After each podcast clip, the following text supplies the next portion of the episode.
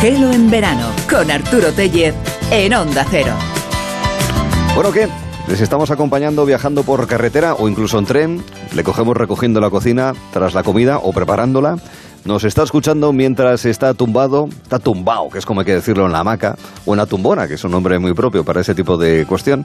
Bueno, en cualquiera de esas situaciones, esperemos que sigan con nosotros en la sintonía de Onda Cero en este punto del dial. En esta misma aplicación abierta en Onda Cero.es, porque nosotros somos eh, pertenecientes ya a ese grupo de inmunidad de rebaño ante el silencio contra el silencio, diría yo. Bueno, por delante tenemos eh, cuatro horas que esperemos que sean muy interesantes, que arrancarán dentro de un momento con nuevos contenidos con Juan Prado, nuestro especialista en abejas, que nos va a desvelar los curiosos mecanismos sociales de estos insectos. Es un ejemplo de espero buena compañía, como la del último gelo.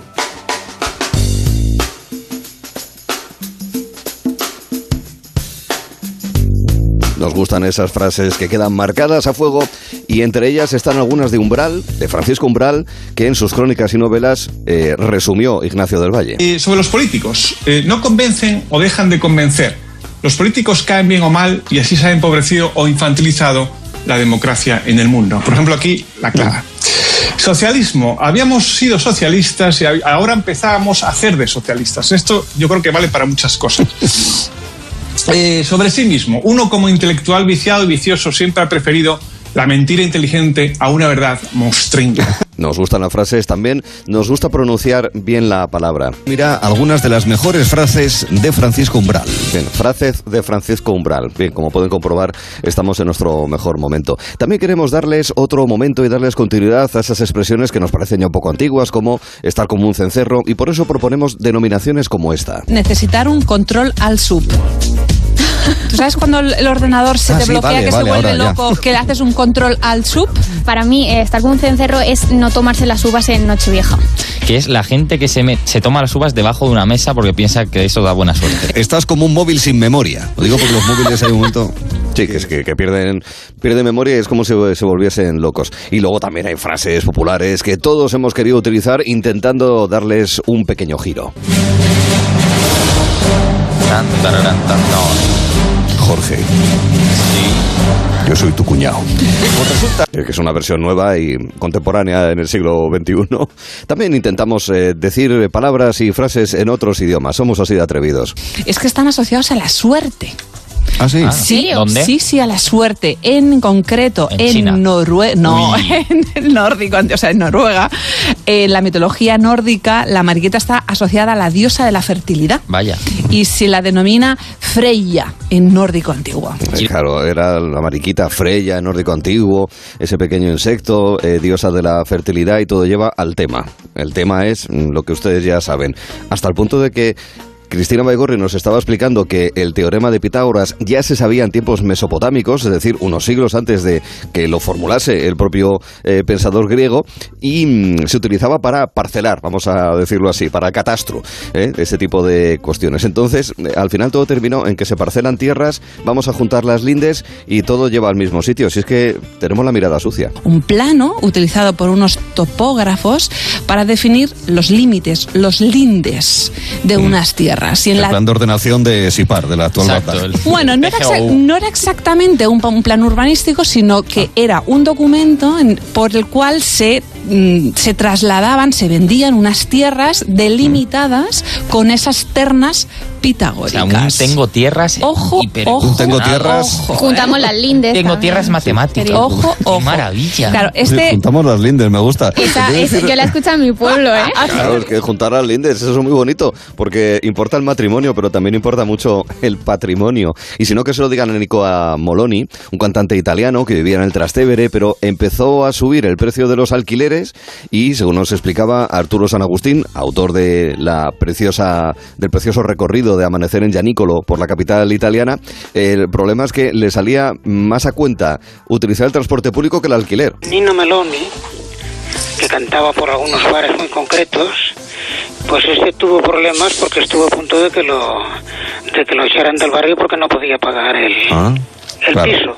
La bueno, finalmente lo echaron, le dieron un piso el ayuntamiento que estaba bastante bien pero como que estaba tan lejos, el, el hombre gastaba más dinero en el transporte urbano que en el alquiler, con lo cual...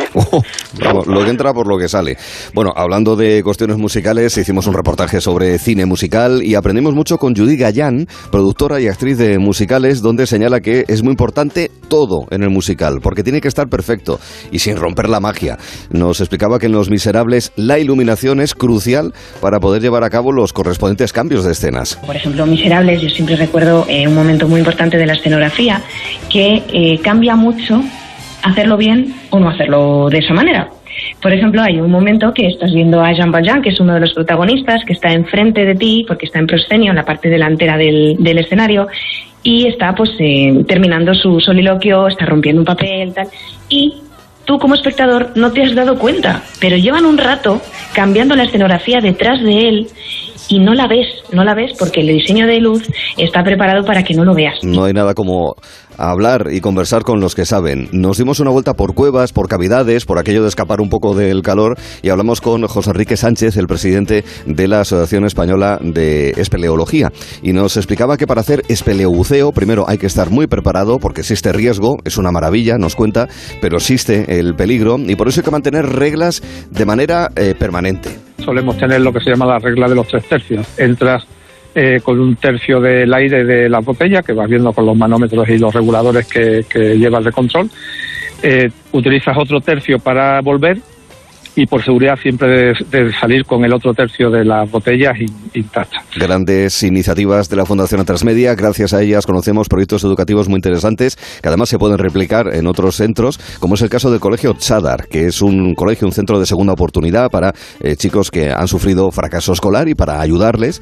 Hay iniciativas como Accesible, que fue el proyecto en el que, eh, replicando con impresión 3D algunas de las piezas de Eduardo Chillida, no solamente aprendieron esas técnicas, sino también valores, nos explicaba el profesor Jesús Velasco. Máquinas de herramientas eh, digitales que tenemos que lo hicieron a través de impresión 3D y con la cortadora láser, ¿no? Diseñaron y, y después ejecutaron el proyecto, pues con, como hemos visto, con, con, con, éxito. Y palabra y música combinadas en el rato que pasamos con Eduardo Viñuela para conocer a grandes compositores de bandas sonoras. El Cielo Protector, El Último Emperador, Babel, Tacones Lejanos, todo eso es el compositor japonés Ryuichi Sakamoto, que es muy orquestal, a la manera clásica, un gran pianista, pero venía del mundo electrónico. El propio Ryuichi Sakamoto, cuando inicia su carrera también en el 78 como solista, ya empieza a, a, a hacer una serie de mezclas como el electrofunk, eh, que es pues muy, muy, que tiene muchísima influencia en, en toda la escena del hip hop de los años 80 en Estados Unidos. Una maravilla, Sakamoto.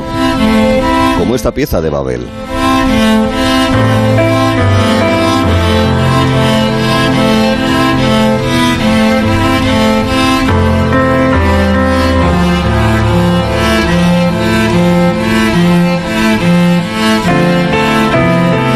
Casi hipnótica esta música, como casi lo es también observar con eh, cierta precaución una colmena.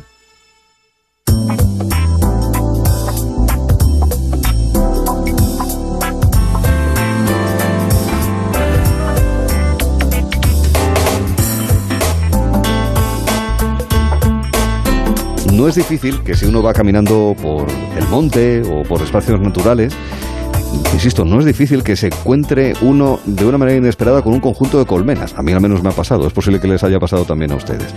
Y mmm, sabemos que esas colmenas están ahí porque el hombre desde hace miles de años es capaz de recoger la miel, incluso utilizar a las abejas para que produzcan la miel. Lo sabemos ya de manera eh, sistemática desde hace ya tiempo. Queremos conocer más sobre las, sobre las eh, abejas, sobre su forma de funcionamiento social, ¿no? Eh, queremos saber eh, cómo se comunican, queremos saber cómo funciona una colmena. Bueno, para poder saber todas esas cosas tenemos que tener a alguien que nos las sepa explicar. Como es el caso de Juan Prado. ¿Qué tal, Juan? Buenas tardes. Pues buenas tardes, Arturo. Recordamos, ingeniero agropecuario, profesor de ganadería, profesor de apicultura. Las abejas que ya sabemos, por lo que contaste eh, la última semana, que eh, tienen unos pelillos, que más o menos todos los hemos visto y demás, que generan eh, por fricción cierta electricidad estática y eso permite recoger polen y la polinización. Y hemos conocido, bueno, el sistema visual de la abeja también me parece impresionante, Juan, es impre- Eso. impresionante. ¿eh? Sí, y la orientación. Las alas, sí, Eh, sí. tal. No, y si tú coges una abeja, todo su cuerpo es un diseño. Es, de, es más, no venía, no me acordaba yo de este tema, pero por ejemplo, el propio panal que construyen con hexágonos, Mm. eh, yo creo que los arquitectos, después de miles de años, han llegado que es el desarrollo más perfecto que se puede hacer para en cuanto a resistencia, capacidad y, y tal. Es decir, que no, no, lo, no lo podemos mejorar. Ellos ya lo han descubierto hace miles de años. Ese hexágono es así por un motivo. y por es un que motivo. Es duro, es sólido, es estable. Y, y almacena la mayor capacidad, cantidad por, digamos, por, mm, por tabique. Es decir, eh, por unidad de constructiva es el- la mayor capacidad de almacenamiento. Estoy por hacerme una casa hexagonal ahora mismo.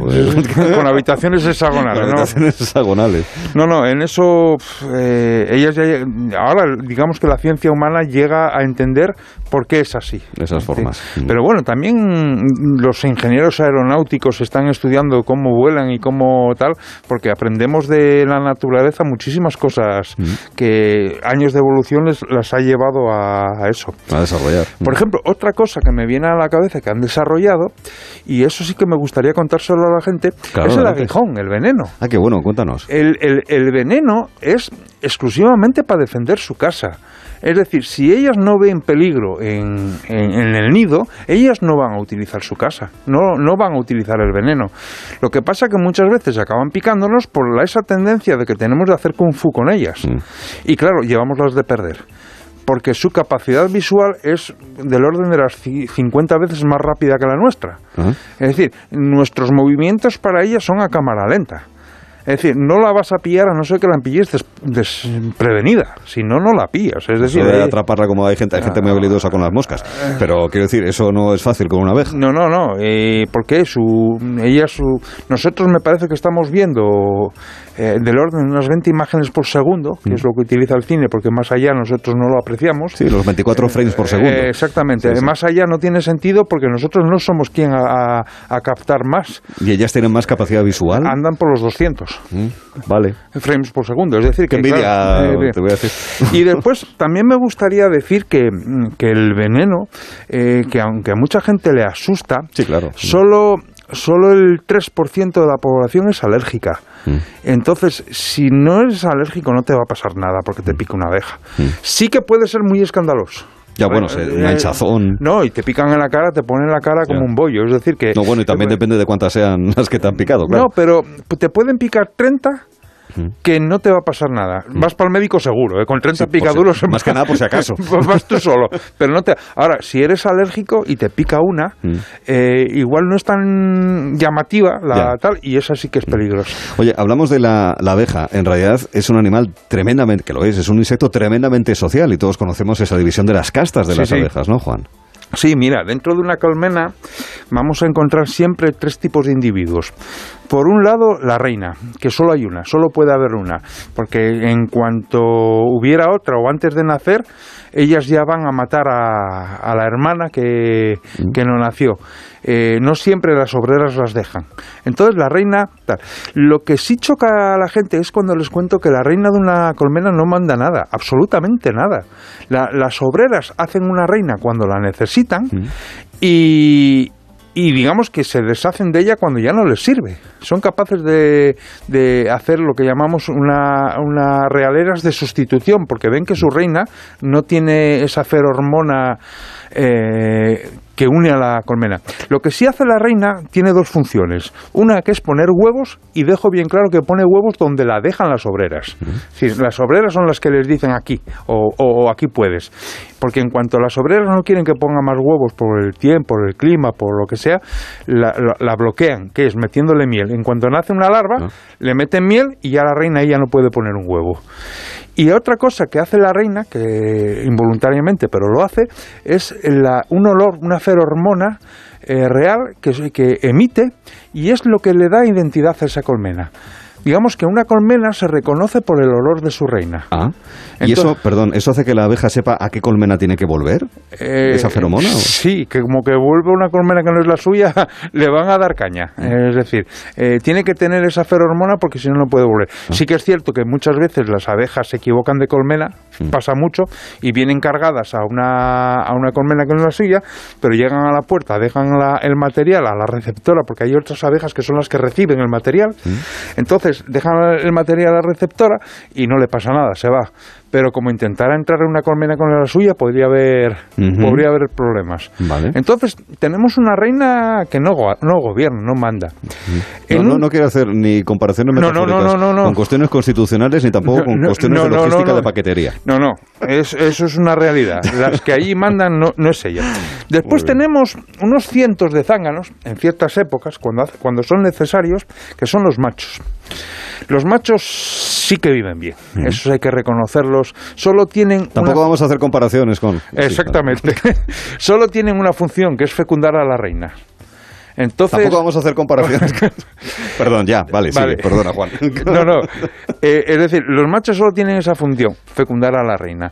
Y lo curioso es que los machos no tienen colmena, los reciben en cualquier colmena, los aceptan, los ceban, la- porque al macho lo ceban, los ayudan a nacer cuando es necesario, los atienden, los miman. Pero también es verdad que el día siguiente de que ya no son necesarios los ponen de patitas en la calle y se acabaron las contemplaciones con ellos.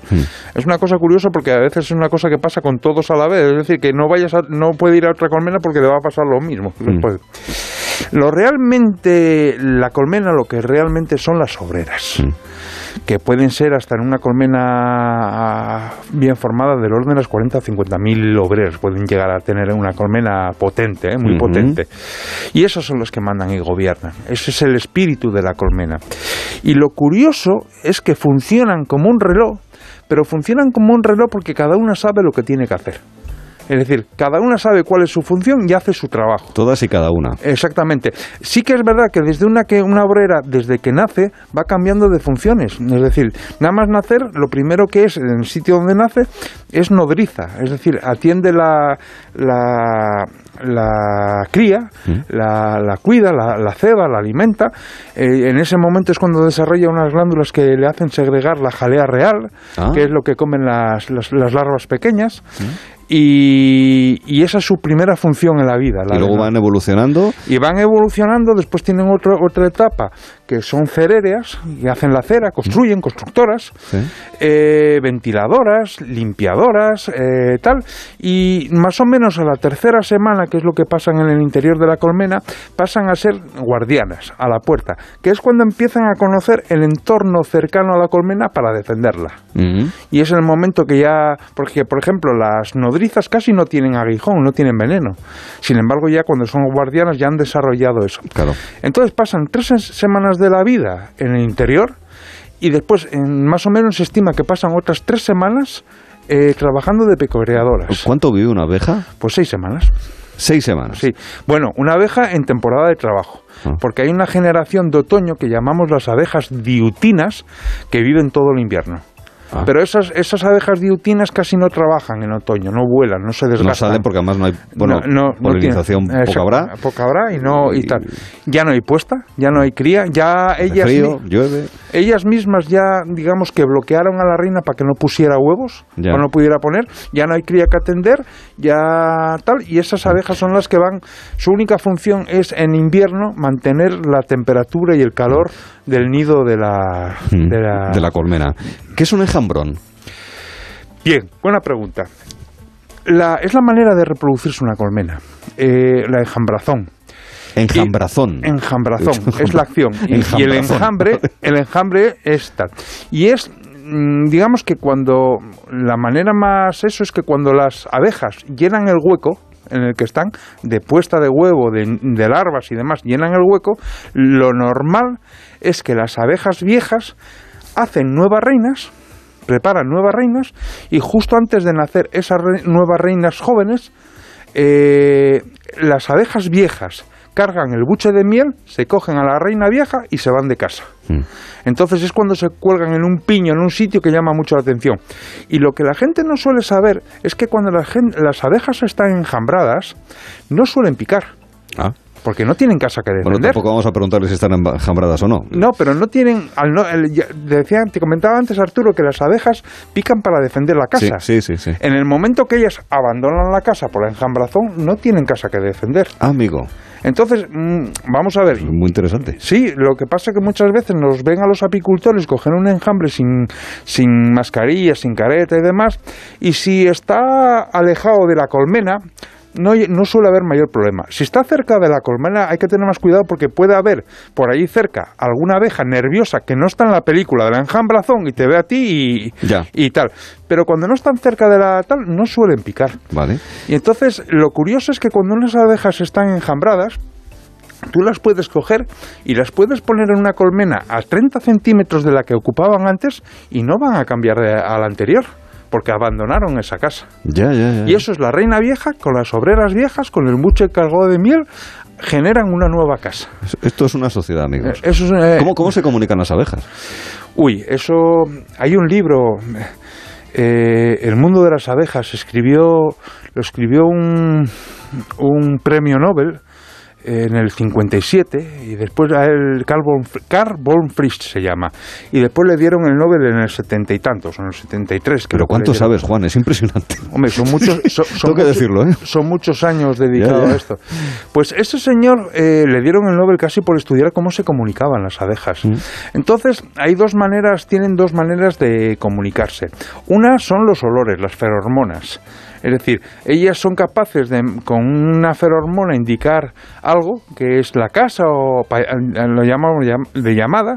Tienen una ferormona de peligro, que es cuando pican, eh, marcan el sitio donde picaron y avisan que hay que ir a picar ahí.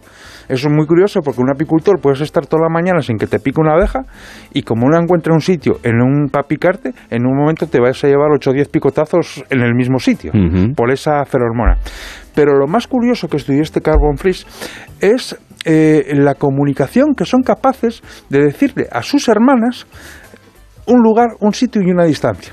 Y es que hacen un baile que es un 8 moviendo la cola. Entonces, el, el ángulo de- del 8 indica la dirección con respecto al sol. Wow. Y la- el ritmo de la cola son capaces de definir distancia.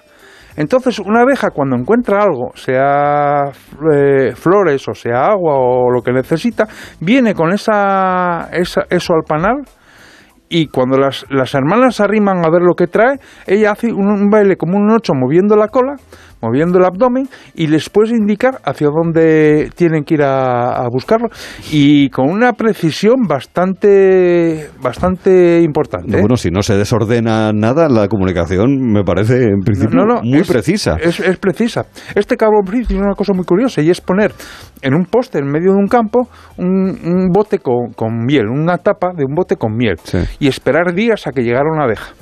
Después de varios días apareció una abeja, pero vio que a la hora de aparecer esa abeja empezaban a llegar a- abejas por docenas. Es decir, que esa abeja que lo encontró Estaba informando a las demás. estaba informando a los demás dónde había miel para recoger Qué bárbaro. Simplemente moviendo el abdomen y en función de los ángulos, digamos, de- del sol. del, del sol. Por ello, para ellas es tan importante saber, con esos que te comentaba el otro día, esos ojos simples que son capaces de descomponer la luz, saber la orientación Ya, del ya. sol. Los humanos hemos creado los satélites, pero las abejas han creado formas de comunicación Mucho con una tecnología Mucho antes que nosotros. a muy ¿eh? de tener en cuenta. Pues nada, de esto y demás cosas hablaremos, si te parece, Juan, la semana que viene hablaremos de algo que nos interesa mucho, que son los productos de la colmena, entre otras muchas cosas. ¿Te parece? Sí, sí. Venga, Juan, gracias. Hasta luego.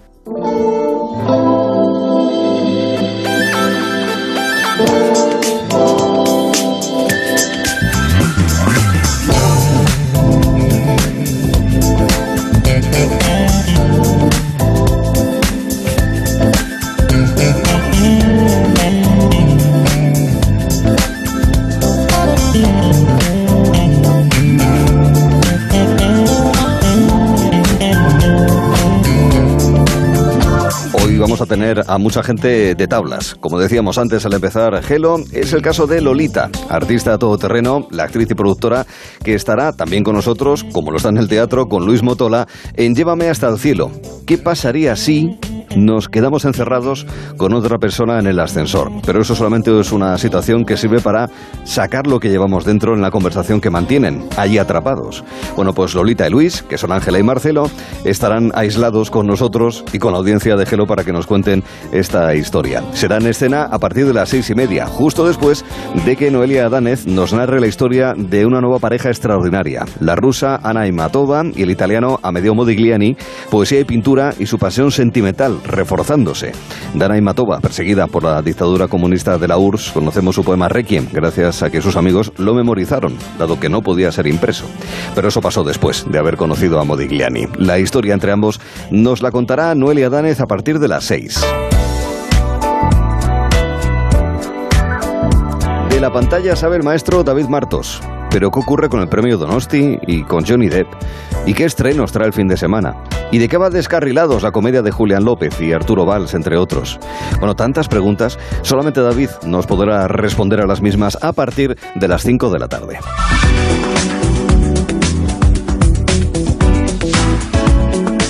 Y en breve tendremos el vistazo, donde trataremos de decir de otra manera aquello de viajas más que el baúl de la Piquer. Y justo después, exhibición de Poetry Slam desde Granada. Era una coincidencia no buscada, es una coincidencia. Hoy es el aniversario del asesinato del poeta granadino García Lorca. Todo esto y más en este programa que le seguirá acompañando esta tarde si usted lo tiene bien, que espero que así sea, amigo.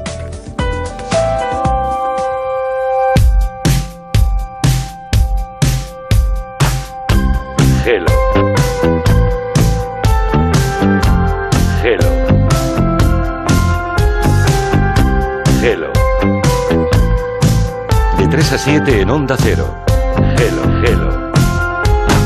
¿Qué podemos hacer? ¿Quién nos va a salvar? Con Arturo Si Tellez. todos nuestros ídolos cayeron ya. En Onda Cero. Si quedan causas perdidas, queda una oportunidad. Hello. Gelo en verano. Esto es muy fácil. ¿Que me cobras de más por mis seguros? Pues yo me voy a la mutua. Vente a la mutua y en menos de 6 minutos te bajamos el precio de cualquiera de tus seguros, sea cual sea. Llama al 91 555 5555. 91 555 5555. Esto es muy fácil. Esto es la mutua. Condiciones en mutua.es. ¿Nervioso por la vuelta al trabajo? Tranquilo, toma Ansiomed. Ansiomed con triptófano, lúpulo y vitaminas del grupo B contribuye al funcionamiento normal del sistema nervioso. Ansiomed, consulta a tu farmacéutico o dietista. En Correos seguimos en Continuo. Y seguimos apoyando el deporte español y ahora somos operador logístico oficial de la vuelta y les animamos y les llevamos todo lo que necesitan y menos las bicis que las tienen que llevar ellos, si no, no tendría gracia el deporte y el podium para cuando ganan y luego haremos otra cosa porque en Correos siempre estamos en Continuo. Movistar Prosegur Alarmas presenta una alarma que no es solo una alarma. ¿Y si se me olvida conectarla? Te avisa, es una alarma inteligente y también te dan asistencia inmediata y llaman por ti a la policía. ¿Y todo esto? ¿Por cuánto? Ahora la tienes al 50% durante tres meses contratándola antes del 31 de agosto. Consulta condiciones en tiendas Movistar o llamando al 900 200 730. 98.0 Madrid.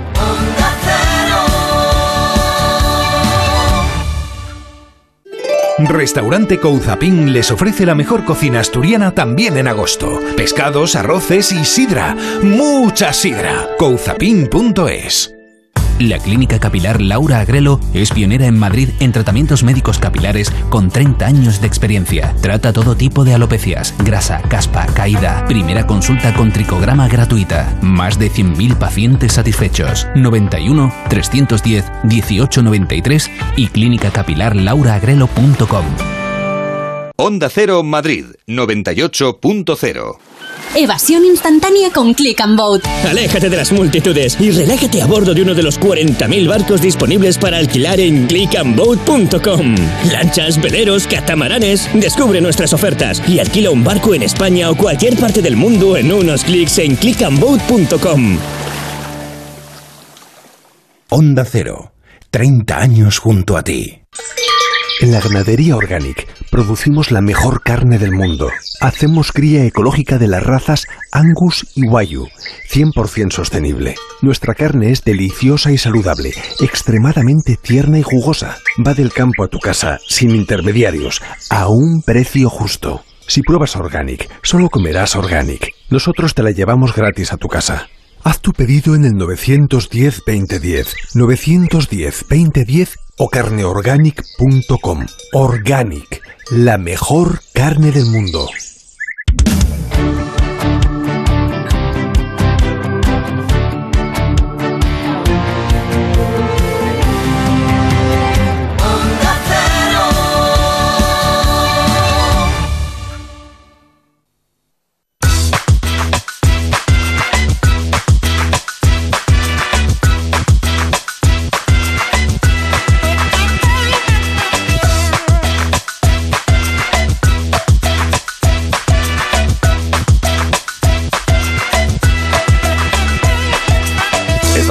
El vistazo de Gelo en verano, donde les contamos la información que de verdad importa. Esto de Afganistán es algo que pasará.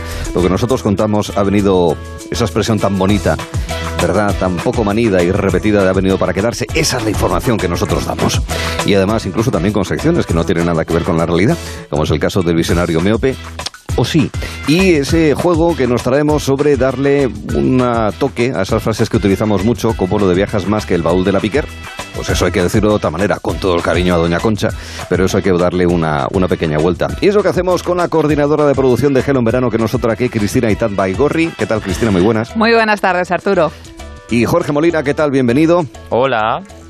Es un hombre hecho y derecho, igual que María es una mujer hecha y derecha. ¿Qué tal, María Díaz? Muy buenas. Buenas, Arturo, ¿qué tal?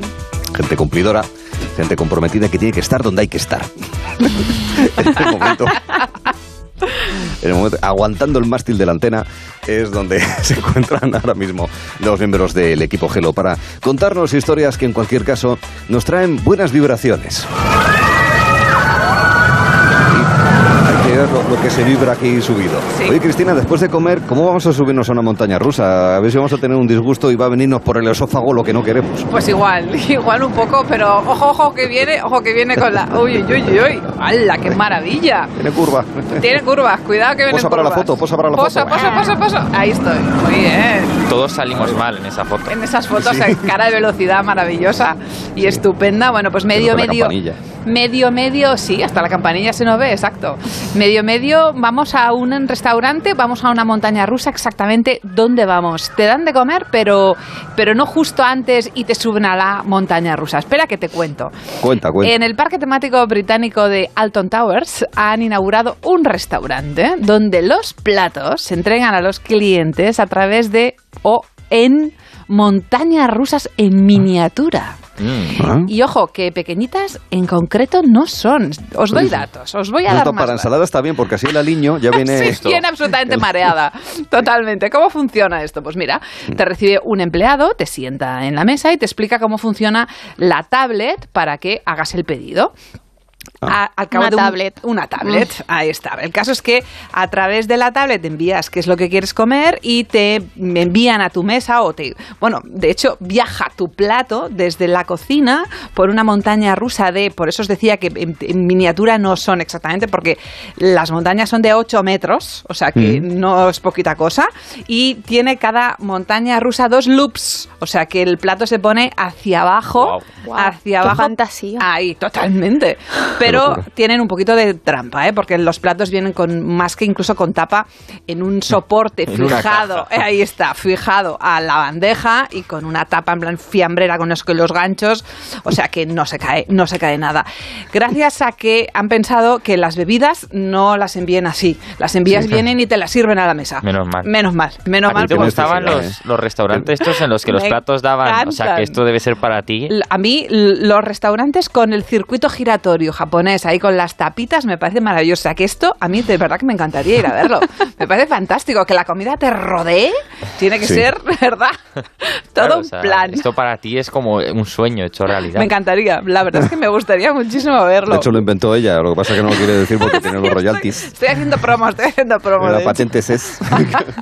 Bueno, resulta que eh, cada montaña rusa la comparten entre tres mesas y entonces cuando llega el plato al final, pues, el, cada plato viene con un indicador y entonces si es el tuyo el que has enviado el pedido por la tablet, pues entonces tienes que darle la vueltita a la bandeja, como esos garajes donde el coche se da la vuelta, ¿os acordáis Sí. que era tan simpático? Sí, Bueno, sí, y entonces ya pues te lo ponen en la mesa y te lo comen.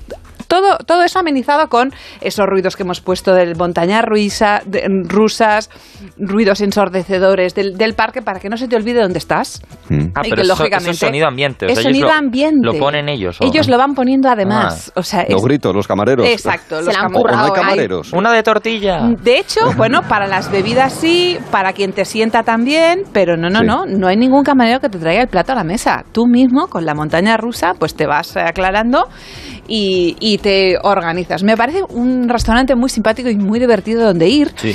Y para eso me gustaría terminar la pieza con varias refranes, porque claro, ¿qué dicen nuestros Hay famosos? refranes de montañas Sí, rusas. Vaya. Refranes o frases que han dicho nuestros famosos sobre las montañas rusas. He encontrado una muy simpática de María Carey. Dice que la vida es como estar en una montaña rusa. Si no te subes al viaje, no experimentas la aventura. Fíjate. A ver, o ¿eh? estás vivo o estás profunda, muerto. Profunda, Ay, Y María. luego me ha parecido una muy simpática. El actor Asa Butterfield, que es el actor de El niño con, con pijama de, de rayas, el juego de Ender, ese, Mm. ese niño, tiene una frase muy simpática que dice, un consejo para ustedes chicos, nunca lleven el teléfono en el bolsillo mientras están en una montaña rusa. ¿No habéis visto el vídeo este famoso? Luego lo podemos buscar si no- para que los oyentes lo vean. De unos señores que suben a una montaña rusa y en lo alto de ella se le cae a uno el móvil y un chico que va con las manos así Sí hacia arriba sí lo coge al vuelo. Sí que lo he visto. A 120 kilómetros por hora. En plan, tenía las manos levantadas como haciendo la ola y de repente consigue coger el móvil que se le había caído el que iba delante. Esto a, a 100 metros de altura. Es increíble. Increíble. Sí, sí, porque sí, además sí, ese, sí. ese móvil iba directo al suelo a No, no, estrellarse, móvil, evidentemente. vamos, a no ser que fuera un Nokia. Eh, Qué habilidad. Oye, ¿y no os parece divertido cuando está a punto de arrancar la montaña rusa que siempre hay algún gracioso que dice ¡Está suelto, está Ay, suelto! sí. Eso es terrible ese momento. Y, y te coge la, y te coge la paranoia del mío estará suelto, el mío Sí, estará claro. suficientemente ajustado, O ¿verdad? peor, a ver si este tío se me va a caer encima. Peor todavía. Oye, ¿y cuáles son los platos estrella en esta montaña rusa? Entiendo que será la ensalada rusa, los Eh, filetes rusos. supongo, Supongo. supongo, filetes rusos, exactamente. filetes rusos. Molaría que la cocina también fuese con montañas rusas, ¿no? En plan, que se hiciesen los alimentos. así. Comiendo. Claro, que, no, quiero decir, tú montas una. un- Cocinar, un- un- ¿no? claro, un gazpacho y vas metiendo los ingredientes, se van a través de la Ah, montaña vale, rusa. vale, Ah, vale, o sea, vale, como través de vale, vale. En vez de una batidora o una Justo, turbis. justo, Qué maravilla, justo, ¿no? justo. Qué maravilla. sí. Oh, un poquito caro, ¿eh? Te- Al precio que lleva la luz y ya es caro Sí. poner el No, horno. no, no. Sí. Un gazpacho montaña rusa. A ver. eh, Menú del día, midamos. 332 euros, vamos. Exacto. No incluye café. no, eso, a eso invita a la, invita a la casa si llega. Sí, sí, sí, sí. Bueno, la verdad es que vamos a seguir hablando de cositas de comer, fijaos. Sí. La ensalada, mover el cuerpo, a mover con ganas. la ensalada, mover el cuerpo, a mover con ganas. Ay, Nunca lo había escuchado. Qué joya, es que, ¿eh? Claro, Qué hija, es que no eres público. No eres público objetivo, María. También te... Creo que es son las clases saber. de Zumba en los gimnasios municipales. Hay, no sé si hay un verdadero subgénero eh, musical de canciones infantiles para promover que los niños tengan una vida sana y también coman ensalada. Canciones educativas que luego al final no valen para nada. Porque a los niños al final esas cosas ya de mayores, pues sí, pero de niños pone tú a comer a ver, sí. ciertas cosas. ¿eh? Toma nene, tómate una berenjena cruda. Pues hombre, no. Eso es- Hombre, cruda. Pero bueno, eh, eh, el, el caso es que hay ensaladillas, hay ensaladillas que sí que nos gustan, ¿verdad, María? Eh, sí, a mí, por, a mí por lo menos la ensalada rusa me gusta además. Doy fe, yo Me a mí también me gusta. Sí. Doy fe. Doy o fe de sea- que a ella le gusta y a mí Ah, también me vale, gusta. vale. O sea, que habéis comido ensalada rusa juntos. No lo sé, pero creo que alguna vez me lo ha dicho. Que le gusta la ensalada rusa. No, me suena muchísimo. Sí, alguna vez lo hemos comentado en la comida. No sé si recordáis eh, que hace unas semanas hablé de un artista español, Asier Sanz, que ganó un premio eh, haciendo un, que hizo Trump. una chuleta Sí. con la cara de Trump. Bien, pues no es la única cara famosa eh, que se utiliza para hacer, digamos, obras de arte. Este fin de semana, eh, este fin de semana pasado, eh, un usuario de Twitter publicó una imagen de una ensaladilla que le había preparado eh, para comer su madre. Sí. Y tenía la cara de una persona muy conocida por todos y es ella.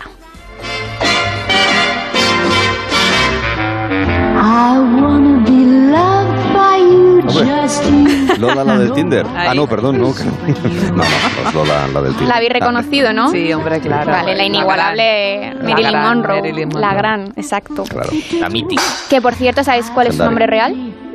Norma Jean, ¿no? Exacto, Norma Jean Norma Jean. Mortens, Ah, eso no Mortenson o Mortenson, no sé cómo Puede se ser una buena pregunta para que nos hagáis en el choque de generaciones Sí. de este Sí, viernes. ¿Cómo de se llama hecho, Marilyn sí. Monroe? ¿Cómo se llama? No, sí. No, ojo, luego tengo una preguntina para vosotros, no os preocupéis. Vale. Ah, vaya. Sí, sí, yo siempre tengo No una despistas, para... Jorge. Pues yo no tenía ni idea, ¿eh? de decir que me ha llamado la atención cuando, cuando lo he visto. Pues el Muy chico al ver la obra, el hijo, al ver la obra de su madre, re- eh, reaccionó en la red social escribiendo que no tenía palabras, o sea, estaba alucinando. Y yo también hubiera alucinado y si buscáis la foto sí que, ten- sí que tiene un toque, un toque parecido si la veis. Para que la visualicéis un poco, os explico.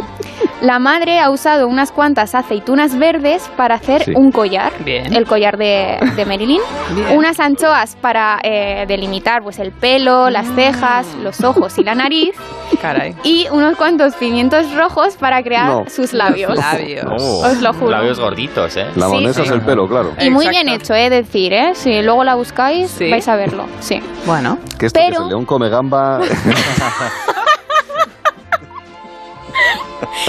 Pero como ahora viene a- al caso lo que tú dices, Arturo, no todo el mundo eh, en esa al ver la foto ve a Marilyn y algunas de las respuestas que ha recibido son mm, muy muy graciosas. Un A ver. usuario le ha contestado diciendo que se parece más a un retrato de Carlos II. El hechizado, es verdad. Podría parecer... Bueno, Carlos II es verdad, si lo recordamos de los cuadros, se parece un poco a Marilyn. Otro le, le recuerda a Isaac Newton. Ah, Un bien. tercero a Samantha Valentines, que es una drag queen española, no sé si la conoceréis. y No, un cuarto... El, el whisky sí, pero, pero a Samantha no. sí. No, pero no hablamos de la bebida, ¿eh? y, y una cuarta persona, un cuarto usuario, eh, dice que le recuerda a la icónica Cristina Ortiz, más conocida como la Veneno. ¡Digo! Y entonces, Wow, qué susto, exacto. Creí que había entrado. Bueno, y pensaréis, ¿tanto revuelo ha tenido esta foto? Pues nada más y nada menos que 12.000 me gustas y casi 900 retweets. No está mal. que está yo creo bien. que es, son unas buenas cifras, ¿eh? Es muy buena Sí, cifra. sí, sí. Mm. Sí, enhorabuena. Si era lo que buscaba, que sospecho que sí, enhorabuena. Incluso un usuario ha realizado un montaje con la imagen eh, a la que le ha dado movimiento. No sé, no me preguntéis cómo porque no lo sé. Por favor.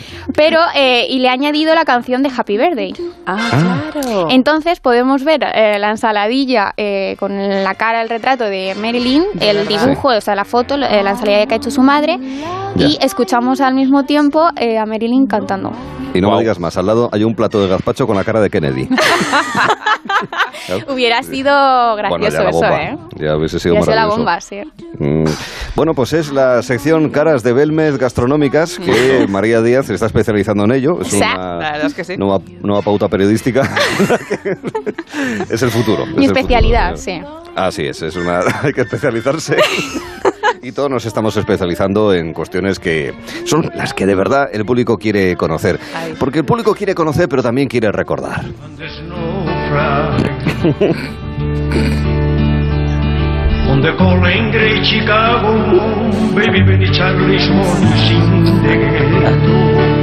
Sí, sí, sí. Ay, así por es. favor. Esto podría servir de choque de generaciones. ¿Quién Sí. canta? Jorge María. ¿Quién está cantando ahora? Aviso, no es Elvis. Eh, Por si acaso alguien piensa que... Sí, estoy pensando en Ha dicho algo de Sidoní. Sí. Mañana estará con nosotros Sidoni. Ah, sí, perfecto. Ole. Pues no sé ahora mismo. yo ni idea, la verdad. Es que... Iba a decir Jesús Gil, pero no. O sea, Jesús Gil. Igualito. Porque Jesús Sí. Gil tenía un inglés Es el, particular. el grandísimo, el gran príncipe gitano. Él se vino arriba y se convirtió en rey. Porque estamos hablando de qué tal se nos da el inglés a los españoles, Jorge. George. Exacto. George. Arthur. George. ¿Cómo se os da a vosotros el inglés? Los idiomas en general. ¿Cómo se os Bueno, dan? ¿Sabéis? Moroles, Había, moroles. había un chiste muy malo, había un chiste muy malo de hablas idiomas y, y alguien contesta si es pequeño se deja así. muy malo el chiste. es muy malo. Y malo. Wow, Cristina, de eh, Rincón de pensar. Me van a, me van a enviar a 15.43. Twitter. has superado el nivel, ¿eh? Mañana salgo en el control de calidad. Ay, ¿no? es que el inglés, qué quebraderos de cabeza a veces genera. No los Sí. idiomas en general. Seguro que todos hemos ido en verano a algún restaurante donde la carta está en inglés y en Sí, español, ¿no? exacto. Los platos traducidos al inglés para evitarle al camarero pasar el mal rato de explicarle a un turista qué son los chopitos o qué son los huevos rotos, ¿no? A lo Qué mejor bonito, broken qué eggs. Pues hombre, no, claro, o sea, mejor, mejor no contarlo, ¿no? Eh, Small claro, squats, chopito, ¿no? Claro, es que... Small squat, Ah, chupito. tú- Ensaladui... Russian... Russian mini salad. salad.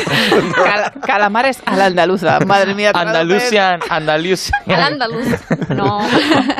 Bueno, el problema surge cuando el traductor te juega una mala pasada, porque claro, traduce las cosas de forma literal, pero no todo lo que sí, lo que tiene un significado en español significa lo mismo en inglés, ¿no? Ahí. Cachopo, Claro. tradúcemelo, anda. Claro, exacto, ketchup. eh.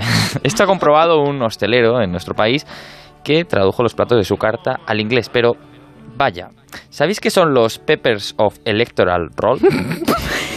Perdón. Peppers of Electoral Roll, claro. Peppers of Electoral Roll es la traducción literal de pimientos de padrón. No, no, no. No, no, entendiendo no creo. entendiendo De padrón, padrón, vale, como claro. censo electoral. Claro, electoral roll. Claro. Claro, el censo. Peppers, Como o sea, en la carta ponía Peppers of. Electoral Roll period. Porque Madre era pimientos de padrón, Claro. temporada. En temporada, Entonces, period.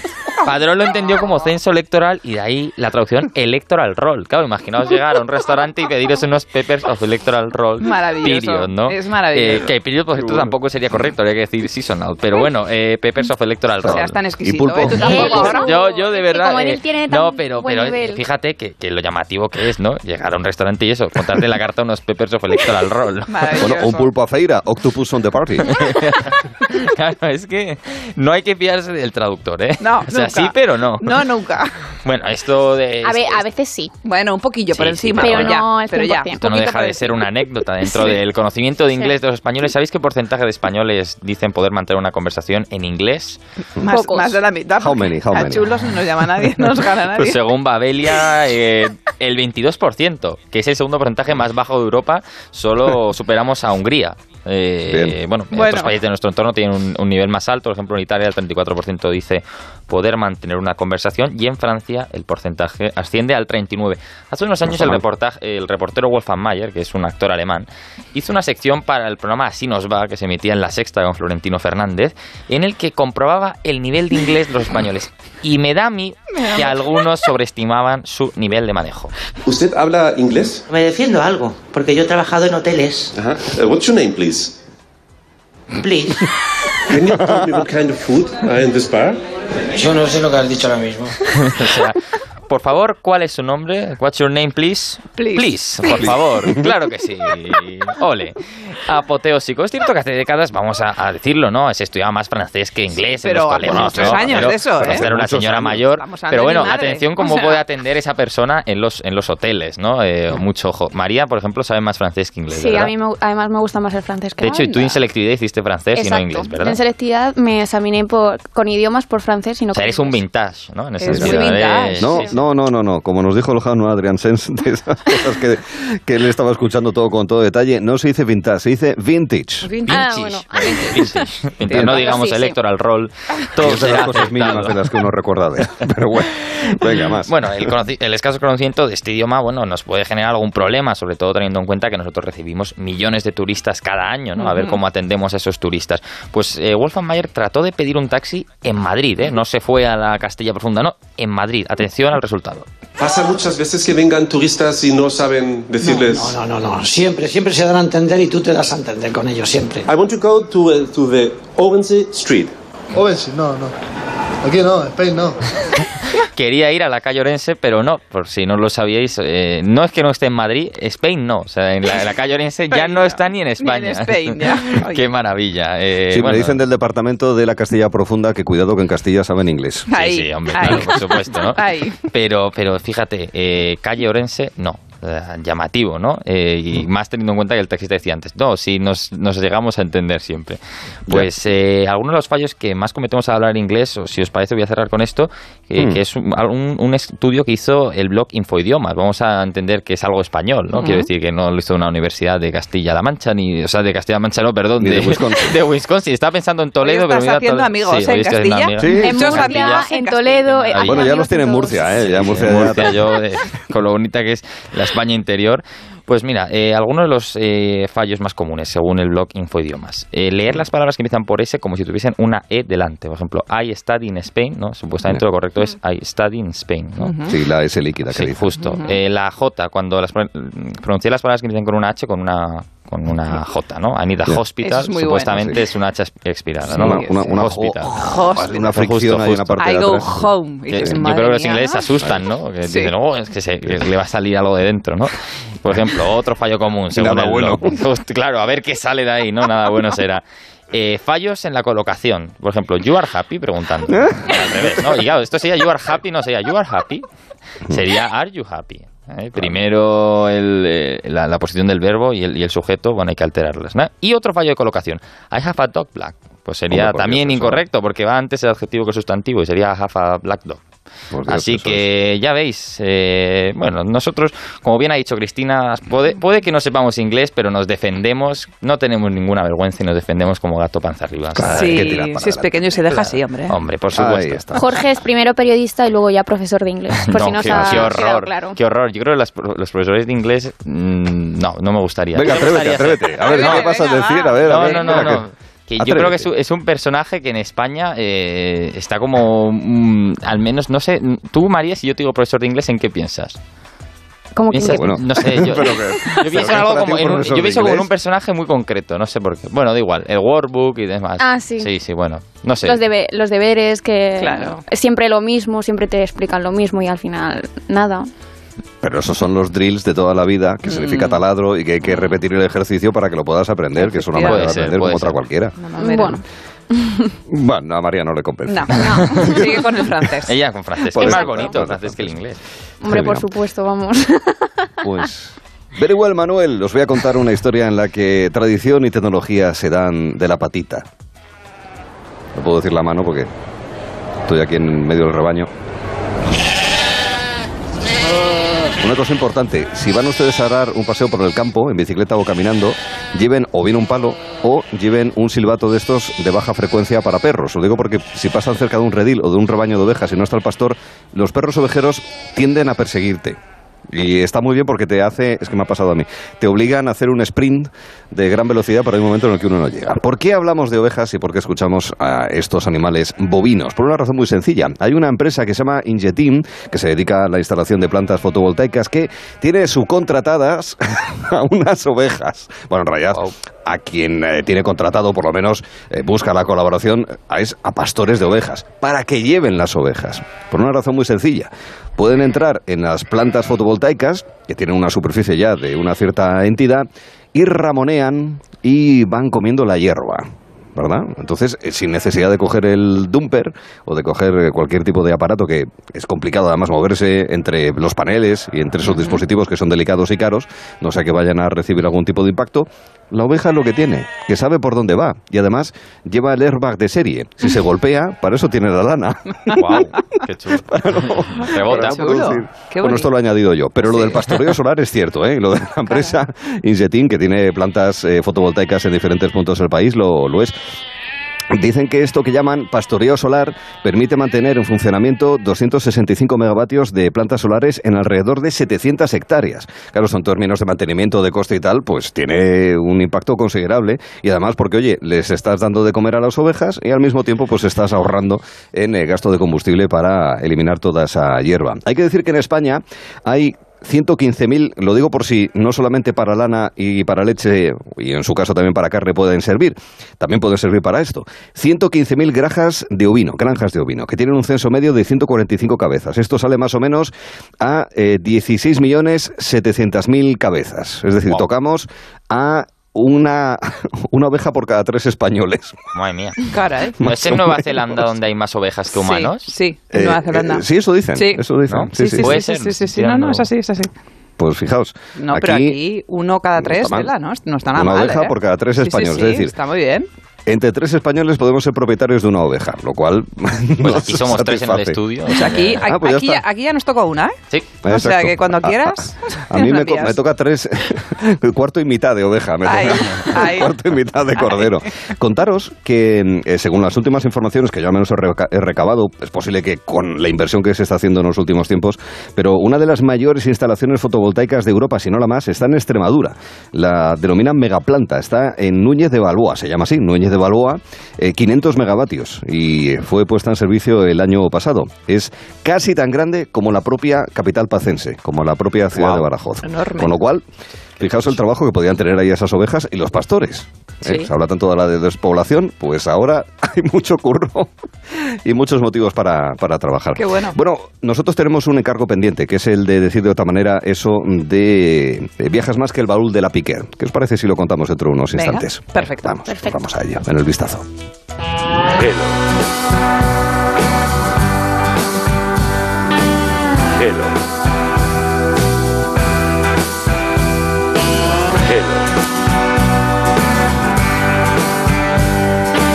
Gelo en verano con Arturo Tellez. De 3 a 7 en Onda Cero. Esta vuelta al cole necesitamos mucho material deportivo y muchos agentes para conseguirlo. O lo compramos todo en el corte inglés que tienen un descuento del 30% en textil deportivo. ¿En tus marcas favoritas como Nike, Adidas, Puma, Under Armour y Columbia? Afirmativo. Misión cumplida, agente Paula. Con el corte inglés, la vuelta al cole cuesta menos. Prepárala en tienda web y app. Ahora, en Carglass, por la reparación o sustitución de tu parabrisas, te regalamos una luz de emergencia Gel Flash para que en caso de avería incrementes tu seguridad. Carglass cambia, Carglass repara. Pide cita en carglass.es. Promoción válida hasta el 5 de septiembre. Consulta condiciones en carglass.es. ¿Cómo se nota que estamos en agosto y todo el mundo está de vacaciones? Están todas las persianas de la calle bajadas. Pues eso es un aviso de que están las casas vacías. Menos mal que yo tengo alarma y puedo irme tranquilo sabiendo que mi casa queda completamente protegida. Confía en Securitas Direct. Ante un intento de robo o de ocupación, podemos verificar la intrusión y avisar a la policía en segundos. Securitas Direct. Expertos en seguridad. Llámanos al 945 45 45 o calcula online en securitasdirect.es. Mundimed.es, la mayor plataforma de telemedicina de Europa con más de 12 millones de usuarios.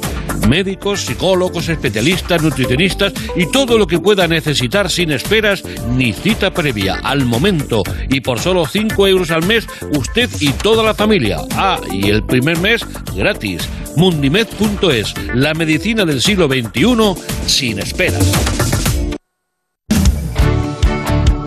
98.0 Madrid.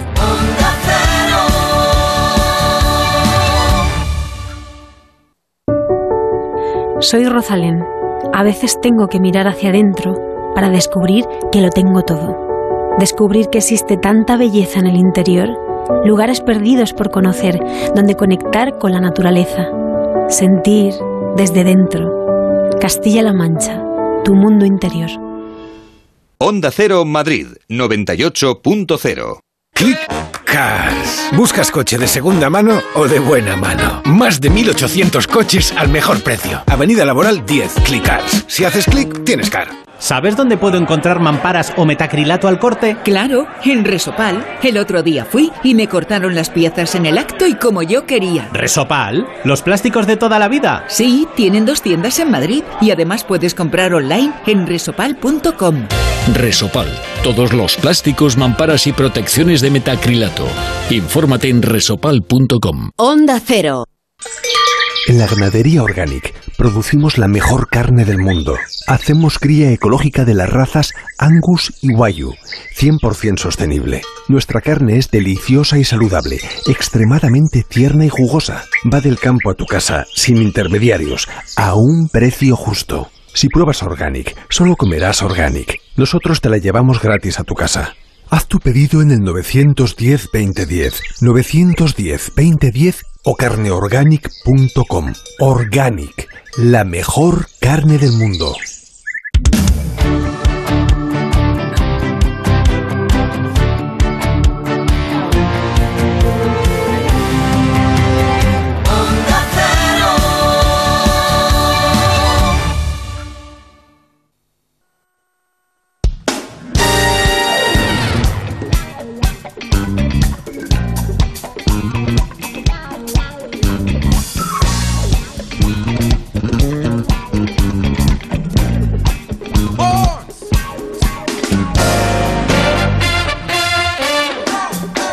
Cantidad de historias pendientes que tenemos en el programa, porque en la siguiente hora hablaremos de Poetry Slam, hablaremos con un slammer granadino que nos va a explicar cómo practican esta que también se denomina poesía escénica y nos dejará además una pequeña muestra de su creatividad literaria en el programa.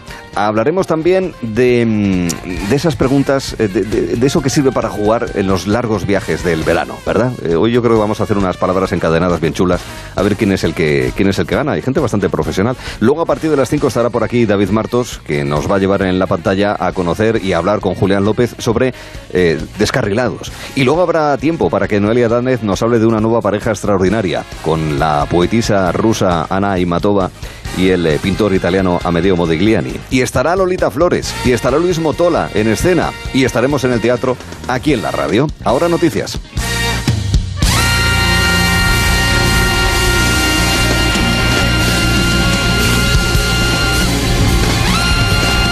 Gelo en verano con Arturo Tellez en Onda Cero.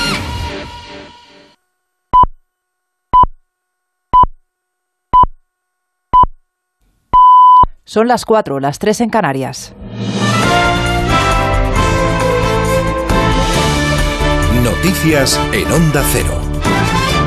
¿Qué tal? Buenas tardes. La Audiencia Nacional acaba de responder al ministro del Interior, Fernando Grande Marlasca, que tiene plenas competencias para decidir la suspensión de las devoluciones de menores no acompañados a Marruecos. Sin embargo, considera que no existen violaciones de los derechos de los menores, como denunciaban los demandantes Diana Rodríguez. Sí, es un nuevo capítulo en este embrollo legal y judicial. En su resolución, la Audiencia Nacional, que no entra en el fondo, no suspende de urgencia las repatriaciones de menores desde Ceuta a Marruecos. El motivo del rechazo de esta paralización es porque la solicitud, dice, debe plantearse en los procedimientos previstos y regulados en la legislación española y en ese acuerdo con Marruecos del año 2007, un acuerdo válido, dice la Audiencia Nacional. En Onda Cero le acabamos de preguntar sobre este asunto a la abogada de Coordinadora de Barrios, Patricia Fernández Vicens, que nos decía esto. entiende que la urgencia de la devolución de los niños tiene que ser estudiada por los juzgados de Ceuta, ya que la competencia para la devolución es de la Delegación de Gobierno de Ceuta. Además, en respuesta al ministro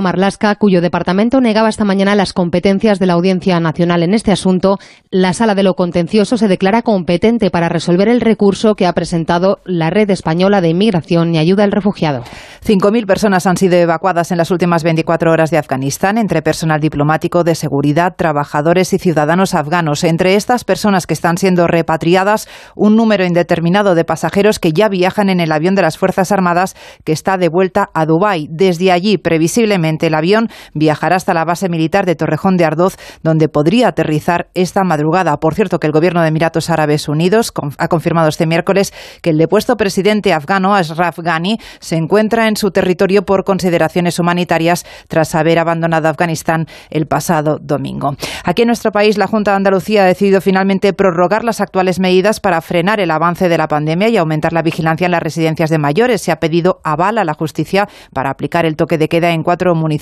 Cero Sevilla, Miguel Muñoz. La tendencia de la pandemia en Andalucía comienza a ser descendente en los últimos días y por eso se ha ampliado de 4 a 6 el máximo de comensales por mesa en el interior de restaurantes y salones de celebraciones en aquellas provincias o municipios que estén en los niveles 1 y 2 de alerta. Aún así, la comunidad se mantiene en un nivel de riesgo medio y por ello se va a reforzar la vigilancia epidemiológica en las residencias de mayores. Jesús Aguirre es el consejero de salud. Si los comparamos con el mapa de los niveles de la semana anterior, vemos que, progresamos adecuadamente. Van disminuyendo muchísimo la incidencia en esta zona y eso va a suponer un aumento de movilidad, de espacio y un poquito más de, de libertad. Por otro lado, la Junta ha propuesto mantener el toque de queda nocturno en las localidades jiennenses de Mengíbar y Bailén y en la sevillana de Villaverde del Río y solicitarlo para el municipio también jiennense de Villanueva del Arzobispo, medidas que tendrá que avalar el TSJA.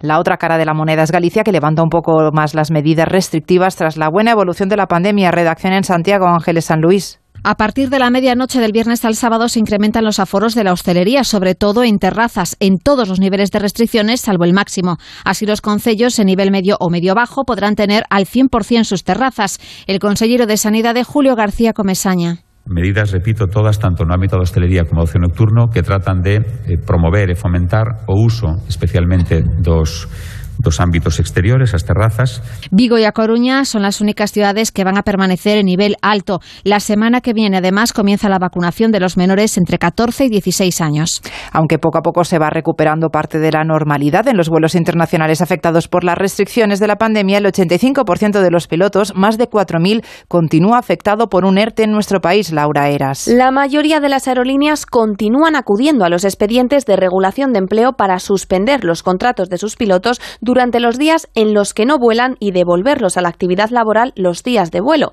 Estar afectado por un ERTE implica estar de baja en la seguridad social y, por tanto, no cotizar. Desde el Sindicato Español de Pilotos de Líneas Aéreas señalan que la incorporación al mercado laboral en la aviación no se está haciendo al mismo ritmo que la recuperación de la actividad económica. Secretario de SEPLA, Javier Fernández Picazo. Pese a que el tráfico aéreo ya se ha recuperado en un 75% eh, respecto a los niveles prepandemia e incluso se prevé que en el cuarto trimestre se, se, se incremente esta cifra, eh, un 35% de nuestra jornada laboral estamos en el ERTE. Destacan que la actividad se ha visto incrementada a un ritmo parecido al de 2019 antes de la pandemia, pero con la diferencia de que ahora se comprimen los días de desafectación de ERTE todos los vuelos, dejando el resto de días del mes bajo la figura del ERTE.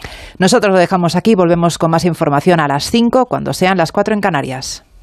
Los fines de semana, Carlos Rodríguez te resuelve cualquier duda sobre tu mascota en Como el perro y el gato. Eh, tengo aquí una consulta. Dice, hola, tenemos dos tortugas. He encontrado a la pequeña dada la vuelta encima de las piedras de la tortuguera. Yo tengo una gata que lo que come es plástico. ¿Qué puedo hacer con, con ella para quitarle ese hábito? Tengo tres perros adoptados. Y tengo problema con la tercera, que cada vez que ve a los perros empieza a ladrar mucho. Como el perro y el gato.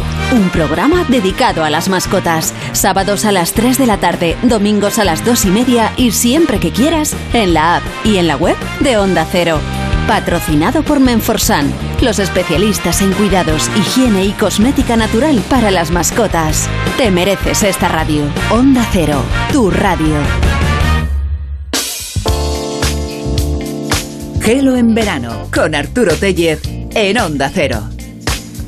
En el vistazo tendremos nuestra habitual noticia de sexualidad, algo en lo que incidiremos mañana a partir de las cuatro y media, puesto que estará con nosotros nuestra Love Coach, que no es otra que Lola, la del Tinder, Lola de Internet, que recoge todas sus consultas, dudas y recomendaciones en el 639-123-454. Pueden dejar ahí una nota de voz, un audio, para que Lola lo analice sopesadamente y le ofrezca algún tipo de recomendación, de consejo, de solución, en el caso de que así sea necesario dado que ahora que se utiliza tanto Internet para conocer personal, pues es momento de que alguien como ella nos asesore. Lola del Tinder está en el 639-123-454 y nosotros en el vistazo.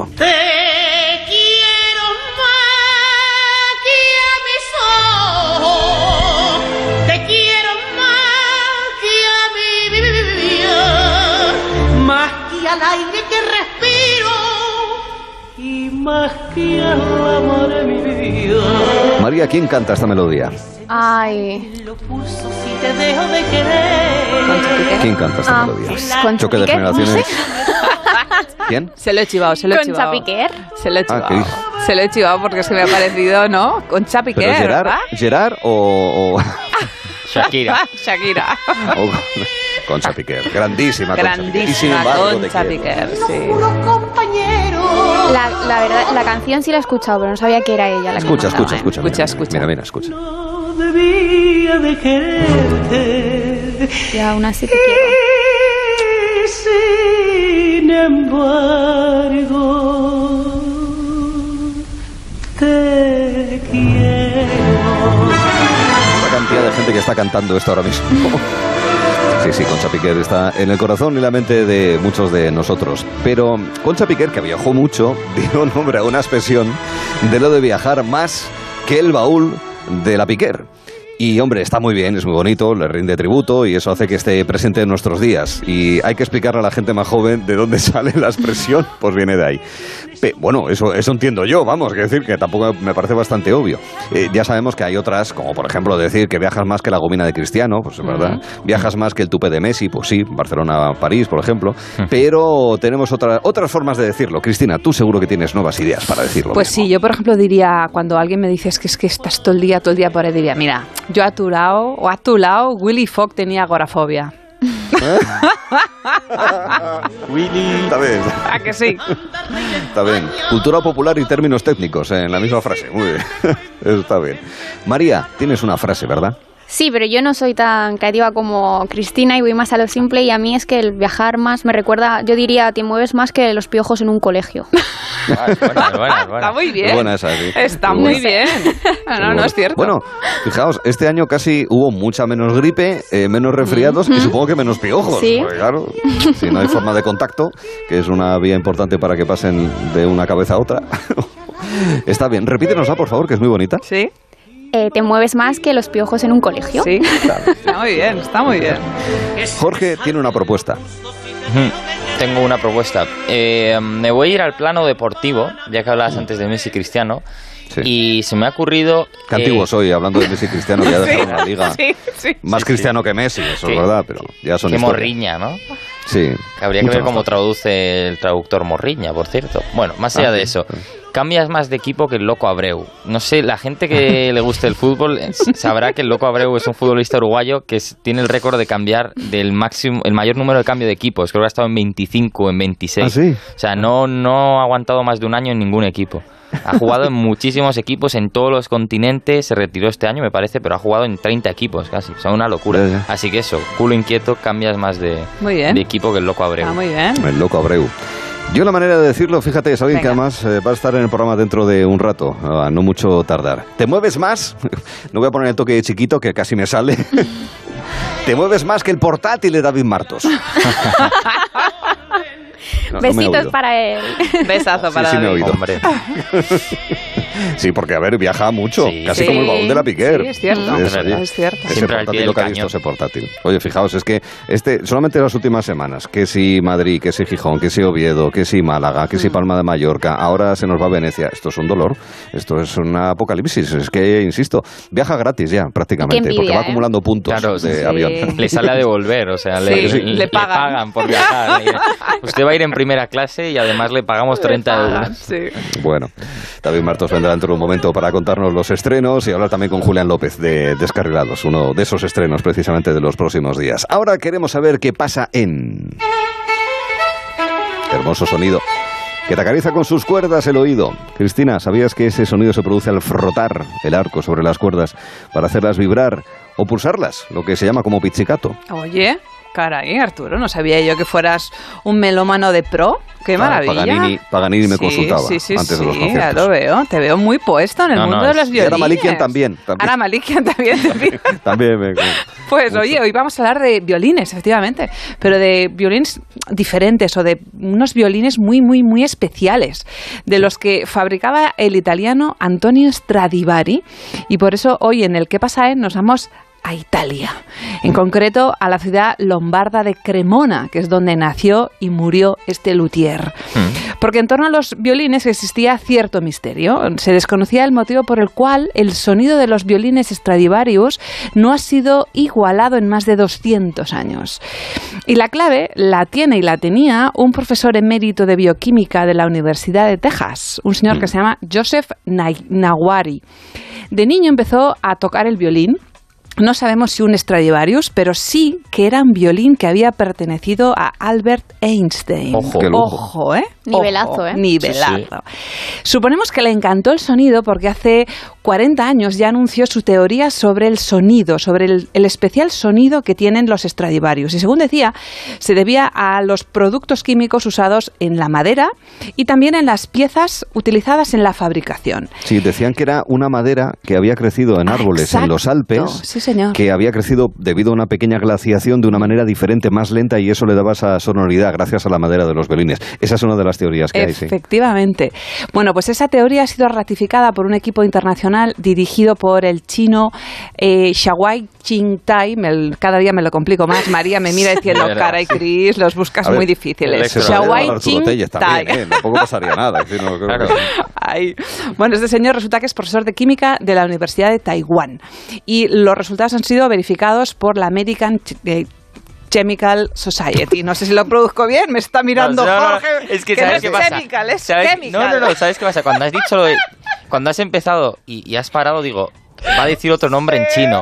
No, que le dio Bueno, clase el príncipe gitano. ahí me dio clase. Bueno, Claro, yo estaba esperando otro nombre chino. ¿Veis por qué el francés es mejor? Eh, totalmente. Eh, bueno, claro, tiene ahí, razón, María. Totalmente. O el, o español, Eso el castellano. Sí, claro, directamente. Bueno, os explico. La clave está en las sustancias que utilizaban para la fabricación. Y se ha demostrado, eh, el chino este señor ha demostrado que ha sido gracias. Llámalo Bueno, no vamos a acabar, no vamos a acabar la pieza. ¿eh? Bueno, el señor este ha demostrado que efectivamente ha sido gracias al paisano. bórax, el zinc, el cobre y la lumbre, junto con el agua, el agua y la madera utilizaba efectivamente, utilizada en los instrumentos. Yo no sabía que el bórax tiene una larga historia de conservante. Se remonta a los antiguos egipcios y lo usaban para la momificación. Ojo, y luego también como insecticida. Y todo encaja, porque en el siglo XVIII, cuando el luthier hacía sus violines, pues claro, las lombrices se ponían hasta arriba de madera. Y entonces, lógicamente, habría que pues tenerlas a raya. Y de ahí usar el bórax. Ah, amigos. Muy bien, no, no, no. Además, este, este estudio revela que no solamente eh, Stradivarius, sino que otros de su quinta, en concreto un- otro, que es, otro fabricante que se llamaba Warneri, tenían su propio método individual de procesamiento de madera. Una especie de patente que lógicamente no compartían porque no querían que les copiara el de al lado. O sea, Acabáramos. que clarísimamente. Ahí tenemos el misterio de los Stradivarius. Y me gustaría que nos quedáramos con un detalle, cositas para fardar y explicar en las cenas. ¿Sabéis cuánto puede llegar a costar un Stradivarius? El no me lo puedo ni imaginar. pues vais a alucinar. El último vendido en el 2006 en la casa de subastas Christie, uno que se llamaba Hammer, se vendió por 3,5 millones de dólares. Bueno. Está bien. Ojo, Madre ojo. mía. Y resulta Calderilla. que... Eh, Calderilla, exacto. Si lleváis Sí, ahí... en eh, el pues ahí bolsillo. está. Espera, espera, que tengo suelto.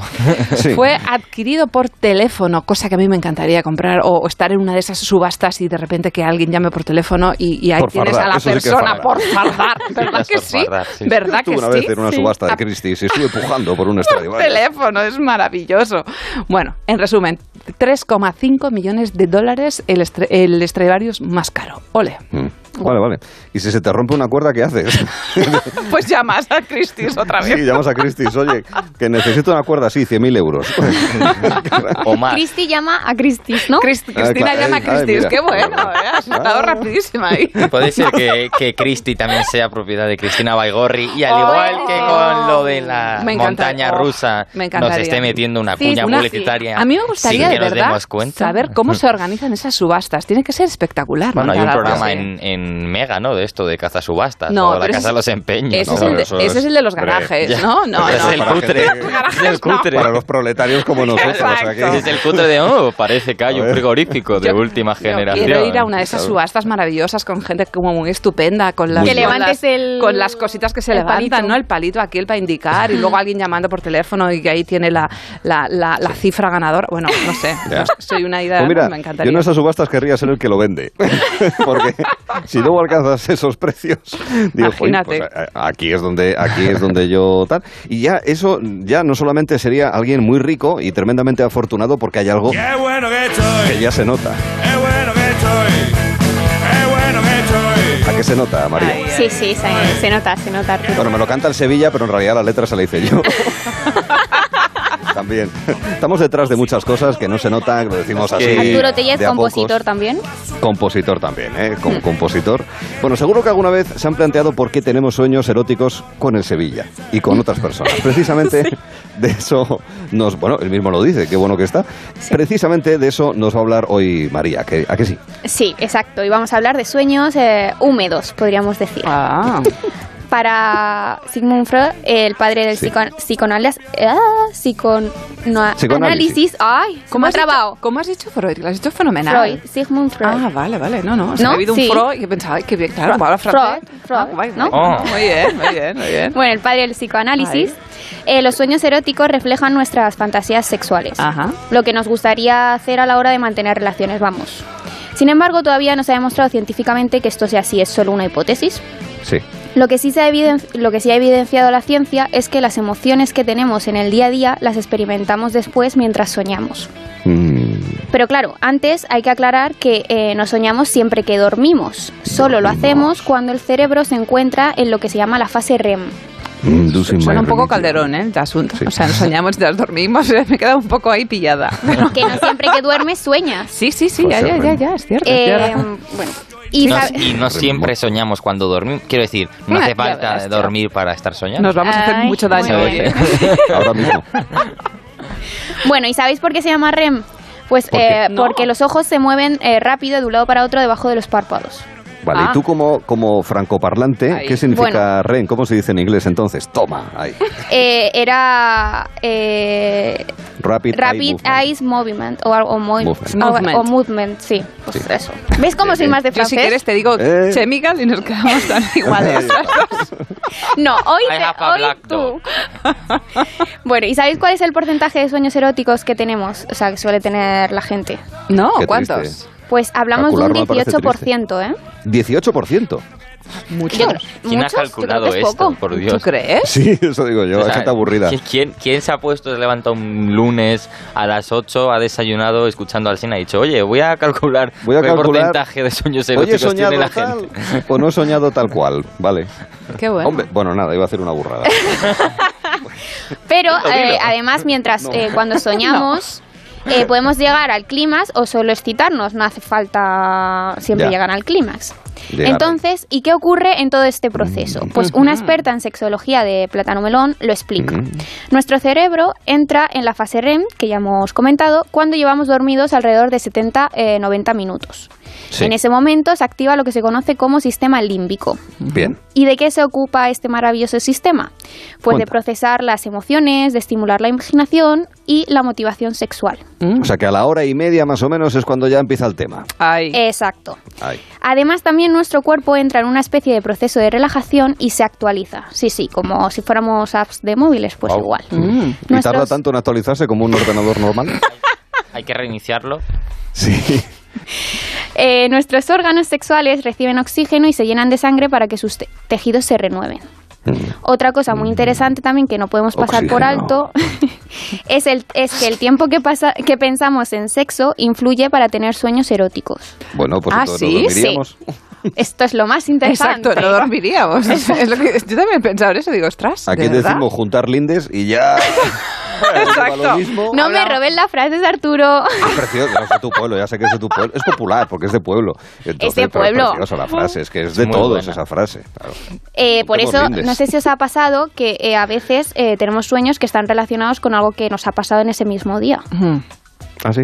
Sí, pero, pero has dicho que si pensamos en sexo, eh, influye en tener sueños eróticos. Sí. ¿Es lo que has dicho? Sí. ¿Ah? Y los sueños que más molan son los que estás soñando y, y- y yo qué sé, sueñas que estás escapando de alguien y tu cuerpo se mueve. Quiero decir, Pero eso no son mismo- eróticos. Pero Ya, ya, son pero digo, eróticos. estamos dando sueños y me he acordado que eso son súper chulo. Yo alguna vez me he caído de la cama. eh. Ah, eso nos ha pasado a todos. Sí, Mm. sí, sí. Bueno, ¿y cuáles son los pensamientos más repetidos en esos sueños eh, Hmm. que tenemos eróticos? Pues según la Ah, sexóloga, A ver. Es, ojo, ¿eh?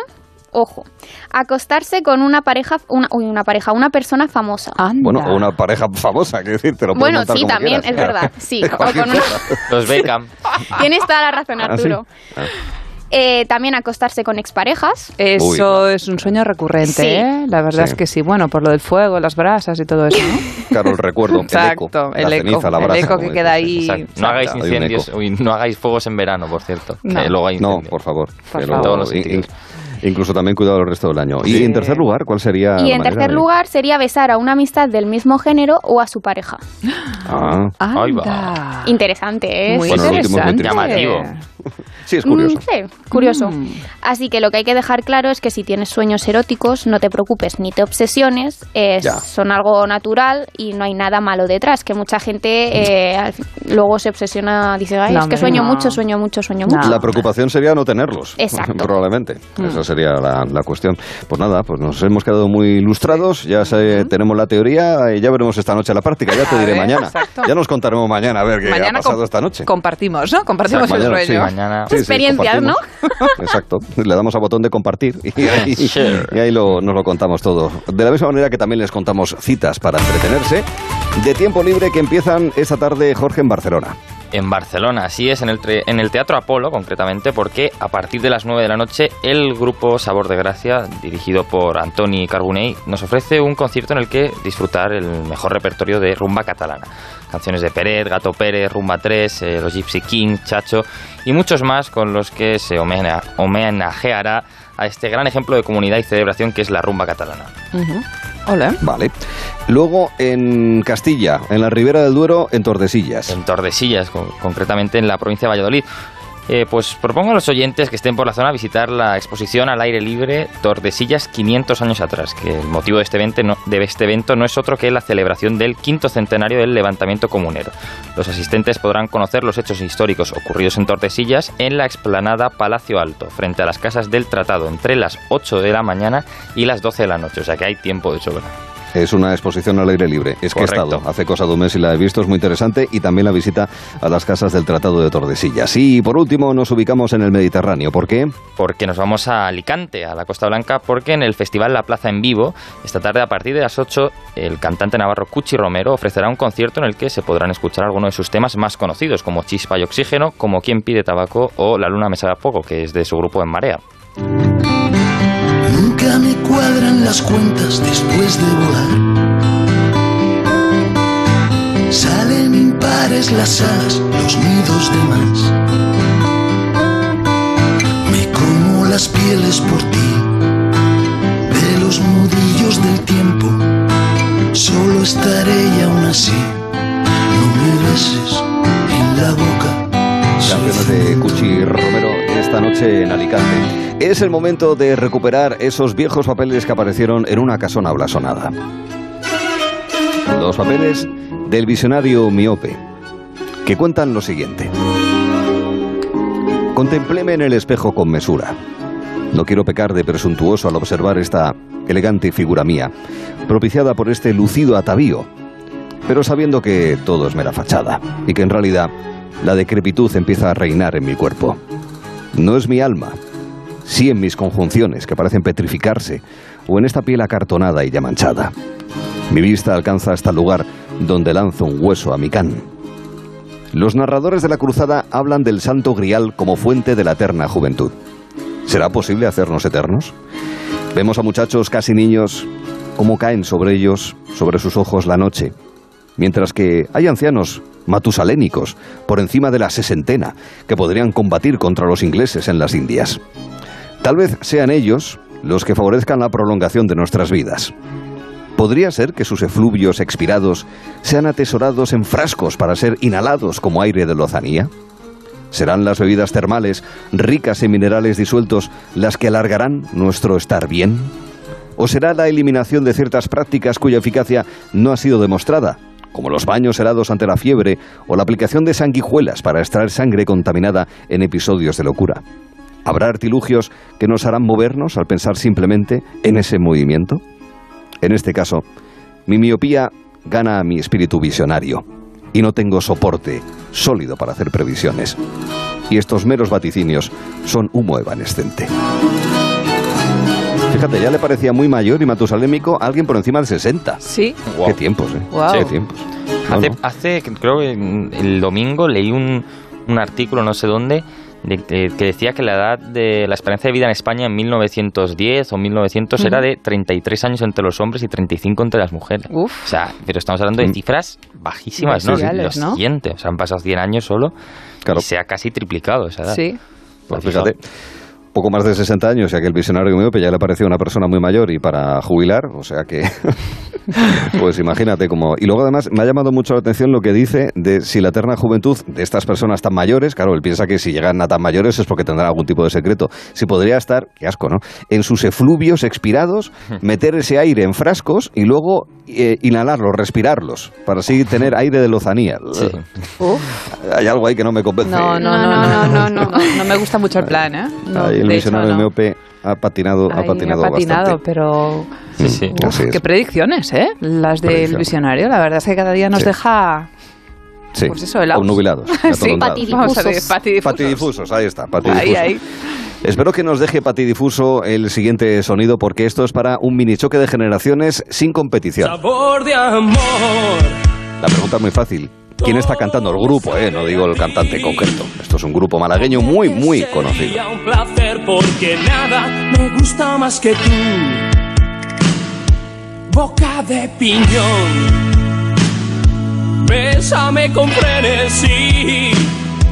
Besarte es como comer palomitas de, maíz. Seguro que las has ¿Y quiénes bailado. eran? Seguro No, que las has bailado, te- María. Sí, sí, seguro. Te, ju- te juro que sí, pero no sé, o sea, no me sale el nombre. Las fiestas de los pueblos, fiestas mayores, seguro. Esto ha sonado muchísimo. ¿Verdad? Jorge, ¿tiene alguna ¿Una idea? pista?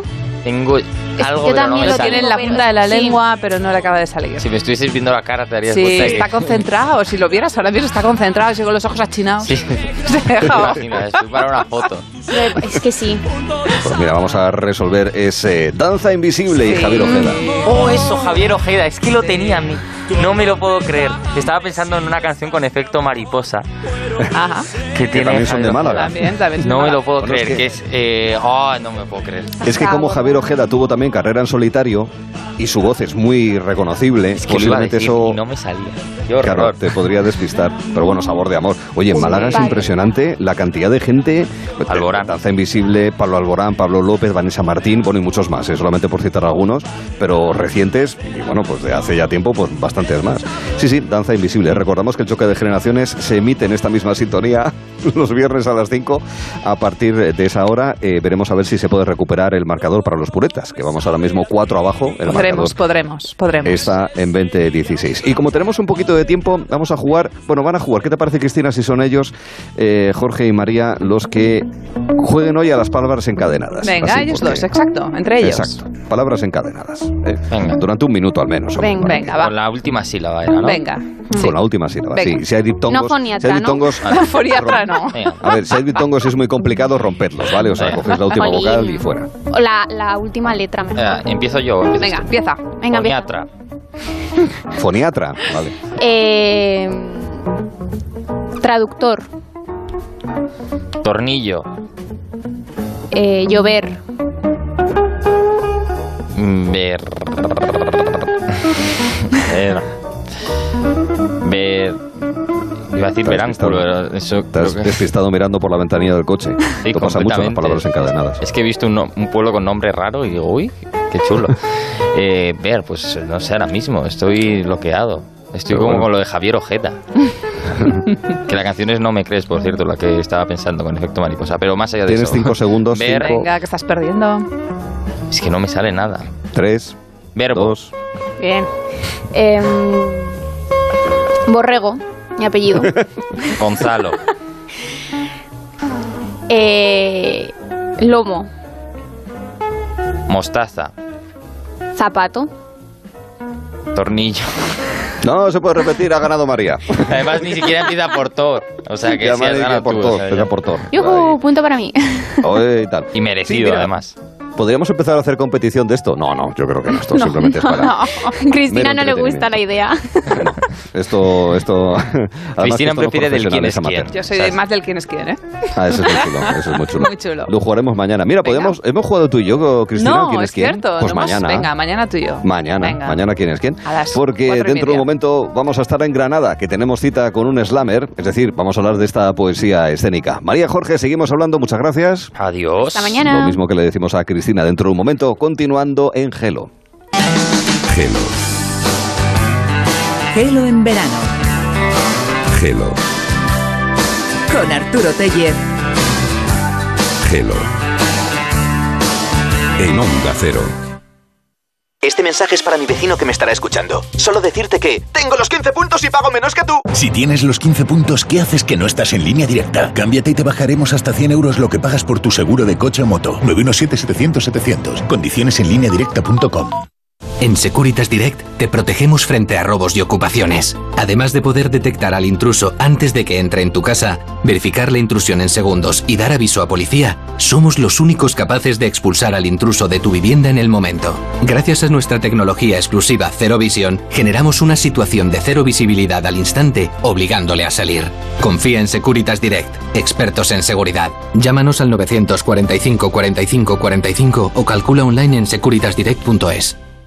Hola, soy Salvador Dalí y si además de avanzar en inteligencia artificial, investigamos más nuestra inteligencia natural, quizás así podamos vencer enfermedades como la que yo sufrí, el Parkinson. Apoyemos la investigación en enfermedades neurodegenerativas. Entra en fundacionreinasofía.es. Con la colaboración de Atrasmedia. En Movistar vamos a darlo todo. Ven a Fusión Selección Plus Fútbol y vive todo el fútbol con la mejor conectividad al 50% durante tres meses. Y una Smart TV Xiaomi de 55 pulgadas o un Samsung Galaxy S20 FE por 0 euros al mes. Infórmate en tiendas o en el 1004. Vive el fútbol a tu manera. Movistar. La radio y el podcasting conviven en el escenario del audio. El máster en radio de Onda Cero de la Universidad Nebrija te ofrece un doble título. ¿Cómo hacer una radio plural equilibrando información y opinión? ¿Cómo ha cambiado el consumo de la radio en las nuevas generaciones? ¿Qué papel jugará la radio en el futuro? Máster en radio de Onda Cero y experto universitario en podcasting, con prácticas aseguradas. Inscríbete en nebrija.com. Universidad Nebrija. Imparables. 98.0 Madrid. Bricolaje Moraleja, pisando fuerte en los mejores suelos. Distribuidor oficial de tarimas Parador, desde 16 euros metro cuadrado hace 5. Tarimas de diseño con garantía de por vida para uso doméstico. En Bricolaje Moraleja, suelos laminados a 8 euros metro cuadrado hace 5. Bricolaje Moraleja, calle Timanfaya 4 Humanes, bricomoraleja.com. Aperitivos La Real. Venta en Supercor, Hipercor, Supermercados del Corte Inglés y en aperitivoslarreal.com. Aperitivos La Real. Calidad de origen. Onda Cero. Madrid. Mientras que muchos quieren ver la vida de color de rosa, cuando se trata del alquiler todos buscan el naranja. El naranja de la puntualidad del cobro de la renta, el de la morosidad cero, el de la calidad de servicio, el naranja de alquiler seguro. Si quieres ver la vida de color naranja, entra en alquilerseguro.es. Alquiler seguro, el color del alquiler. Solucionesconhipoteca.com. Préstamos desde 10.000 hasta 3 millones de euros. ¿Necesita liquidez? ¿Necesita dinero hasta la venta de su casa? ¿Necesita un préstamo para cancelar deudas o un embargo? Solucionesconhipoteca.com. 91 639 9407. Préstamos desde 10.000 hasta 3 millones de euros. Solucionesconhipoteca.com. Grupo Eneas. Onda Cero. Destinos por descubrir, aventuras por vivir. Cada viaje, una experiencia. Disfruta de tus vacaciones y conecta con nosotros desde cualquier lugar del mundo. Llévanos siempre en tu maleta.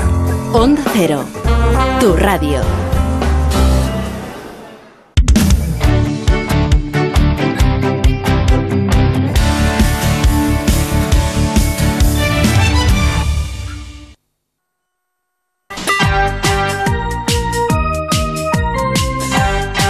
Qué pesadilla cuando sales a hacer un par de gestiones y pierdes toda la mañana. Y es que lo último que necesitamos ahora son complicaciones y desplazamientos. Y por eso mucha gente se ha cambiado a la mutua, porque la mutua te facilitan la vida y no necesitas desplazarte para hacer gestiones.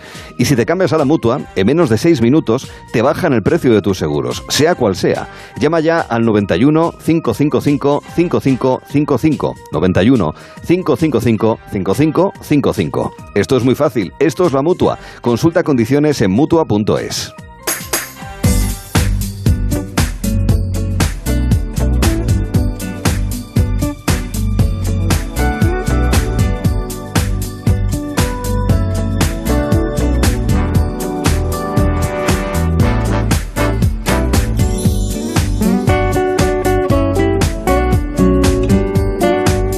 Queda una hora y 23 minutos para las 6 de la tarde que es verano, no pasa nada. Pero bueno, voy a decirlo ahora bien. 4 y 37, una hora antes en Canarias. Para la mayoría de la gente el reloj, afortunadamente, es algo que puede tener relativamente lejos. De la misma manera que mm, muy, muy cerca queremos a la gente que nos hace sonreír o que nos hace pensar o que nos entretiene o que nos eh, lleva a la reflexión. Y es lo que encontramos en muchas ocasiones con los invitados que tenemos eh, sobre el Poetry Slam, esta poesía escénica y con estos slammers que vamos conociendo en diferentes puntos del país. En esta ocasión, Cristina, vamos a ubicarnos en Granada y además hoy hay un aniversario importante para toda España, para la literatura universal y para Granada en especial, que nos hace pensar en la poesía también, Cristina. Pues sí, hoy hace 85 años del fusilamiento de Lorca y por eso hemos querido irnos a Granada para hablar con Pablo Amaya García. Él es slammer. Hola, Pablo. Hola, buenas. ¿Qué tal, Pablo? ¿Qué tal? ¿Cómo estamos? Alias Screaming. Exacto, alias Porque es, muy habitual los seudónimos entre la gente del slam, ¿verdad? Sí, sí, la verdad es que sí. Me, vino un poco impuesto, por así decirlo, entre comillas. Era un, alias que tenía en, la página de Facebook y al apuntarme al mm. primer evento me apuntaron directamente con ese nombre y fue como, oye, pues me gusta, me lo voy a quedar. Eh, explícanos cómo llegaste al mundo del, del, del slam, tú, Pablo. Pues fue una historia bastante bastante curiosa porque lo descubrí de, rebote, vaya. Eh, a mí de siempre me había gustado la poesía, la música, el, el, arte en general, ¿no? La, pintura también me gusta mucho. Y el caso es que un día en casa de un amigo de un amigo que pinta eh, me enseñó que le había llegado a él también de rebote el, vídeo de un de un slammer, un vídeo de un slammer de, en, el de hecho en el en el primer campeonato que se hizo a nivel estatal, a nivel de España eh, de un slammer que se llamaba Marshall Font. Y un vídeo así en un teatro muy, muy llamativo y, bueno, y la verdad es que me, me impactó muchísimo y, y, me gustó me gustó una barbaridad, vaya. Y empecé a meterme un poco, a investigar un poco más, principalmente sobre este hombre, sobre Marshall, porque era el único, el único slammer que conocía y la única persona con, que había visto actuar de esta forma, ¿no? Y, uh, perdona, perdona, dime. No, no, y de hecho tenemos, bueno, por, por lo que hemos, hemos sabido, eh, conociste a un slammer que estuvo con nosotros eh, el año pasado, a Ethan Spooner. ¿Cómo fue esa historia? Ah, es verdad. eh, Ethan Ethan fue, eh, era en, en, aquel momento era el organizador del Slam de Jaén. Entonces, eh, a raíz del vídeo este que te comentaba de Marshall, que os comentaba, eh, nos enteramos, el, el, amigo este y yo, Juan Ramón, que se llama, el amigo este, Juan Ramón y yo, nos enteramos que el siguiente campeonato nacional era precisamente en Jaén. Mm. Entonces fue como un, no sé, como, como algo muy impactante porque en aquel momento estábamos haciendo, nos dedicábamos al audiovisual, estábamos haciendo videoclips, estábamos haciendo reportajitos y cosas así por nuestra cuenta y decidimos pues intentar ponernos en contacto con la organización y, grabar el, como un pequeño documental sobre, sobre el Poetry Slam, el, el campeonato nacional y esto y la persona que lo organizaba era precisamente pues Ethan. Y, nada, nos pusimos en contacto con él, nos dio luz verde. Y, a raíz de ahí pues estuvimos, vamos, pasamos una semana en Jaén con dentro del movimiento del campeonato. Y, empezamos a mantener un poco más de contacto y un poco más de relación. Y la verdad es que es una persona estupenda, una persona maravillosa y, ha hecho ha hecho por el movimiento slam. Y bueno y no es que haya hecho es que sigue haciendo porque sigue, haciendo exactamente están haciendo están haciendo talleres en colegios, en institutos y acercando la poesía escénica a, mm. niños de 7 años, de 8 años, incluso de hasta los adolescentes, vaya. Por eso te iba a preguntar, porque con eh, cierta edad en el colegio, en el instituto, se accede ya obviamente al mundo de la poesía, sobre todo de la poesía más clásica, desde los tiempos del arcipreste de Ita, por decirlo así, o avanzando ya hacia las coplas de Jorge Manrique, a que, hombre, ya niños, niños, un Góngora y Quevedo no, no creo, pero bueno, según se va avanzando y creciendo en el currículum escolar, se va accediendo bueno, a las diferentes eh, formas de expresión poética según va eh, transcurriendo la historia, hasta que llegas a Ángel González, Blas de Otero o los actuales. Y sí que es verdad que puede ser una manera muy interesante de que la gente más joven le interese leer y escuchar poesía y decir poesía también, eh, Pablo. Claro, porque normalmente tenemos desde, desde pequeñitos, como bien decía, desde el colegio, no se nos inculca un tipo de poesía muy clásica algo que, que bien, si está bien estudiarlo, está bien conocerlo, por supuesto, porque hay obras y autores maravillosos. pero, pero hay que entender que los tiempos cambian, que las cosas cambian, que las cosas evolucionan y que en el siglo XXI es un poco, digamos, anacrónico eh, estudiar poesía o basarse en la poesía del siglo XVIII o del siglo XIX y que hay que dar mm, un poco de voz y un poco de cabida a, una poesía más actual. De hecho, en este en este campeonato que hablaba de Jaén, eh, hubo un campeonato de Teen Slam, que es como lo están llamando allí ahora en Jaén, están haciendo campeonatos en los que la edad máxima de participación son 16 años.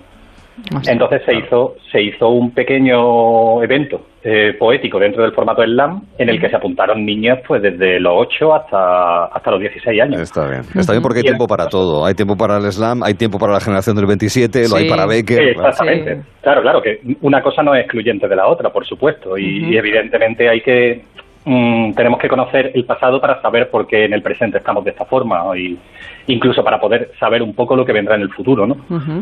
Pero pero veo muy necesario eso, el, el acercar una poesía actual y un una forma de pensar actual a, a, las generaciones que vienen, simplemente pues para que para que vean y que conozcan que hay otro tipo de poesía que se hace de otra forma, que se hace de otra forma y que no todo tienen por qué ser en decasílabo o verso alejandrino o, cosas de por estilo, ¿no?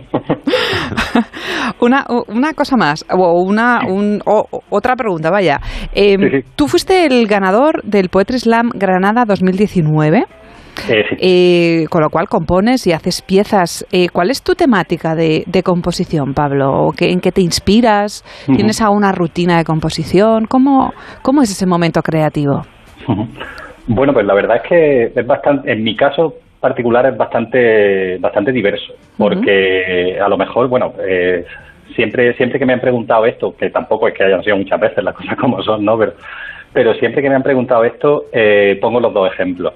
Hay un poema en el que estuve trabajando prácticamente dos años. O sea que ah. desde que lo empecé, desde que tuve la idea y dije, vale, quiero hablar sobre esto, mm. hasta que puse el último punto y dije, vale, ya sí que no lo toco más, ya sí que no cambio palabras, ni orden, ni, ni nada pasaron prácticamente dos años. Y luego, por otro lado, hay otro poema que compuse en unas 15, 16 horas, una cosa así, seguidas. O sea, fue en plan de, vale, me, tengo esta idea, me quiero sentar, quiero hacerla y me cueste lo que me cueste, el tiempo que me lleve. Entonces mi forma de componer es un poco un poco diversa en ese sentido. Tengo en mi casa tengo como tres o cuatro pizarras repartidas en diferentes habitaciones para que si se me ocurre una idea tener algo más rápido y decir, vale, aquí apunto una palabra, un verso, lo que se me haya ocurrido. Y luego aparte tengo los cajones y, las estanterías llenas de papelitos en los a lo mejor hay un folio doblado en ocho en ocho trozos y hay escrito pues yo qué sé mm, tres palabras y ahí está. Ah. O sea, que lo escribes ahí en papelinos, no lo apuntas en el móvil, en la aplicación de notas. No, no, yo soy, yo soy de la vieja escuela. vale, vale, vale. Yo voy a mano, yo voy a mano. Sí es verdad que de vez en cuando tiro un poco de, del móvil, pues a lo mejor yo que sé, me pilla en la calle o trabajando o lo que sea y no tengo a mano algo para apuntar. Y sí tengo en el móvil, claro, o en notas de voz. Y ahora que lo dices, tendría que revisar esa, esas notas porque igual tengo por ahí cosas que, que me ah, pueden servir y hace Tienes ahí un tesoro. Tienes ahí un tesoro, hombre. Esto me está recordando, Jordi Puyol decía que cuando tenía ideas cogía un post-it y se lo metía en el bolsillo de la chaqueta, que luego salían ahí una cantidad de papelitos amarillos, con lo cual algo, algo parecido podría contigo. Luego te, pediremos un, ejemplo, una muestra de, tu arte en, poesía escénica.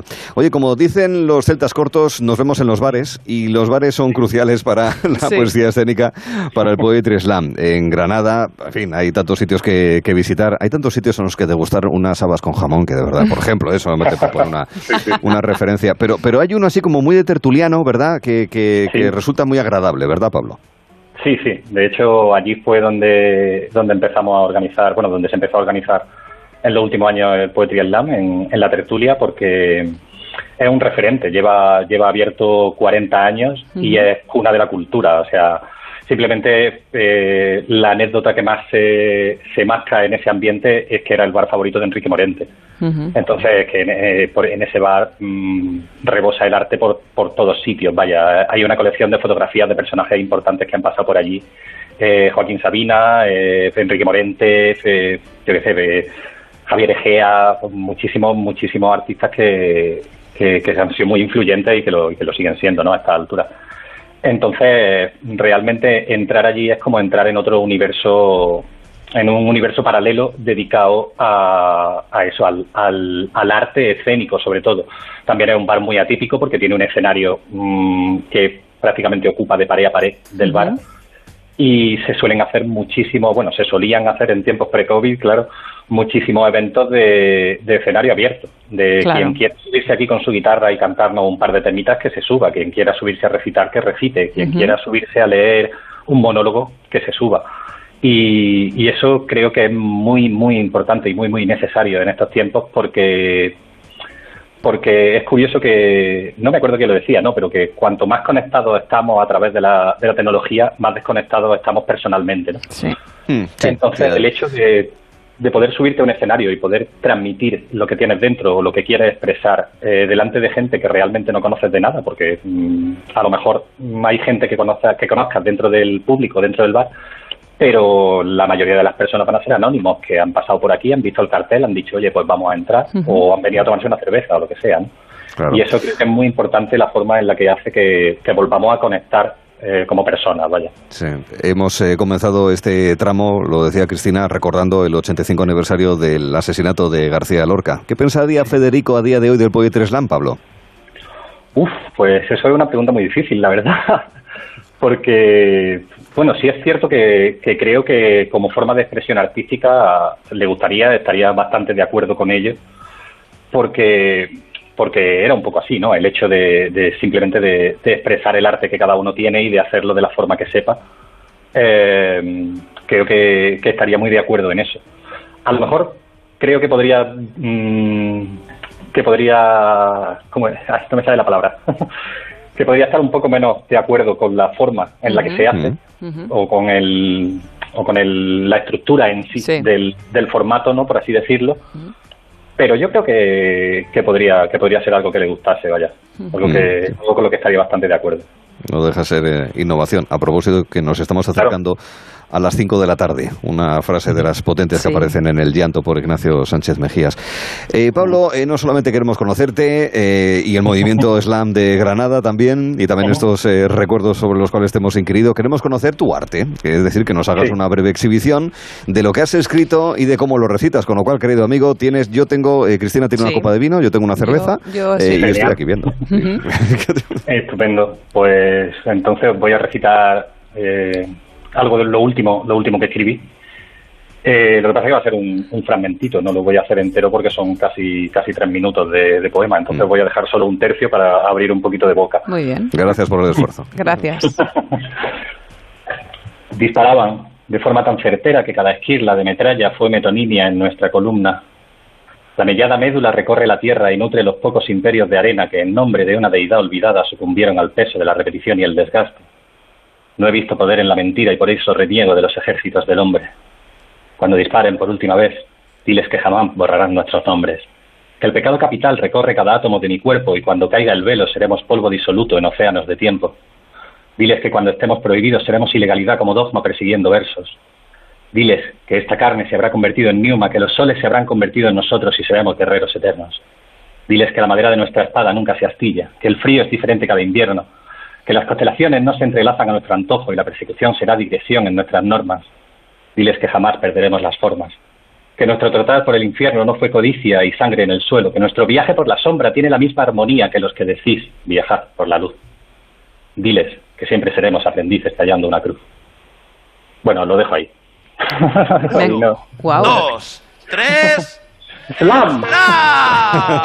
Muy bien. Qué maravilla, Pablo. Me ha encantado lo de nunca se borrarán los nombres. Yo creo que es un final precioso para, para una entrevista así, hablando justamente de, de Lorca, ¿verdad? nunca se borrará su nombre. Claro que sí, ahí lo tenemos. Exactamente. Ahí la obra permanece. Como también permanecerá en nuestros oídos y en nuestra mente lo que nos acabas de recitar, porque además hemos escuchado con atención, como requiere los recitales de los amigos del Slam. En este caso, desde Granada, Pablo Amaya. Pablo, muchísimas gracias, ha sido un gusto. Muchísimas gracias a vosotros. Un verdadero Hasta la próxima, y gracias. Cristina, te espero con Lolita y con Luis, ¿verdad? Dentro de un ratín. Aquí me quedo. Que tenemos teatro, porque hay más cosas, Angelo.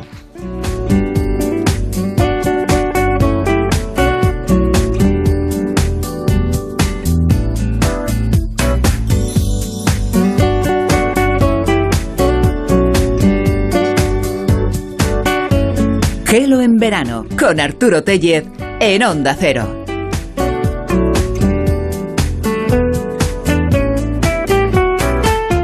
Esto es muy fácil. ¿Que a mí, que nunca he dado un parte, me subes el precio de mi seguro? Pues yo me voy a la mutua. Vente a la mutua y en menos de 6 minutos te bajamos el precio de cualquiera de tus seguros, sea cual sea. Llama al 91 555 5555. 91 555 5555. Esto es muy fácil. Esto es la mutua. Condiciones en mutua.es. Ahora el televisor que quieres. En Electro 3. El móvil para seguir conectado. En Electro 3. Un sistema de sonido portátil. En Electro 3 del Corte Inglés. Tres días con un 15% adicional en las mejores marcas de electrónica. Samsung, LG, Sony. Xiaomi, Oppo, Bose. Con las ventajas de los tecnoprecios. Solo hasta el miércoles 18, 15% adicional en Electro 3. En tienda web y app del Corte Inglés. ¿Desanimado porque se acabaron las vacaciones? Tranquilo, toma Ansiomed. Ansiomed con triptófano, lúpulo y vitaminas del grupo B contribuye al funcionamiento normal del sistema nervioso. Ansiomed, consulta a tu farmacéutico o dietista. Ahora, en Carglass, por la reparación o sustitución de tu parabrisas, te regalamos una luz de emergencia Gel Flash para que en caso de avería incrementes tu seguridad. Carglass cambia. Carglass repara. Pide cita en carglass.es. Promoción válida hasta el 5 de septiembre. Consulta condiciones en carglass.es. Salupet, la primera plataforma de España de videoconsulta veterinaria. Consultas, valoración de enfermedades, recomendaciones, sin desplazamiento ni esperas, cuando lo necesite. Tenga línea directa con un veterinario desde solo 5 euros al mes y el primer mes gratis. Mundimed.es, la telemedicina del siglo XXI, también para nuestros mejores amigos. Has elegido la radio para dar a conocer tu marca, para compartir sus valores, motivaciones y compromisos, para reforzar su imagen diferenciándola de la competencia, para llegar a nuestros oyentes. Por eso, desde la radio queremos darte las gracias por poner en nuestras manos tus deseos. Seguiremos trabajando para hacerlos realidad. A todos nuestros anunciantes, gracias por elegirnos. 98.0 Madrid.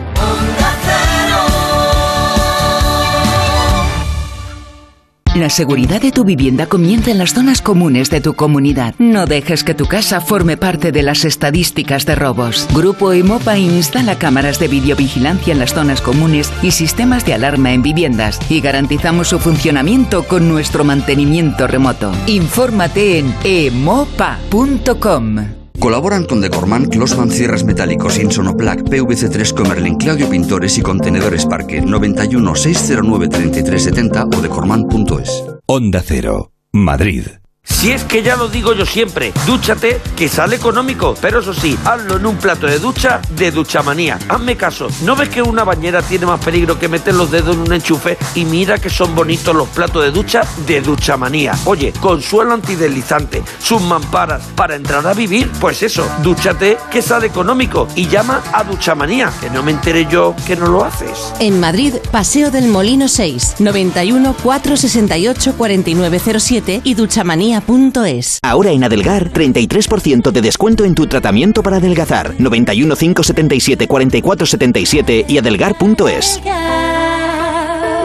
Onda Cero. En el Colegio Invisible encontrarás casos sobrenaturales, fantasmas, fenómenos extraños. ¿Te atreves a entrar? Hoy precisamente os hablaremos de las pirámides desconocidas, de quiénes las hicieron y de qué puede haber en su interior. El Colegio Invisible, con Lorenzo Fernández Bueno y Laura Falcó. Los jueves a la una de la madrugada. Y cuando quieras, en la app y en la web de Onda Cero. Te mereces esta radio. Onda Cero, tu radio.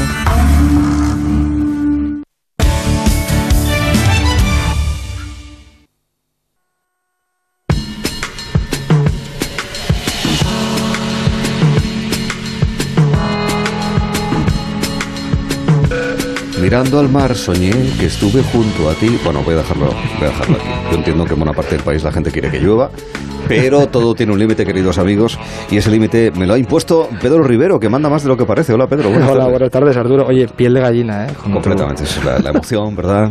Yo lo entiendo. Ahora no sé cómo voy a poder hablar. Me llamaron para, para participar como invitado en San Remo este año, ah, pero sí, rehusé, rehusé porque bueno, sí. No. Quisiste, no quisiste acaparar tanto protagonismo, claro, no eres de los focos. Eso es lo importante, lo importante mm. son los concursantes, ¿verdad? Sí, es entendible, es entendible. Entonces, no, no, no, no quería yo acaparar los focos básicamente porque además además el, recibo de la luz en Italia también es bastante alto. Sí, cuidado, peligro ahí también, sí, hay sí. Que ahorrar, hay que ahorrar. en lo que no ahorramos son en kilómetros recorridos por las playas del país, empezando en Galicia con la previsión del tiempo. Efectivamente, comenzamos por Vigo, la playa de Afonte, despejado todo el día, 26 grados de máxima y a 14 el agua atlántica. ¿Qué se prevé en Asturias? En Gijón, la playa de San Lorenzo, sol y nubes por la mañana, por la tarde desaparecerán esas, esas nubes, eh, cielo despejado, 22 de máxima y a 22 el agua. En Cantabria. La playa de Comillas, sol y nubes durante todo el día, 21 de máxima y a la misma temperatura el agua. Previsión para el País Vasco. En Mundaca, la playa de la Idachu, eh, nublado por la mañana, por la tarde aparecerá el sol, pero bueno, también con nubes, 21 de máxima y a 22 el agua. Ahora en el Mediterráneo, Cataluña. Eh, Grande es despejado por la mañana, sol y nubes por la tarde, 25 de máxima y a 23 grados si queremos darnos un chapuzón. Pronóstico para la comunidad valenciana. Castellón de la Plana, la playa, eh, la playa del Pinar, nublado todo el día, 28 de máxima y a 27 el agua. Estamos en Murcia. Nos vamos hasta San Pedro del Pinatar, la playa de Villananitos, sol y nubes por la mañana, despejado por la tarde, 30 grados de máxima y a 29 el agua. Ahora el Mediterráneo andaluz. En Almería, San Miguel de Cabo de Gata, despejado todo el día, 28 de máxima y a 26 el agua. ¿Qué se prevé para la parte atlántica de Andalucía? Pues extendemos la toalla en Rota, en la playa de Punta Candor, alguna nube por la mañana, por la tarde ya el cielo completamente despejado, 26 de máxima y a 24 el agua. ¿Qué tal por Baleares? En Menorca, Cala Galdana, despejado todo el día, 30 de máxima y a 26 grados si queremos darnos un bañito. Predicción en Canarias. En Lanzarote, la playa de La Garita, también despejado todo el día, 26 de máxima y a 23 el agua. Ceuta. La Ribera, sol todo el día, 28 de máxima y a 25 el agua. ¿Y Melilla? El Hipódromo, también despejado todo el día, 29 de máxima y 25 grados el agua. ¿Hay canción del verano este año? Ese concepto así como tan mm, antiguo. No lo sé, una canción del verano ahora mismo. Hemos visitado pocos chiringuitos, ¿eh? Estamos aquí metidos. Estamos, Oye, estamos demasiado tiempo aquí, yo creo. Es verdad, hay que salir. Adiós y que haga el programa otro. Venga, chao. Venga. Fra l'altro ti volevo dire che la vita non è male oh yeah. Hello. Fra l'altro cosa ci vuoi fare? Sopra queste scale un po' si scende un po' si sale Hello. Pertanto probabilmente il numero uno non conta niente Hello. Comunque non conta più niente se invece di darsi la gente prende Con Arturo Teller Ti volevo dire No, niente En Onda Cero A poco menos de 32 kilómetros se encuentran los ciclistas en la Vuelta a España y lo contaremos con Juan Antonio Manzano en el próximo tramo de Gelo en Verano, donde el contenido principal será para David Martos y la pantalla, es decir, hablaremos de novedades, curiosidades, estrenos y no faltará Julián López en Descarrilados. Quédense aquí, ahora noticias.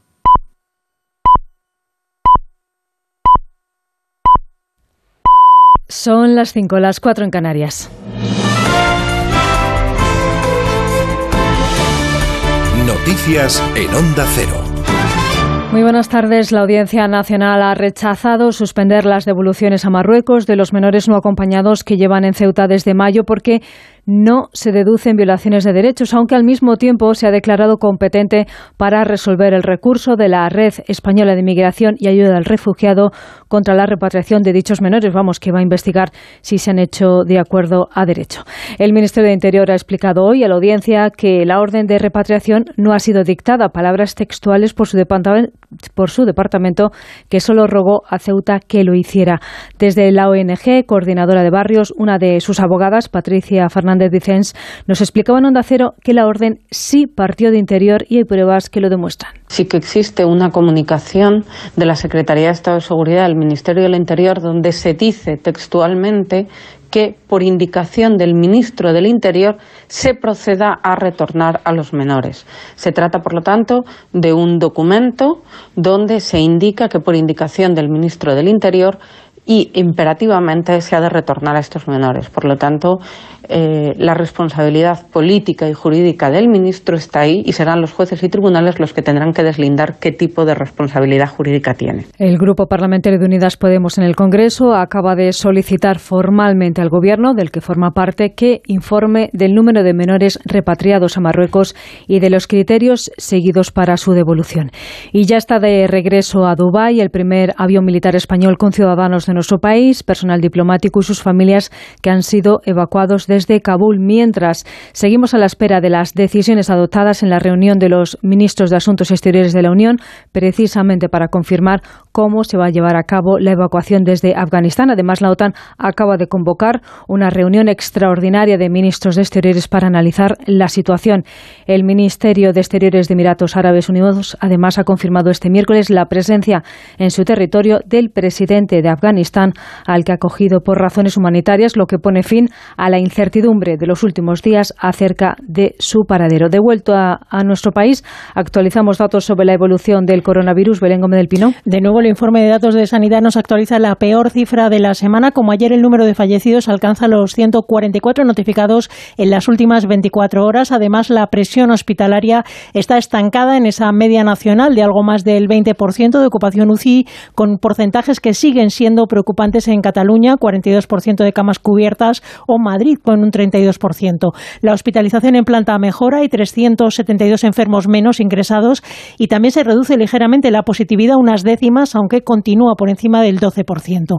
En las últimas 24 horas, Sanidad notifica casi 12.000 nuevos contagios, con descenso en todas las comunidades, salvo ligeros repuntes en Ceuta, que tiene la peor situación epidemiológica del país, y también en Extremadura. La incidencia acumulada baja en todos los grupos de edad y se reduce 20 puntos de media nacional para quedar en los 378 casos por cada 100.000 habitantes. Hoy ha habido Consejo Interterritorial de Salud donde la ministra de Sanidad, Carolina Darias, ha querido poner en valor el hecho de que ya se ha vacunado al 70% de la población española que puede vacunarse, la que tiene menos más de 12 años. Si tenemos en cuenta la población total, esa cifra baja al 63%. Pese a ello, Darias se muestra satisfecha. Más del 70% de la población diana de nuestro país tiene ya pauta completa de vacunación contra la COVID. Se trata ahora de seguir avanzando, de seguir administrando dosis para conseguir una amplísima cobertura vacunal. De ahí la importancia de seguir incentivando nuevos puntos de vacunación sin cita para que la ciudadanía de nuestro país pueda acudir y seguir con esta exitosa campaña de vacunación. Sin duda alguna, un éxito colectivo de país. Y el IMSERSO mantiene la previsión de iniciar su programa de viajes en octubre después de que hayan sido rechazados por un tribunal los recursos de la patronal estatal de los hosteleros y la autonómica OSBEX contra los pliegos de contratación aprobados por el Ministerio de Derechos Sociales. Vamos ya con la información del deporte con Mario Yun. En marcha la quinta etapa de la Vuelta Ciclista a España, Juan Antonio Manzano. 28 minutos para 28 kilómetros para llegar a la línea de meta de Albacete. Los tres escapados, uno de ellos ha quedado ya rendido ante el peso del pelotón. Pelayo Sánchez está a punto de ser absorbido por el gran grupo por delante el de Caja Rural Oyer Lazcano y también el de Euskaltel. Xavier Azparren mantienen su diferencia, aunque cada vez va reduciéndose 1.30. Llegaron a tener 7 minutos y es que por detrás eh, los eh, eh, de Keunig sobre todo han tenido que ponerse manos a la obra para ir cazando y para llegar a esta meta de Albacete para buscar esa volata. Se esperaba viento, no ha aparecido. Un minuto y 28 segundos de los escapados sobre el pelotón a 28 kilómetros para línea de meta. Y el jugador del Real Madrid, Martin Odegaard, está a un paso de firmar por el Arsenal. El equipo londinense pagará 40 millones de euros fijos y 5 en variables para que el noruego pueda jugar en la Premier. En el mercado de fichajes, el Betis se hace con los servicios de Pechela, procedente de la Fiorentina, y el Villarreal firma Dan Juma, del Bournemouth. Y el tenista austriaco Dominic Thiem se perderá toda la temporada por una lesión en la muñeca. Es todo, la información vuelve a Onda Cero a las 6, las 5 en Canarias se quedan en la buena compañía de Arturo Tellez. Síguenos por internet en ondacero.es.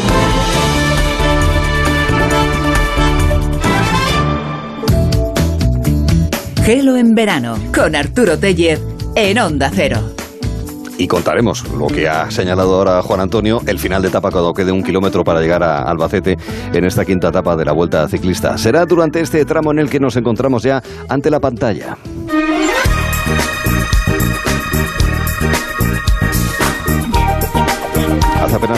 Unos instantes ha ocurrido algo que nos ha sobrecogido, impresionante en este estudio. Se ha abierto la puerta, ha entrado una persona, que no crean que no es fácil, ¿eh? Y de repente todo ha empezado a llenarse de cámaras, de claquetas, de pósters, de bobinas de películas, de groupies. No ha entrado una persona en los estudios Onda Cero, no. Ha entrado el cine. Oye, perdona, Arturo, buenas tardes. Hola, hola, Buenas ¿qué tal? tardes. Que todo esto que tienes aquí, los cachivaches, las bobinas y tal, ya estaban, ¿eh? Cuando yo entraba. Así Sí, que que ordena un poco, todo, ¿eh? ordena un poco, limpia el polvo, porque aquí tiene que venir gente. Sí, sí, sí, viene gente, pero no mucha Que también. ya te baja digo. la ola y vendrán invitados aquí dentro de nada. Que es que, como, es el caso de David Martos, que se encuentra, fíjense, que lo, lo hemos saludado en Málaga, le hemos saludado en Mallorca y ahora le saludamos también en Asturias, en Oviedo. Bienvenido, hombre. Muchas gracias. ¿Qué tal? gracias, ¿Un culín? gracias. ¿Quieres un culín de sidra? Ay, sí, gracias, gracias. Oh, qué rico. Eh, pues aquí estamos, aquí estamos. Yo tenía el compromiso de venir de visita, de conocernos, de ponernos cara y, y aquí Vale. estamos. Ah, Me, me parece muy bien. Ya te has hecho una foto con Woody Allen. Bueno, ya tenías algunas eh, con Woody Allen, que tiene una escultura, eh, una estatua en el centro de Oviedo. Es una gran idea, eh, salvo para los que vivimos aquí no tenemos verano. Bueno, tenemos un verano tal que de esa manera. No vemos mucho el Una sol. tarde. Sí, tenemos una tarde con un poco de sol y a partir de ahí, pues sí, una temperatura muy agradable y humana, ¿verdad? Pero sol poquito. Pero bueno, no vamos a estropear este encuentro, ni mucho menos. ¿Qué digo encuentro? Esta desvirtualización. No, no lo estropees porque además yo llego cargado de noticias, como siempre, de cine, de series, de estrenos. Hay invitados. Vamos a dejar de dar la tabarra a los oyentes con nuestro Woody Allen y nuestra Sidra y nuestro cachopo.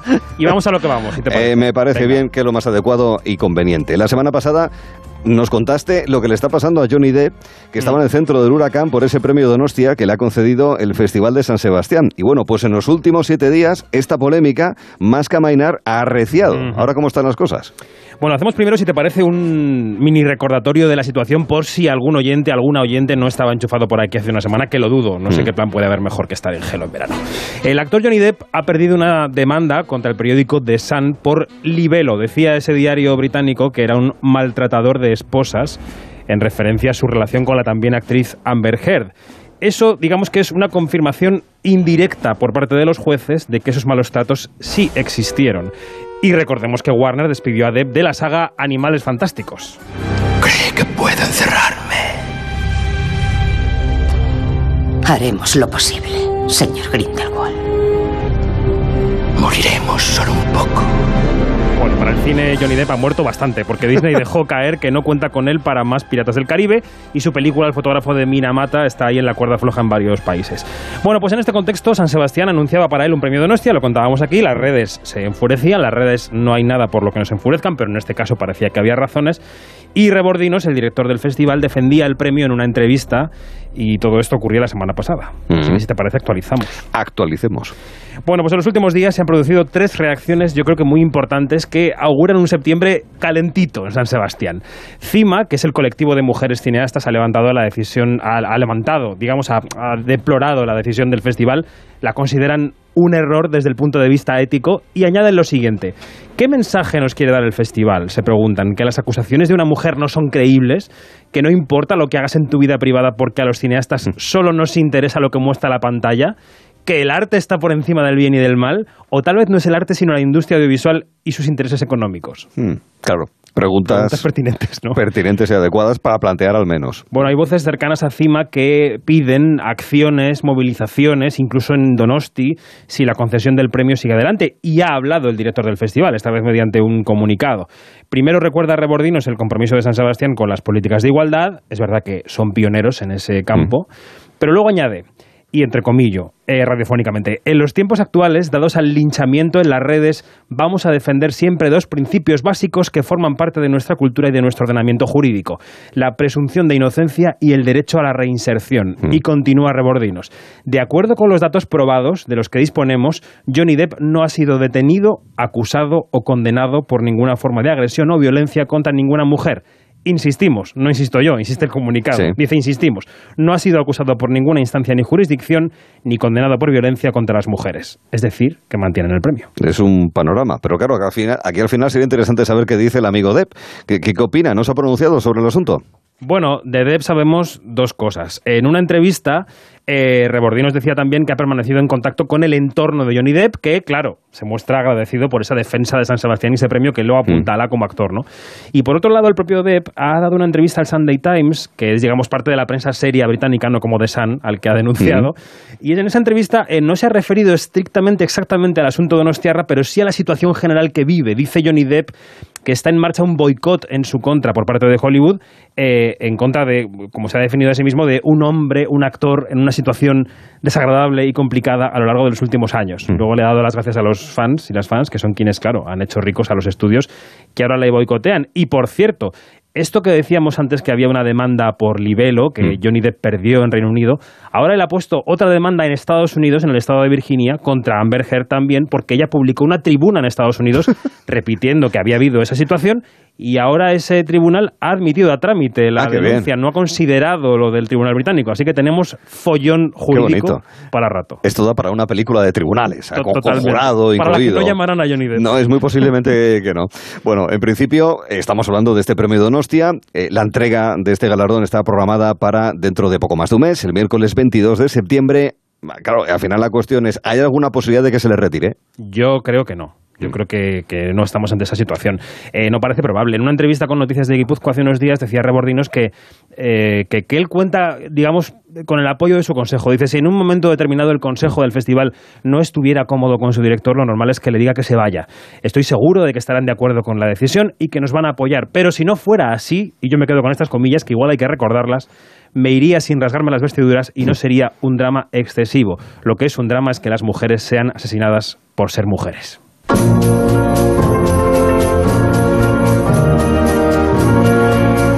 Con el eco de las reflexiones de Rebordimos, eh, cambiemos de tercio. Dicen los medios americanos que, aunque pensábamos que el rodaje arrancaba en septiembre, esta semana comienza, David, la producción de la nueva película de Wes Anderson, aquí en España. Sí, efectivamente, en concreto en el municipio madrileño de Chinchón.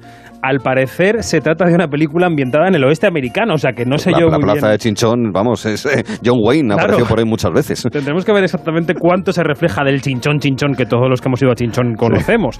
Lo que sí sabemos es que Wes Anderson contará con su elenco habitual, aunque cada vez que yo abro las páginas americanas se ha apuntado otro actor más. O sea, ¿Ah, esto sí? va a ser una troupe en Madrid, incluido Bill Murray, al que yo creo que seguro veremos paseando por Madrid y que siempre tiene historias divertidas, siempre se encuentra con alguien y tiene alguna anécdota divertida que contar. Y bueno, y se han in- incorporado al reparto también dos mujeres de las que hemos hablado aquí últimamente. Una de ellas es Margot Robbie, que Ah, muy sigue en cartel con el Escuadrón Suicida, Nos no gusta. confundir con Escuadrón Suicida sin él. Ya lo dijimos, correcto. Y la otra es Scarlett Johansson. También nos sí. gusta, también nos gusta. Después de liar la pardísima con su denuncia contra Disney, la Johansson va a venirse a rodar a España. Ojalá poder colarnos en ese rodaje. Es un, es un deseo que, bonito. que mantenemos. Le podemos preguntar, Margot, Scarlett, ¿nos dejas pasar? O a, o a Bill, en su caso, incluso al propio Wes. Igual Bill, con lo loco que está, te dice que sí. Es muy posible, sí, porque cuando le preguntaron en Cazafantasmas hacia dónde conducen esas escaleras y él dijo, hacia arriba, ahí nos enamoró a todos. Bueno, la semana pasada dejabas caer también que la siguiente en denunciar a Disney podría ser Emma Stone, la protagonista de, de Cruella. ¿Ese asunto cómo va? Pues el asunto no va. Ah, muy bien. No va claramente hacia ningún sitio. De hecho, se está desarrollando en el sentido completamente opuesto. Mm. No solo es que Emma Stone no haya denunciado a Disney, sino que al parecer eh, su relación con Disney va viento en popa y a toda vela porque va a haber secuela de Cruella. Ah. Son varios los medios estadounidenses que especulan con el hecho de que haya recibido una compensación económica eh, por el hecho de haber, digamos, de, de encontrarse la situación parecida a la de Scarlett Johansson. Recordemos que a Scarlett eh, le había ocurrido que había denunciado a Disney porque en su contrato había unos pluses vinculados a la taquilla en cines de Viuda Negra, que Disney estrenó simultáneamente en Disney Plus y claro, ya se quedó sin los pluses correspondientes a lo que la gente vio en digital. Así que, como le pasó lo mismo a Emma Stone con Cruella, pensábamos que podía denunciar también, pero no. Money, money, money. Claro, es eh, determinante. Eh, hay que encontrar. Ava. ¿Cómo decía? Ava. Money, money, money. Ah, correcto, vale. Enseguida vamos a contactar con nuestra especialista de la semana para que nos recomiende también una serie, porque también hablamos de series.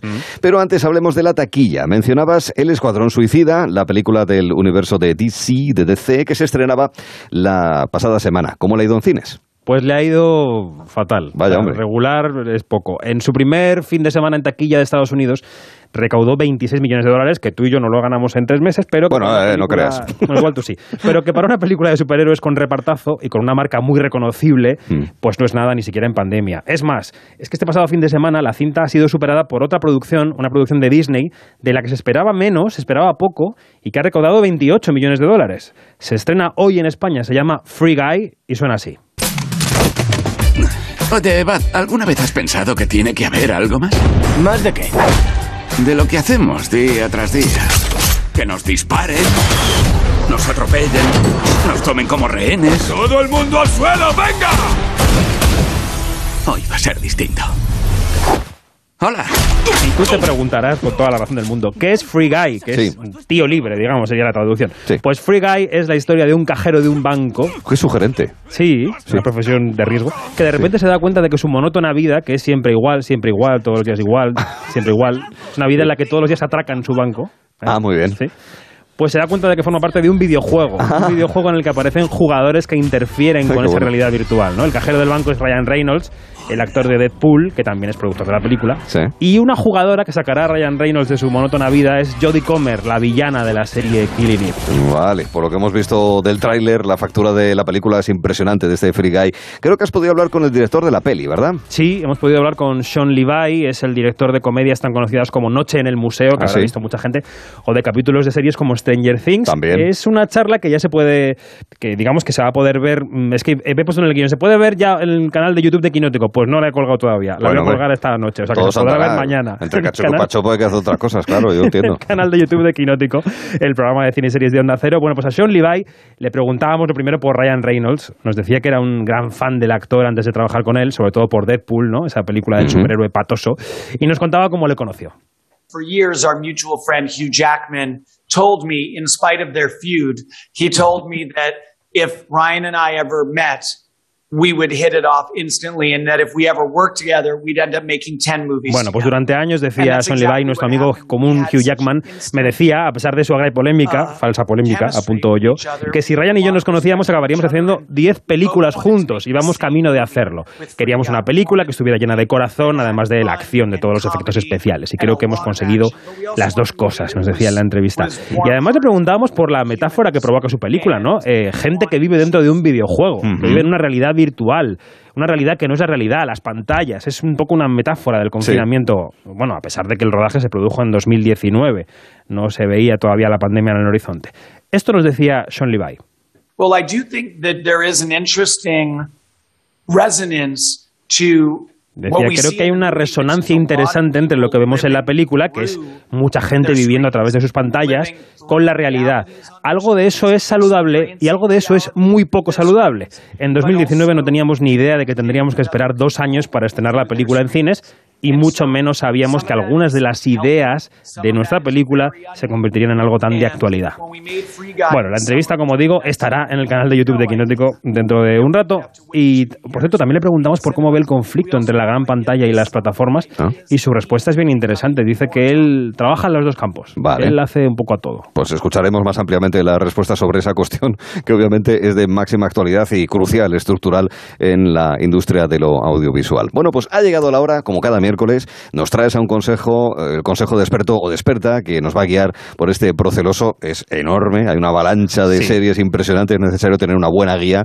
Esta semana le hemos dado un toque a Marina Suk, ella es coordinadora de series en Serialistas, que es la web de series de La Sexta. Marina, ¿qué tal estás? Buenas tardes. Muy buenas tardes, ¿cómo estáis? Marina viene con un cedazo, esto que sirve para cribar, ¿verdad? Lo que es el grano de, de la paja, porque es impresionante. Hay tal acumulación de series para ver que es necesario que haya gente como tú, Marina, para que, para Marina que nos lo hable. ve todo y tiene un criterio brutal, así que nos va a ayudar seguro. Pues fantástico. Oye, este viernes, Marina, se estrena en Amazon Prime Video una serie que protagoniza Nicole Kidman. Se llama Nine Perfect Strangers, o sea, Nueve Perfectos Desconocidos. eh, la serie en la que está Nicole Kidman.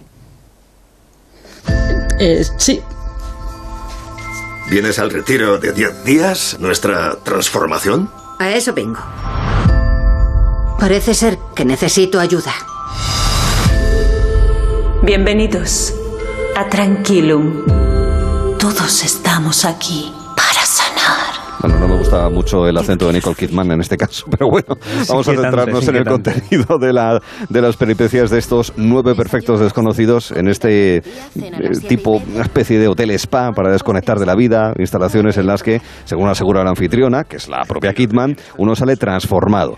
A ver, Marina, primero te vamos a pedir valoración general de lo que hayas podido ver de la serie. ¿Qué opinas?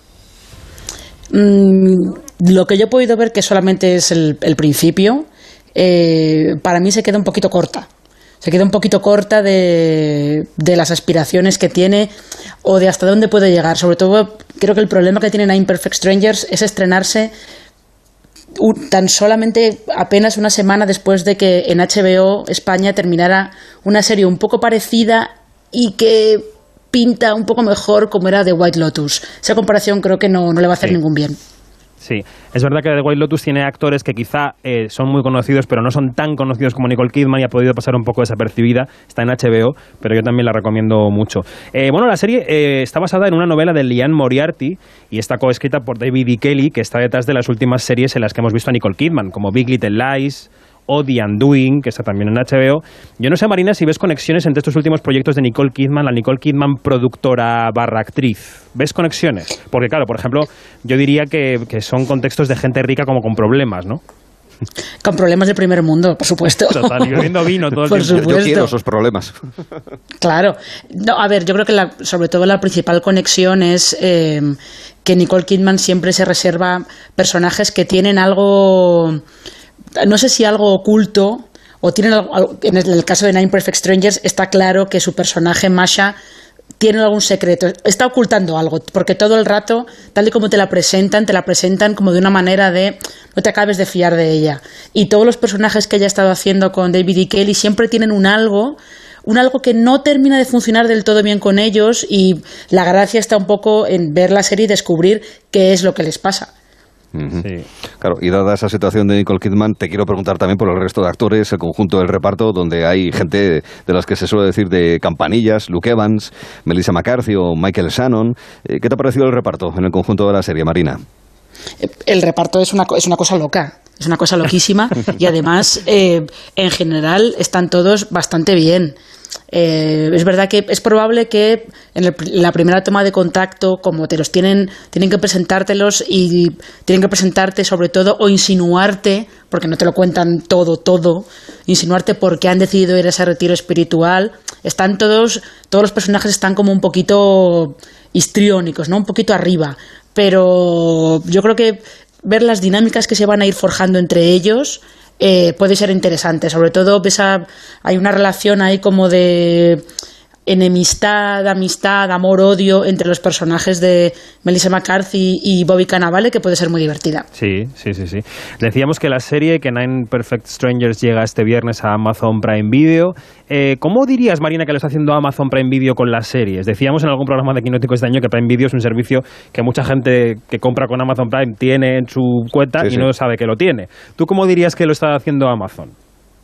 Eh, a ver, hay que tener en cuenta que esta en concreto no es una producción de Amazon. Esta es una producción de Hulu en Estados Unidos. Lo que pasa es que eh, internacionalmente y en España la tiene Amazon Prime Video. Pero eh, con los originales suyos propios, eh, lo que parece que está buscando son eh, series que atraigan a mucha gente. Ahí tenéis esa, esa cosa gargantuesca que es la serie de, del Señor de los Anillos o incluso la adaptación que tienen de la Rueda del Tiempo para finales de este año. Bueno, y la pasta Como parece que están buscando una cosa grande, apuesta, apuesta grande y a ver si así consigues que por lo menos llamar la atención de la gente y, y que la gente venga. Y luego está The Voice, que es lo que mejor les está funcionando. Mm. Oye, te hemos querido y hemos eh, buscado sobre todo crit- tu criterio sobre estos nueve perfectos desconocidos, la serie de Kidman, estos Nine Perfect Strangers, pero hombre, eh, dado que ves mucho más que cualquier persona normal, te querríamos eh, pedir una recomendación extra, algo de este verano, alguna serie que estés viendo y que pienses, oye, pues esto lo recomiendo encarecidamente a toda la gente a la que quiero, Marina. Pues eh, mira, ya que estamos hablando de Amazon Prime Video, tienen hay una, una serie que es un thriller que se llama Cruel Summer, que es mejor de lo que parece y tiene también hay un misterio, un misterio contado en, en tres líneas temporales diferentes, entre dos chicas, una que es la popular y que desaparece misteriosamente y una que quiere ser la popular. No voy a decir nada más porque la gracia está en ir descubriendo todas las revelaciones que hay en la serie, que son muchas. Soy muy fan del género de las series que son mejores de lo que parecen. Ah, Eso está muy bien, que, que te sorprendan, ¿verdad? Es decir, es verdad, cuando te recomiendan una serie, oh, es maravillosa, es fantástica, luego vas con ciertas expectativas que si se incumplen, pues es una decepción. Mejor, como ha explicado Marina, hasta aquí cuento y luego a partir de aquí Hasta que la gente puedo lo leer. disfrute ¿eh? y lo tomamos como, como un criterio a tener muy en cuenta. Coordinadora de series, de serielistas, un placer ten- tenerte también aquí en Onda Cero. Marina Suc, un beso y cuídate. Igualmente, muchas gracias. Hasta la próxima. Oye, David, vamos con los estrenos de la semana. Habíamos hablado ya hace unos minutos de Free Guy, pero hay unos cuantos más. Sí, vamos a repasar el resto de los estrenos de la semana y si lo hacemos tenemos que poner la banda sonora de la película de la semana. So may we start. So may we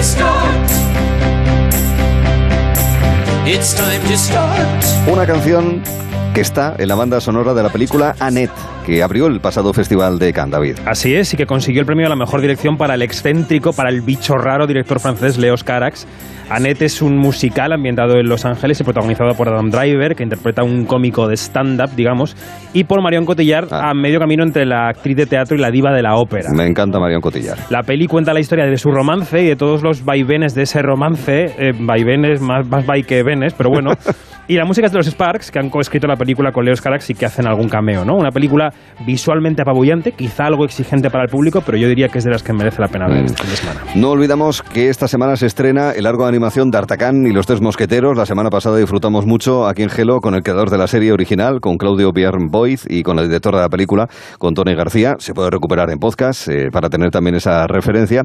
Pero como siempre, querido, te pedimos una opción para los amantes del cine de autor o cine en versión original también. Esto podría encajar con Annette, pero ¿podemos tener alguna opción más? Pues venga, otra opción en versión original para esta segunda mitad del mes de agosto podría ser una película danesa que se llama Un bocado exquisito. Lo quiero todo. ¿Todo? Sí. Familia, hijos, carrera. Todo.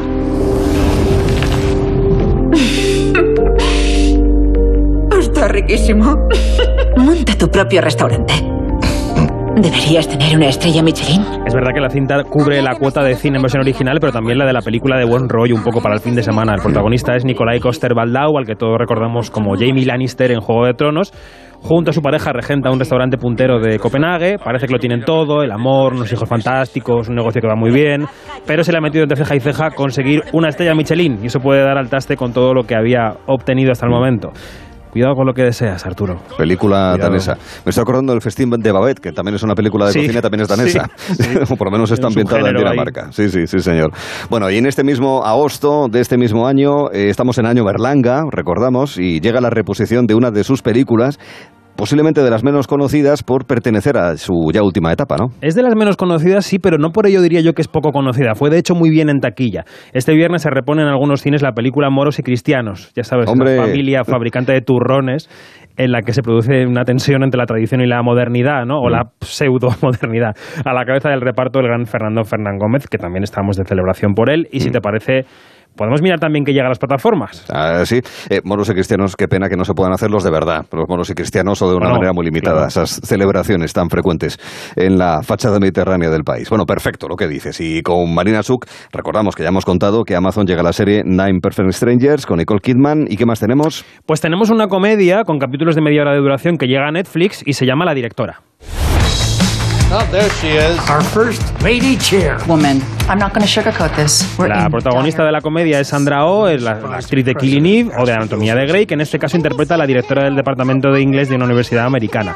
Completan el reparto Jay Duplass, Bob Balaban y Holland Taylor. Y a Apple TV Plus llega la segunda temporada del thriller crimina- criminal que protagoniza Octavia Spencer y que se llama Truth Be Told, es decir, que se diga la verdad. Una serie a la que se incorpora en esta segunda temporada, en esta segunda remesa, la actriz Kate Hudson. Kate Hudson, fíjate, ahí sigue, también trabajando. Bueno, pues noticias y recomendaciones y estrenos, pero nos queda algo más. Como decía Super Ratón, no se vayan todavía, aún hay más. Esta semana llega a los cines la comedia española Descarrilados y hemos quedado para charlar con uno de sus protagonistas. ¿Quién es? Haberle escuchado el sumario del programa. Lo Claro. desvelaremos dentro de un momento con eh, David Martos ante la pantalla. Seguimos. Pon el verano en un mostrador y que San Juan no nos queme en su hoguera cuando descubra Gelo en verano. Deja el equipaje en la ribera para verte como quieres que te vea. Deja el equipaje en la ribera y quémalo. Con Arturo Teller en Onda Cero. Esto es muy fácil. ¿Que me sigue subiendo el precio de mis seguros? Pues yo me voy a la mutua. Vente a la mutua y en menos de 6 minutos te bajamos el precio de cualquiera de tus seguros, sea cual sea. Llama al 91 555 5555. 91 555 5555. Esto es muy fácil. Esto es la mutua. Condiciones en mutua.es. Movistar Prosegur Alarmas presenta una alarma que no es solo una alarma. ¿Y si se me olvida conectarla? Te avisa, es una alarma inteligente. Y también te dan asistencia inmediata y llaman por ti a la policía. ¿Y todo esto? ¿Por cuánto? Ahora la tienes al 50% durante tres meses contratándola antes del 31 de agosto. Consulta condiciones en tiendas Movistar o llamando al 900 200 730. ¿Desanimado porque se acabaron las vacaciones? Tranquilo, toma Ansiomet. Ansiomet con triptófano, lúpulo y vitaminas del grupo B contribuye al funcionamiento normal del sistema nervioso. Ansiomet, consulta a tu farmacéutico o dietista. Más de la mitad de los estudiantes de bachillerato no saben a qué van a dedicarse en el futuro. Y cuando necesitan ayuda, no saben a quién preguntar. Por eso, en Onda Cero y de la mano de la Universidad Europea, os queremos hablar de Buscando Vocaciones, una iniciativa donde los grandes profesionales nos cuentan por qué les apasiona su trabajo. Entra ahora en buscandovocaciones.com y descubre cuál puede ser el primer paso de tu carrera. Buscando Vocaciones, un proyecto de la Universidad Europea y A3 Media Radio. 98.0 Madrid.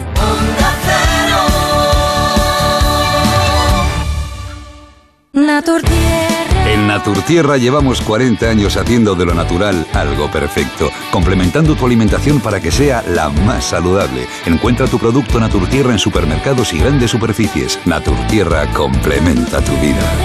Complementa tu vida. Ana, qué mala casualidad encontrarnos precisamente en un hospital. Hola Juan. Pues sí, sí es mala coincidencia. Es por mi marido que se resbaló en la bañera y se ha dado un golpe muy fuerte en la rodilla. Vaya por Dios, nosotros ese problema ya no lo tenemos. Hace tiempo llamamos a Duchamanía y cambiamos la bañera por un plato de ducha. Hazme caso, llama a Duchamanía y evitarás este tipo de accidentes. En Madrid, Paseo del Molino 6, 91 468 4907 y duchamanía.es. Onda Cero Madrid 98.0 Ocasión Plus, compramos tu coche. Ocasión Plus, nadie paga más. Ocasión Plus, mejoramos cualquier tasación. Ocasión Plus, pago en el acto. Ocasión Plus, número uno en compra de coches de ocasión. Visítanos y compruébalo. Ocasión Plus, nueve centros en Madrid. Localiza tu centro más cercano en ocasiónplus.com. Abierto sábados y domingos. Onda Cero. Es el momento de tomárselo en serio y de pasar a la acción. No nos valen las fotos, queremos realidades. Por eso, desde Antena 3 Noticias, nos sumamos a Constantes y Vitales Objetivo 2% para conseguir un pacto entre todos los partidos políticos que eleve al 2% del PIB la inversión en ciencia. Lo queremos ya y lo queremos para siempre. Únete a nosotros y firma en constantesyvitales.com. Compromiso a tres media.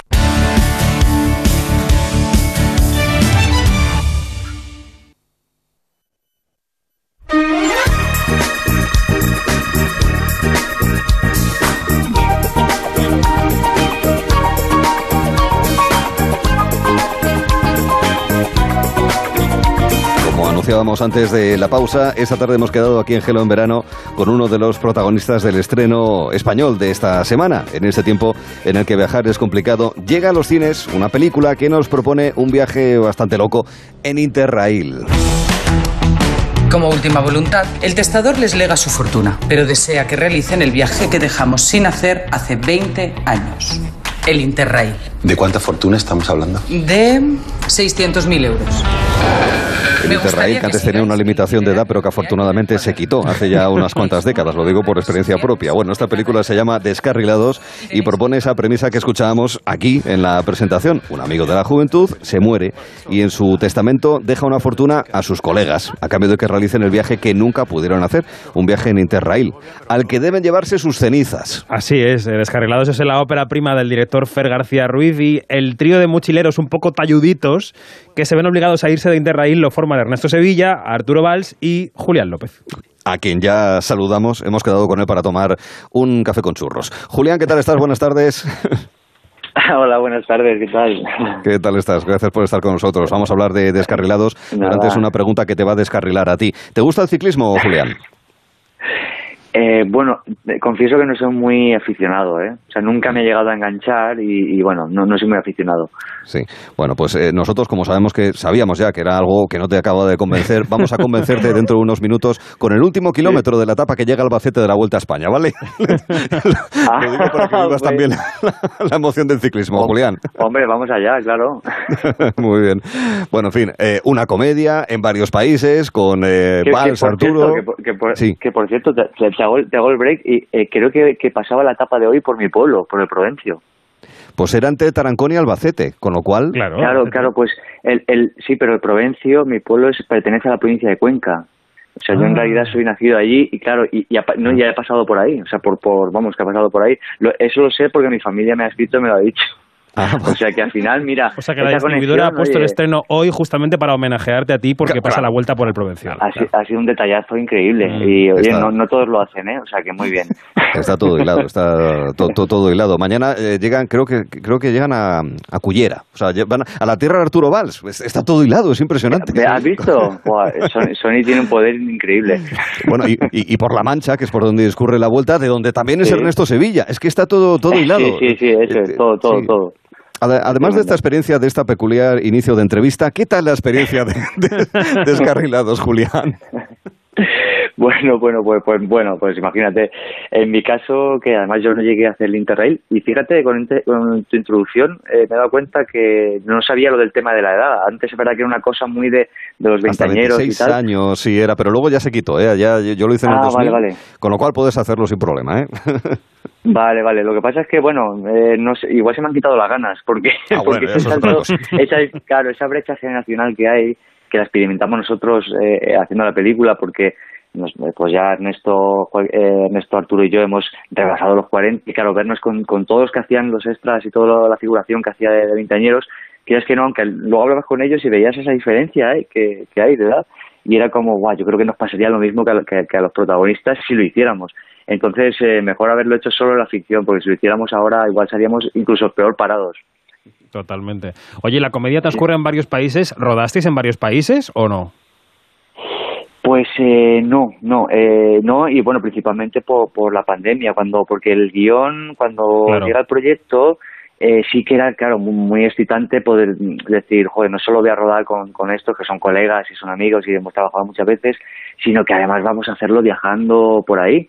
Pero ese viaje se redujo a- al País Vasco, básicamente. O sea, el País Vasco, que hay localizaciones maravillosas y preciosas, hicieron de, de bueno, pues de Croacia, de Roma, de París y, y- y todo este tipo de ciudades y de países.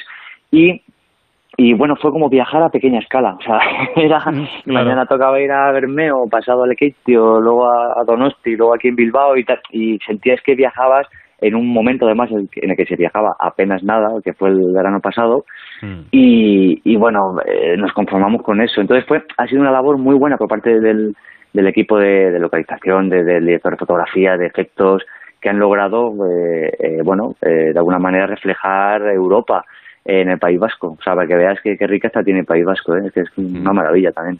Sí, señor.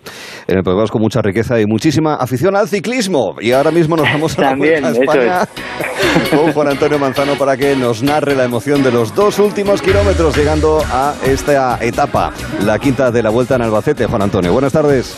Hola, ¿qué tal Arturo? Muy buenas tardes. Eh, Ya menos de dos kilómetros para llegar a la meta de Albacete. Efectivamente, pasaron por el Provencio en el kilómetro 91 de la carrera, el pueblo de nuestro protagonista hoy en Gelo en verano. Por cierto, que a 7-8 kilómetros de línea de meta ha habido una caída monumental, una enorme montonera donde han caído Miquel Nieve del Bike Exchange, donde Román Bardet del eh, también ha quedado por los suelos y donde ha vuelto a estar implicado el líder Taramae, al que intenta eh, reincorporar el grupo. Ya va a ser imposible, queda a 1.47. Estamos ya en las calles de Albacete, en el último kilómetro, prácticamente entrando en este paseo de los. eh, en esta eh, calle de la Roda, camino de eh, la meta final. Ya estamos en, en ese último minuto, en este último kilómetro. Los corredores del De Keunig que vuelven a tomar la ventaja por delante, a dominar ese eh, grupo eh, del pelotón que en esta quinta etapa va a volver a llegar. Va a ser el tercer sprint, la tercera volata en las cinco etapas que hasta ahora se llevan disputadas, a excepción de Picón Blanco y a excepción de la contrarreloj reloj individual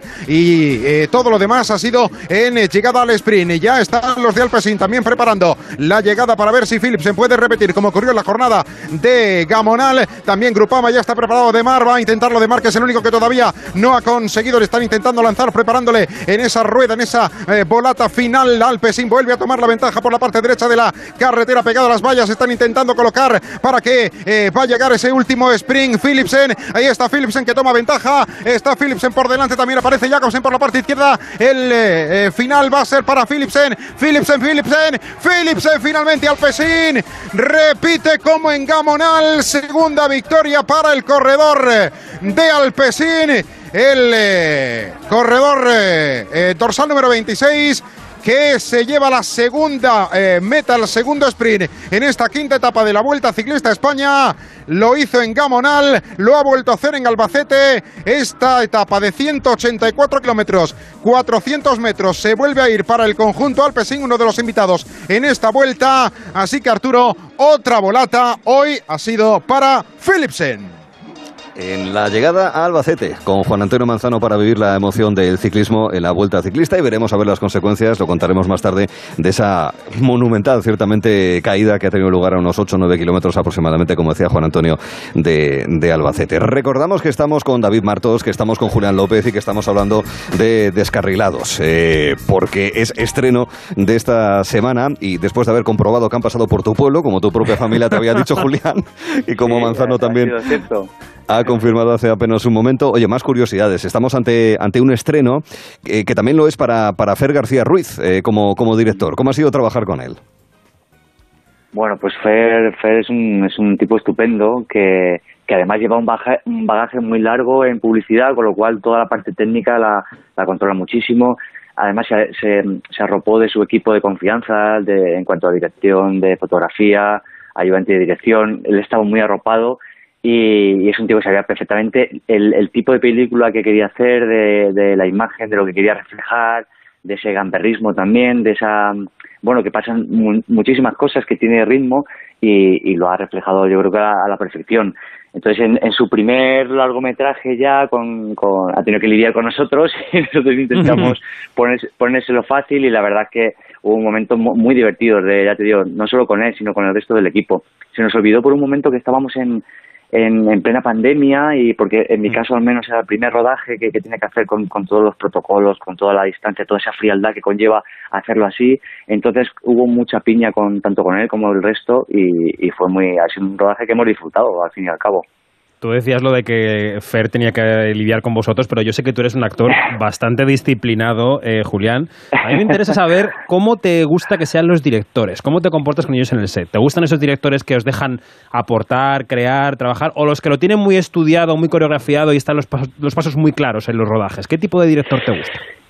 Sí, sí, buena pregunta, pero yo creo que, que puede mm, que algunas veces lo deseas según el día que tengas, porque obviamente si tienes un día que estás, que claro, que has dormido poco o que has dormido mal, que estás como mu- un poco baguete, te viene muy bien un director que diga, no, no, si lo tienes que hacer así, así, pum, pum, ponte ahí, ponte allá, y dices, pues ya está, ya, ya hace el, casi el trabajo. De la otra manera, cuando estás, si tienes un día muy creativo y quieres aportar cosas y el director no te deja, pues claro, eh, puede ser no frustrante, pero bueno, un- puede haber un poquito de choque. Yo creo que me, me gusta un poco la mezcla de ambas cosas y tengo la suerte que creo que siempre ha sido así, de directores que, que saben y que tienen muy claro lo que quieren hacer, te, te piden sus cosas, pero luego son dialogantes también. Tú dices, oye, mira, es que este personaje yo quería esto y me gustaría aportar esto, So- solo si tú lo ves, ¿eh? yo te lo hago en el ensayo y tal, y, y siempre yo es una de las cosas que, que digo mucho, digo, yo te lo hago en el ensayo, tú lo ves y tú y tú juzgas, porque muchas veces digo, "Joder, yo creo que si lo ve, me va a decir que sí. Entonces, bueno, un- una mezcla de, de ambas cosas, yo creo. Ya. Tú decías lo de tener un día creativo. ¿Se puede tener un día creativo con Almodóvar? ¿Tú que estuviste con Dolor y Gloria? Mira, yo, además en Dolor y Gloria que mi participación era muy pequeña, imagínate, yo ahí iba, o sea, yo iba ahí a lo que a lo que quisiera Pedro y ya está, porque si hubiera sido más, si hubiera sido un trayecto, un trayecto más largo, un viaje más largo la película, diría, bueno, venga, va, yo creo que igual le voy a intentar vender alguna moto, pero ahí vamos, ahí lo tuve clarísimo, digo, yo aquí lo que me pida y que, al fin y al cabo también me pidió una cosa como muy muy, mía y incluso dejó que, que aportara ciertos momentos o ciertos tics, con lo cual fue fue muy bien, pero claro, fue una cosa muy corta. Ojalá y se repite sea más larga. Ojalá. Claro. A mí, una cosa que me, claro, David está mucho más acostumbrado a hablar con vosotros, con los actores, con la gente del cine y demás. Y pasa también con los escritores, ¿eh? a los cuales también tengo algo más de trato, ¿verdad? Pero eh, me llama mucho la atención hablar sobre un trabajo que desarrollasteis en realidad hace unos meses y que a lo mejor estéis metido ya en otros proyectos y que tenéis la mente más concentrada en una obra de teatro, en un monólogo, bueno, en fin, en, en distintos proyectos más allá de lo que es la propia película. ¿Cómo se lleva, cómo tiene una estabilidad emocional y mental para poder manejarse cuando anda en una especie de circo de cuatro pistas, Julián? Exacto, sí, sí, pues no es fácil, ¿eh? No es al menos en mi caso, la mayoría de las veces pasa eso. Estás hablando de, de una película, haciendo promoción de una peli, cuando estás inmerso en otra, perfectamente, o leyendo el guion de otra. Y, y a mí me gusta además centrarme mucho, como decía David, que, que soy un tío muy disciplinado y muy centrado, y es verdad, porque me gusta, bueno, me gusta hacerlo así, me gusta dar lo mejor de mí mismo. Cuando estoy con, con otras cosas, es como, ah, pa- eh, para la cabeza, espérate, rememora todo, refresca la película y venga, vamos a, ponernos otra vez en el traje de, de esta peli para hablar de ella y defenderla. Y, y no es fácil, ¿eh? ya te digo, algunas veces no es fácil, pero bueno, si te haces unas cuantas entrevistas y yo ya descarrilado llevo varias, estoy ya como caliente, como que ya me he hecho la pretemporada y ahora ya estoy ahí, entonces bueno, ya, ya lo llevo más o menos bien, aunque aumento cosas de ciclismo, del Provencio, pero bueno, ahí vamos, ahí vamos con ello. Bueno, la premisa de esta película Descarrilados, que recordemos llega esta semana a los cines, esta comedia, esa premisa es una herencia de 600.000 euros. Es el poder del dinero, ¿no?, que mueve a mucha gente. Yo me pregunto, Julián, eh, hay actores que dicen que hacen algunas películas por dinero para pagar la hipoteca y lo confiesan tranquilamente, y otras por diversión o porque les llena el alma, el corazón, por creatividad, en fin. ¿Tú vas combinando también proyectos de una cosa y de otra o eliges de otra manera? ¿Cómo eliges tú? Mm, David, ¿cómo preguntas, eh? ¿Cómo vas ahí al meollo? Voy al Eh, meollo y luego tú me cuentas lo que tú quieras. Sí, no, no, pero mira, a ver, eh, yo, a ver, soy, te- te- soy muy afortunado porque es verdad que, que me encontré en medio de una profesión que yo adoraba y que eh, ahora siento que formo parte de ella, entonces muy bien, ¿eh? Entonces he tenido, he tenido mucha suerte y también he tenido de todo. Obviamente sí que intento que el, que el proyecto esté eh, por encima de todo, o sea, por encima del dinero, o sea, intento que me motive eh, hacer este personaje, trabajar con, con tal compañero, tal compañera, tal director, o sea, creo que siempre voy a ser un enamorado de, de al final hacer, hacer algo artístico, con, con gente que me guste, que me aporte, que me, creo que siempre va a estar por encima de, no lo digo por decir, ¿eh? es así, obviamente algunas veces es- eh, tiene una a- añadidura muy buena que es cuando encima de eso se, se le suma un que está bien pagado o tiene un buen sueldo y dice, joder, esta jugada me ha salido redonda. Y, pero cuando no es así, cuando, eh, cuando no es así, si, si, si hay poco presupuesto o cosas de estas, si a mí, me- a mí siempre me va a motivar la, la- el proyecto. Y si no, eh, igual elijo no hacerlo. Es una cosa... mm, Y al revés, ¿eh? Si de repente es que eh, han venido cosas que, que, que pagan bien, que es suculento, pero si no me mueve nada por dentro, veo que me va a hacer más mal que bien, o no sé, cosas así, igual, igual lo dejaría, o lo he incluso en algunos momentos. Con lo cual, sí, sí, intento que me motive, la motivación, pero que sea otra, que sea la artística, digamos. Mm. Eh, pásate a este lado de la pantalla y ponte con nosotros en las butacas de espectadores, que seguro que lo sigues haciendo. Aparte de la incertidumbre que uno pueda tener sobre si puede comer palomitas Sí. o no, porque depende de cada gobierno autonómico. Sí, hay sitios donde no se puede comer y en otros en los que sí. es. Esto, esto es así, o, o- o también incluso beber. Oye, ¿cómo ves ahora, al- en fin, la gente, tenemos ganas de ir al cine? Pero claro, como Sí. tantísimos negocios, tantísimas eh, oportunidades de industria, en fin, tantas actividades económicas, ah, ¿cómo ves tú ahora mismo eh, al cine, eh, en el presente y en su futuro? ¿Qué, qué sensación y pálpito tienes tú, Julián?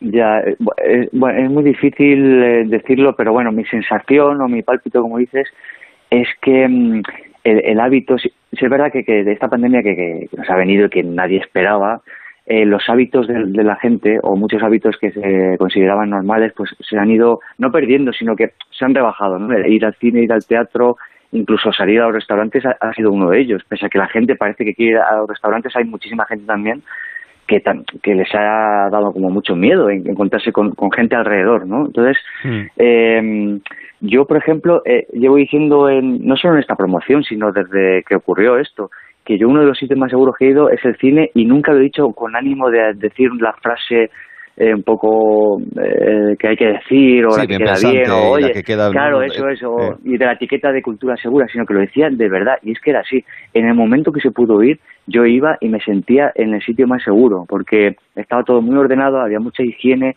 y decía joder es que se puede venir a disfrutar y se puede hacer muy bien con lo cual lo decía como tú has dicho Arturo como espectador o sea como el Julián que dices que yo también consumo yo quiero ir y como lo he sentido así siempre lo he seguido haciendo y, y algunas veces pues, lo hablo con compañeros y, o con gente, con amigos, digo, oye, ¿y vais al cine? Ah, sí, hemos ido, no había mucha gente, bueno, también es verdad que la sesión que era y tal, y, y- y un poco palpo a ver que si la gente está recuperando el hábito de ir, y creo que sí lo está recuperando, pero muy poco a poco, muy poco a poco, y ojalá, no sé, eh, sea...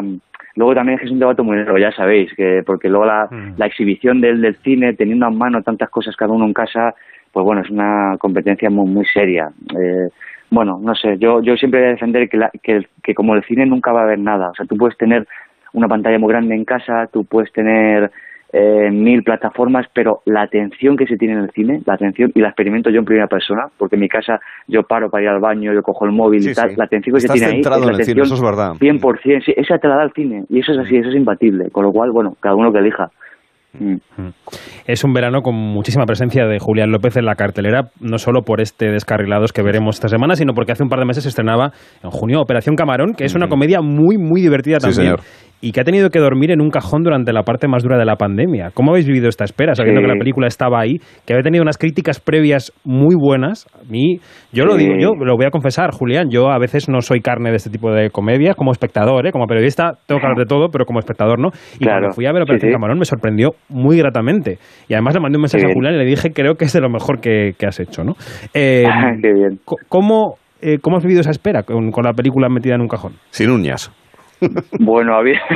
sí, sí, sí. Y ha sido, eh, ha sido sobre todo los primeros meses, ¿eh? que, se te juntaba todo, claro, se te juntaba la situación de decir, por favor, ¿qué está pasando? Que la salud, que, no le pase a nadie, nada a nadie cercano, eh, eh, se te junta... Hay- eh, o sea, eh, en, en ese momento el pensamiento era ese, pero luego ya dices, joder, tenemos aquí este proyecto que como, como tú dices, David, que es que, que sabíamos todos que iba a ir bien, que sabíamos que teníamos una película muy buena, que, que le iba a encantar a la gente, que las críticas eran buenas, era, joder, qué rabia que, que haya ocurrido esto, mm, y, y sobre todo el viernes del, incertidumbre. del- del cierre. o sea, Claro, claro, el es que 14 era de marzo. era, era, era, era justo que, que menos mal que lo hicieran, eh, que lo hicieron porque si no hubiera caído en el, en el olvido, en un limbo, que, que eso, Mm. eso es así. Entonces, pero a partir de ahí era incertidumbre, porque era septiembre, pero luego marzo del 21, pero luego ya junio, que ha sido la definitiva. Y era y esa incertidumbre, es verdad que, que en la cabeza llega un punto que dices, mira, pues cuando tenga que ser será, y tus prioridades al final, insisto, es la salud, es estar bien, es que- en qué proyectos venideros pues se vayan produciendo y todo eso. Pero pero las ganas de mostrar la película estaban ahí. Y cuando ya por fin vio, vio la luz en, en junio, y además el primer pase fue en el Festival de Málaga, eh, pues claro, fue muy emocionante, porque era esta película, o sea, ha pasado un año, las cosas que han pasado en este año, estamos aquí juntos, la hemos visto, tuvo un, un, un punto de emotividad que yo no recuerdo en otras y era, y era por eso, la gente de pie aplaudiendo, fue, fue como una celebración de, eh, parece que la luz está volviendo, entonces bueno, fue muy simbólico. Mm. Mm. Estar, estar en esta situación incluso también, eh, también es importante, es emocionante. Bueno, en realidad habíamos quedado eh, con David Martos y contigo, Julián López, porque la Vuelta Ciclista pasaba por tu pueblo, por el Provencio, en Cuenca, y a partir de ahí dijimos, sí, ¿por qué no hablamos de descarrilados y Claro, de cine en esa era, general? esa era la percha, claro. Claro, una cosa lleva a la otra, eh, ya sabes cómo es Sí, esto. sí. eh, Entonces, Sí, pues nada. Bueno, se estrena Descarrilados, Julián López, Arturo Valls, Ernesto Sevilla, el resto de la tropa. Te agradecemos mucho que hayas estado con nosotros y con este tono también, Julián. Cuídate y haz un interrail y súbete a la bici, que es muy sano. Venga, sí, me voy a hacer las dos cosas y luego las paradas A la voy a hacer bicicleta por ahí por Europa, sí, sí. venga. Ole. un abrazo, Julián. Un abrazo, Julián. Otro, un abrazo a los dos, chao. Sí, muchísimas gracias. Es que el Interrail, es verdad, ahora con el tema de los vuelos baratos y todo eso, pues es mucho más sencillo para sobre todo la gente Mm, joven.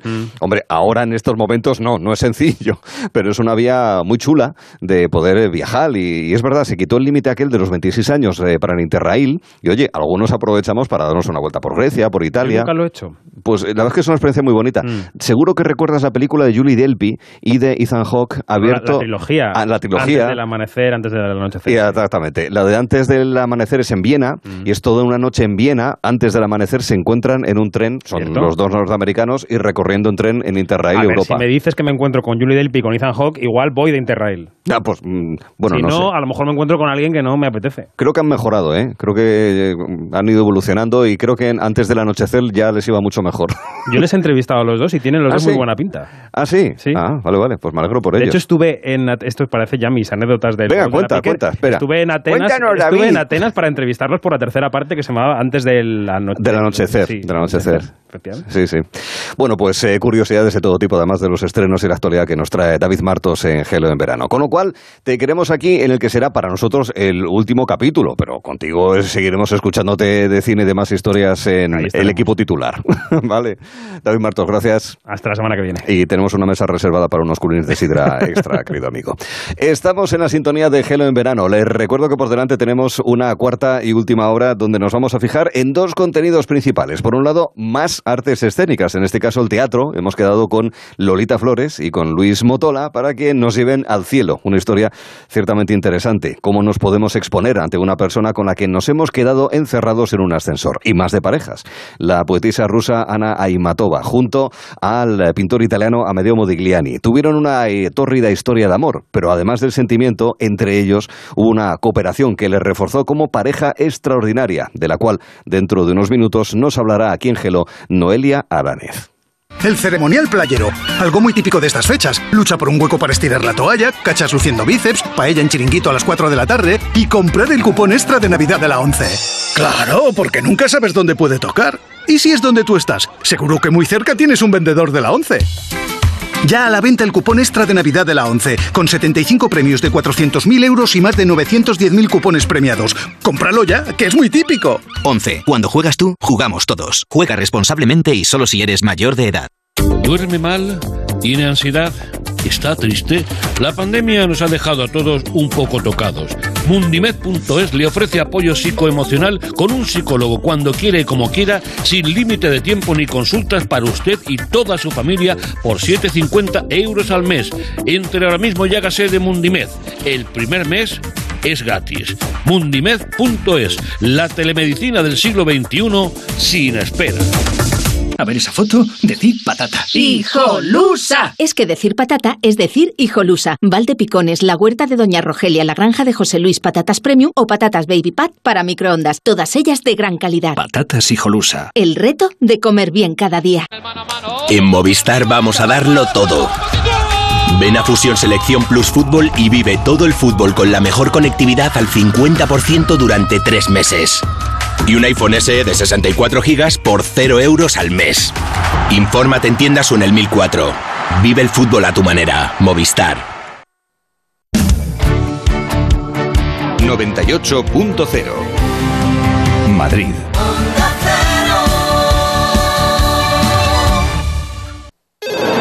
Mira, lo de que la Amazonas se ve desde el espacio me lo creo. La muralla china... mm, Pero que se vea el concesionario Kia en Alcorcón, venga ya. Takai Motor abre las puertas del mayor concesionario Kia de Europa. Te esperamos en la milla del motor en Alcorcón. Kia, calidad con 7 años de garantía. Ah, y también puedes visitarnos en nuestras instalaciones de Fuenlabrada y Móstoles y en la web takaimotor.com. Onda Cero Madrid 98.0 Soy Eduardo Molet. ¿Sabes que puedes vender tu casa y seguir viviendo en ella para siempre? Te invito a merendar todos los martes y jueves a las 6 de la tarde en mi oficina de Fernando el Católico 19 y te cuento cómo. Reserva ya tu merienda en el 658 60 60 60 y vive tranquilo. Restaurante Asfontes. Auténticos productos gallegos. Carnes, pescados, mariscos, caldo gallego, empanada, lacón y una amplia carta de vinos. Salones ideales para celebraciones y también terraza. Con el excelente trato de siempre. Asfontes. En General Laci 10 cerca de Atocha. Y ahora también en la calle Áncora 32. Asfontes.com.es. Onda Cero. Venga a las rebajas de Muebles a Dama. Precios insuperables con la misma calidad de siempre, en una gran variedad de estilos y modelos, con su habitual trato amable, transporte y montaje gratuitos y la mejor financiación. Todo lo bueno de Muebles a Dama, pero ahora con rebajas. En General Ricardo 190 y en la web mueblesadama.com. Muebles a Dama.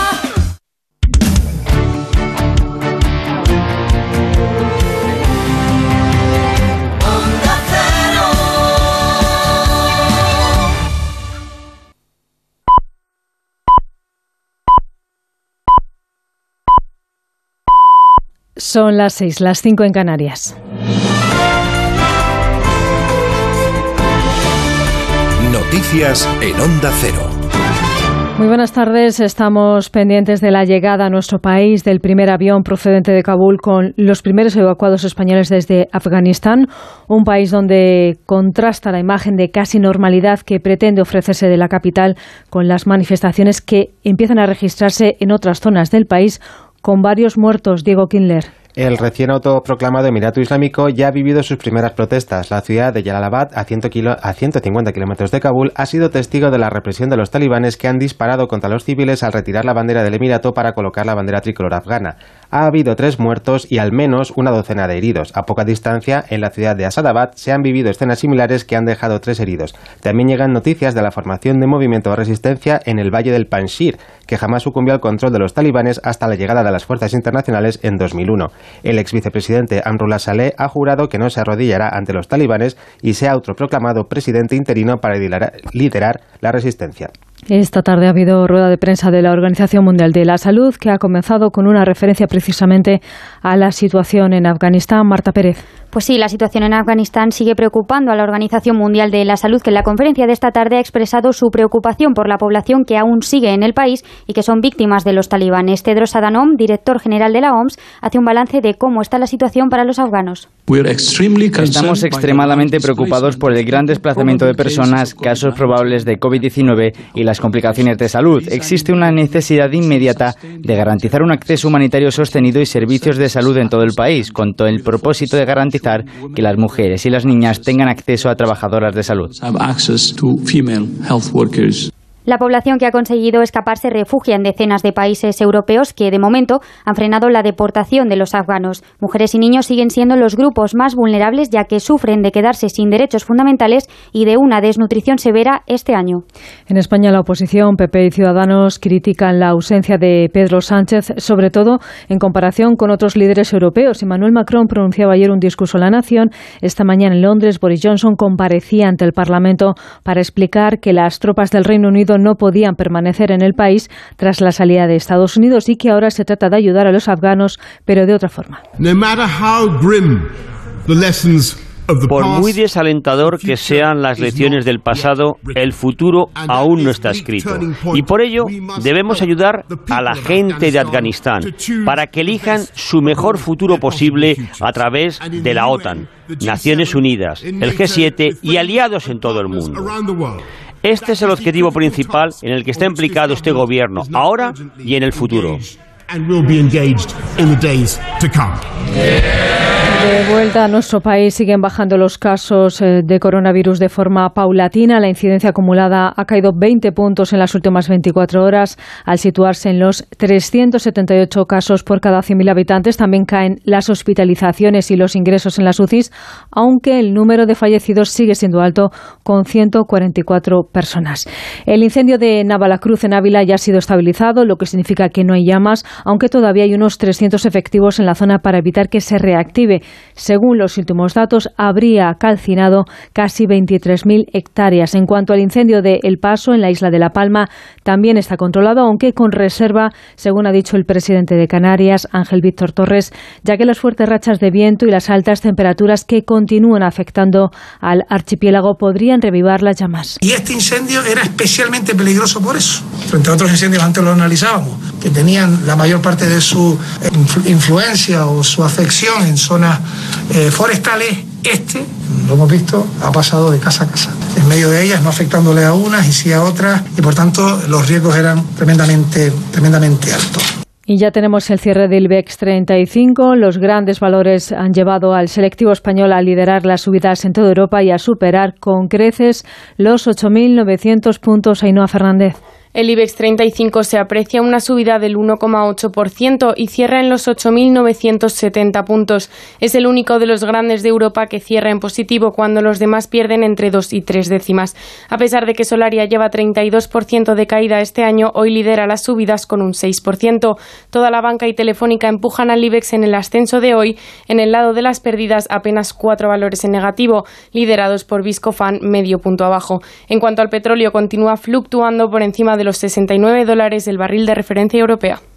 Y los españoles hemos consumido en el último año casi 150 millones de helado. Los andaluces son los que más disfrutan de él. De hecho, se comen casi un 20% del total. Carmen de Terreros. Uno de los culpables ha sido el confinamiento. El pasado mes de noviembre la demanda de helado sufrió un incremento del 36% a nivel nacional. La llegada del verano también fue clave. Las comunidades autónomas con temperaturas más altas entre los meses de junio y agosto se situaron por encima de la media de consumo del 53,7%, siendo Andalucía, Canarias y Baleares las tres primeras. En el último año, cada español ha consumido una media de más de 3 litros de helado, lo que supone un gasto de unos 12 euros, casi un 5% más que en 2019. A pesar de este incremento general, el estado de alarma provocó un descenso de ventas fuera del hogar de casi un 41%. Es todo. La información vuelve a Onda Cero a las 7, las 6 en Canarias.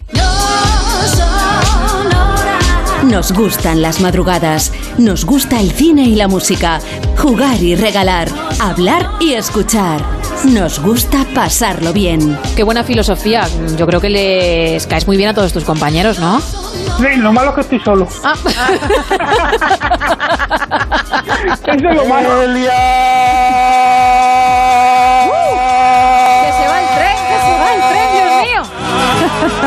Oye, qué maravilla, de verdad. Muchísimas gracias. Creo que no ha dicho su nombre, que simplemente ha cantado, pero gracias por participar. ¿Y de qué manera? Esta madrugada, desde la una, no sonoras edición verano con Gema Ruiz. Te mereces esta radio. Onda Cero, tu radio. No sonoras. En este día, Luis Gómez, padre de familia y residente en Luque, Córdoba, ha bajado por fin la basura, depositando lo del amarillo en el amarillo y así sucesivamente. Su familia no era tan feliz desde que empezaron a ahorrar con línea directa. Luis y línea directa, menuda parejita. ¿Dónde va a estar mejor tu seguro de hogar que en línea directa? Cámbiate y te bajaremos el precio de tu seguro sí o sí. 917-700-700. 917-700-700. Condiciones en línea directa.com. ¿Nervioso por la vuelta al trabajo? Tranquilo, toma Ansiomet. Ansiomet con triptófano, lúpulo y vitaminas del grupo B contribuye al funcionamiento normal del sistema nervioso. Ansiomet, consulta a tu farmacéutico o dietista. Última hora, Yastel por solo 34.95. ¿34.95? ¿Y es de Yastel? Yastel por 34.95. Has oído bien. Es la señal que estabas esperando para cambiarte. Solo este mes, Yastel con fibra y 15 gigas por 34.95, precio definitivo. Llama ya al 1510, más info en yastel.com. Mundimed.es, la mayor plataforma de telemedicina de Europa con más de 12 millones de usuarios para que usted pueda realizar al instante cualquier consulta sin límite de tiempo ni consultas con médicos, psicólogos, nutricionistas y pueda tener una segunda opinión respaldada por los mejores hospitales de España y Estados Unidos. Desde solo 5 euros al mes, usted y toda su familia con el primer mes gratis. Entre en mundimed.es, la telemedicina del siglo XXI sin espera.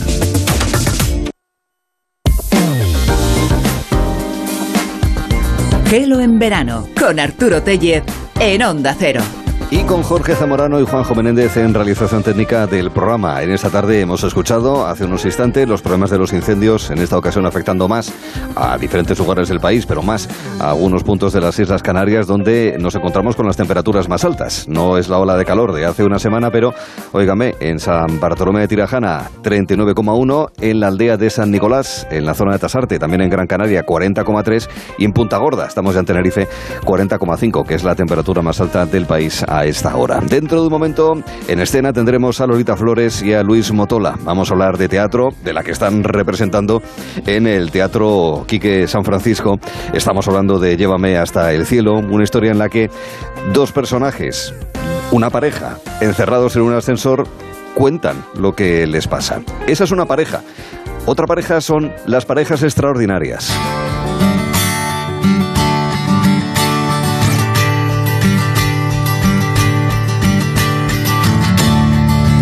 Country is no place for a heart that's a whore.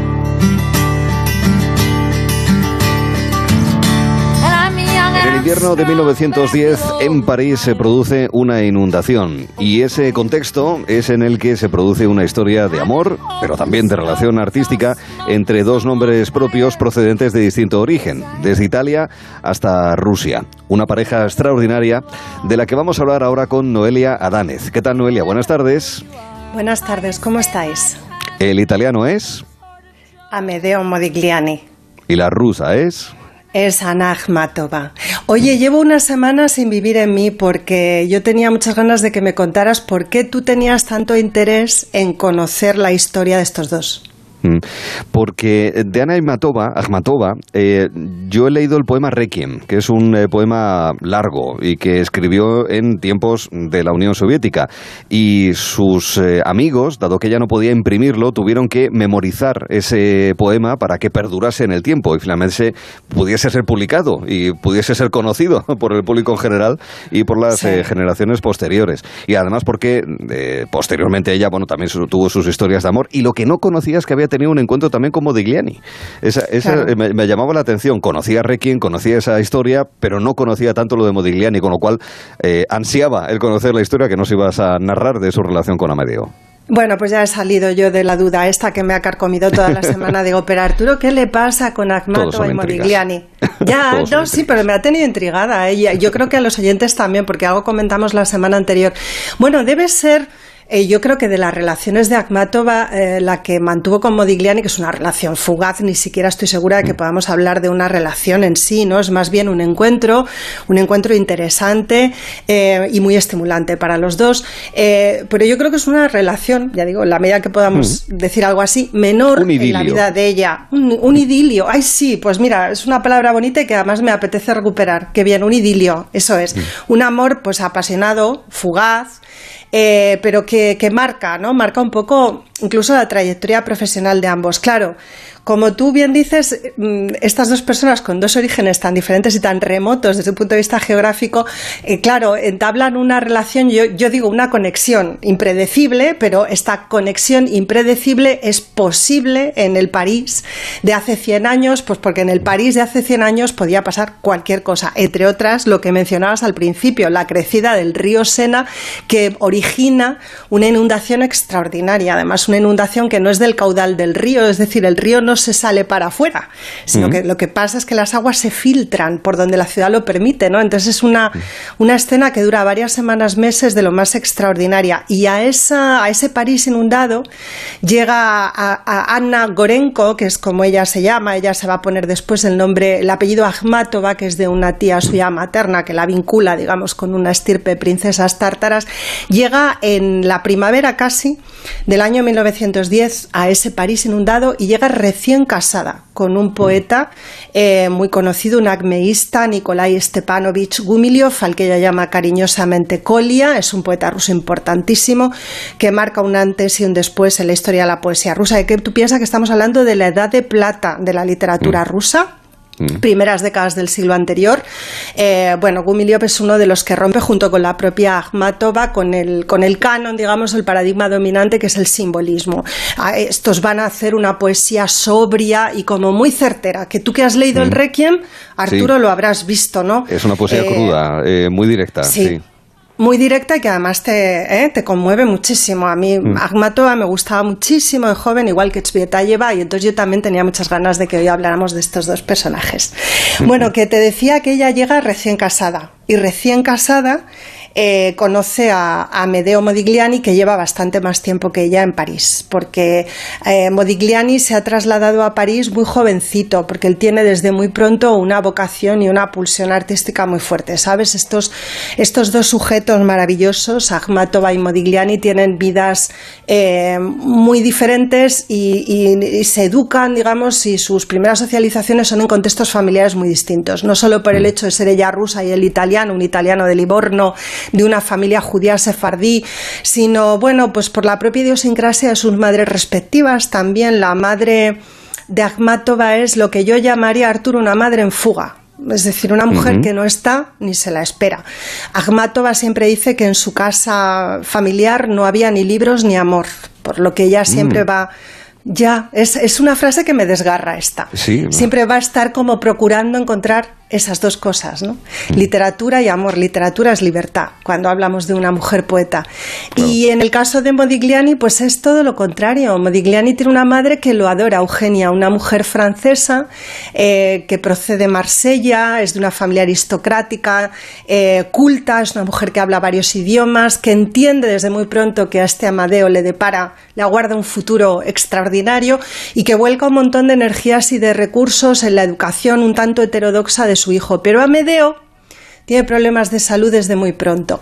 También Agmatova, ¿eh? las dos son personas eh, con problemas de salud, pero bueno, sí, pero fíjate que época. Claro, por otra parte, pero lo cierto es que Akhmatova, a pesar de la precariedad extraordinaria en la que vive toda su vida, porque es una mujer que a diferencia de su contemporánea Marina Chvieta, vaya, ella no se exilia, no se va nunca de la Rusia soviética a pesar del peligro que corre y vive siempre de casa en casa, muchas veces hospedada por amigos y demás, mm. hasta que termina por radicarse en una dacha pequeñita, en un pueblo que se destina a artistas, ¿eh? en la Rusia soviética, pero estamos hablando ya casi de los años 50 del pasado siglo. Eh, como digo, su salud es eh, así como, como frágil, pero vive mucho tiempo. No es el caso de Modigliani. Esto lo sabes tú también. Claro, 36 años. Murió con 36 años. 35 para 36, 35 una pena. 36, ah, sí. a él muy jovencito, con 16 años, le diagnosticaron ya la tuberculosis. Había tenido fiebres tifoideas, que sabes que es una cosa muy habitual en la época, y al poco tiempo, cuando ya parecía recuperado del todo, le encuentran lo que parece la semilla de una tuberculosis que termina por llevárselo por delante, aunque creo que en puridad muere de una meningitis. Mm. Y luego, además, es que él en París eh, lleva muy mala vida. ¿sabes? Mm. Muy mala mm. vida, como suele suceder en los círculos de la bohemia, frecuenta las brasseries por encima de sus posibilidades. Es triste esto también, ¿sabes? Es una parte... Claro, esto de beberse la vida a tragos, ¿no? Cuando te han dicho con 16 años que tu futuro está tasado, eh, hay dos hay dos posibilidades, supongo yo. Trato de ponerme en su lugar, cosa que me queda muy lejos. O, te recoges o, te o te das. Y creo que o hacer que cada año tenga 24 meses, o por lo menos intentarlo, ¿no? Sí, y lo intentó. Y lo intentó con una fiereza y con una voluntad de, bueno, pues eso, de respirar y, y, de vivir como si no hubiese un mañana, ¿no? Hasta que realmente pues no hubo un mañana. Así es. Era un tío oculto, Modigliani. Es decir, la enfermedad le podría pesar, pero en todo caso su arte a lo mejor se nutría de las lecturas que llevaba bajo el corazón, ¿no, Noelia? Y tanto. Y además es que las llevaba, como dices tú, literalmente bajo el brazo, porque era un hombre que iba siempre con libros, ¿sabes? Eran, cargaban los libros para todas las horas y además tenía, eh, bueno, tenía una cultura, como dices, vastísima. Su madre Eugenia se encargó de que así fuera. Él recitaba la Divina Comedia y le encantaba la poesía. Leía a Baudelaire, leía a Verlaine, a Mallarmé, a Leopardi, a D'Annunzio, a Silio, a Wilde. Su madre le había llevado a París eh, un volumen de la balada de la prisión de Reading, de Wilde, y lo tuvo siempre muy presente, es decir, a un hombre de una cultura vasta y extraordinaria. Y bueno, eh, lo que no hizo fue bastante ágrafo, ¿sabes? O sea, Modigliani no escribió, pero mm. leer leyó muchísimo y claro, al leer poetas pues no era tampoco tan raro que de mm. pronto hubiera una cierta afinidad o como dijo en algún momento Akhmatova que congeniaran, ¿no? Los dos, algo había ahí, ¿no? Había algo en la mm. poesía, en esa necesidad de los dos de, sus respectivas disciplinas de aquilatar la verdad y hacerla cuerpo, ¿no? En el caso de Modigliani en los cuadros y sobre todo en las esculturas a mm. partir de determinado momento y en el caso de Akhmatova a través de la poesía, ¿no? Que es la palabra precisa ¿no? para, para mm. contar su tiempo, porque es una, una, poeta que le da voz a su tiempo, claramente. Mm. París ese, es ese escena inundado de enero de 1910, pero también son sus barrios. ¿Tenían algún barrio de referencia? Claro, ellos eh, tienen como referencia a Montparnasse. Digamos que, que Montmartre ha quedado un poquito ya, eh, está, está en fase de, agotamiento artístico. Está gentrificándose. Gentrificándose. está bien, está bien visto. Seguro que sí, ¿eh? me lo acabo de inventar, pero es más que probable. Quizá Montmartre se estaba gentrificando y entonces todos estos muertecicos de hambre, o sea, desde Picasso mm. hasta André Breton mm. o a Eric Satie o el propio Modigliani se van para Montparnasse.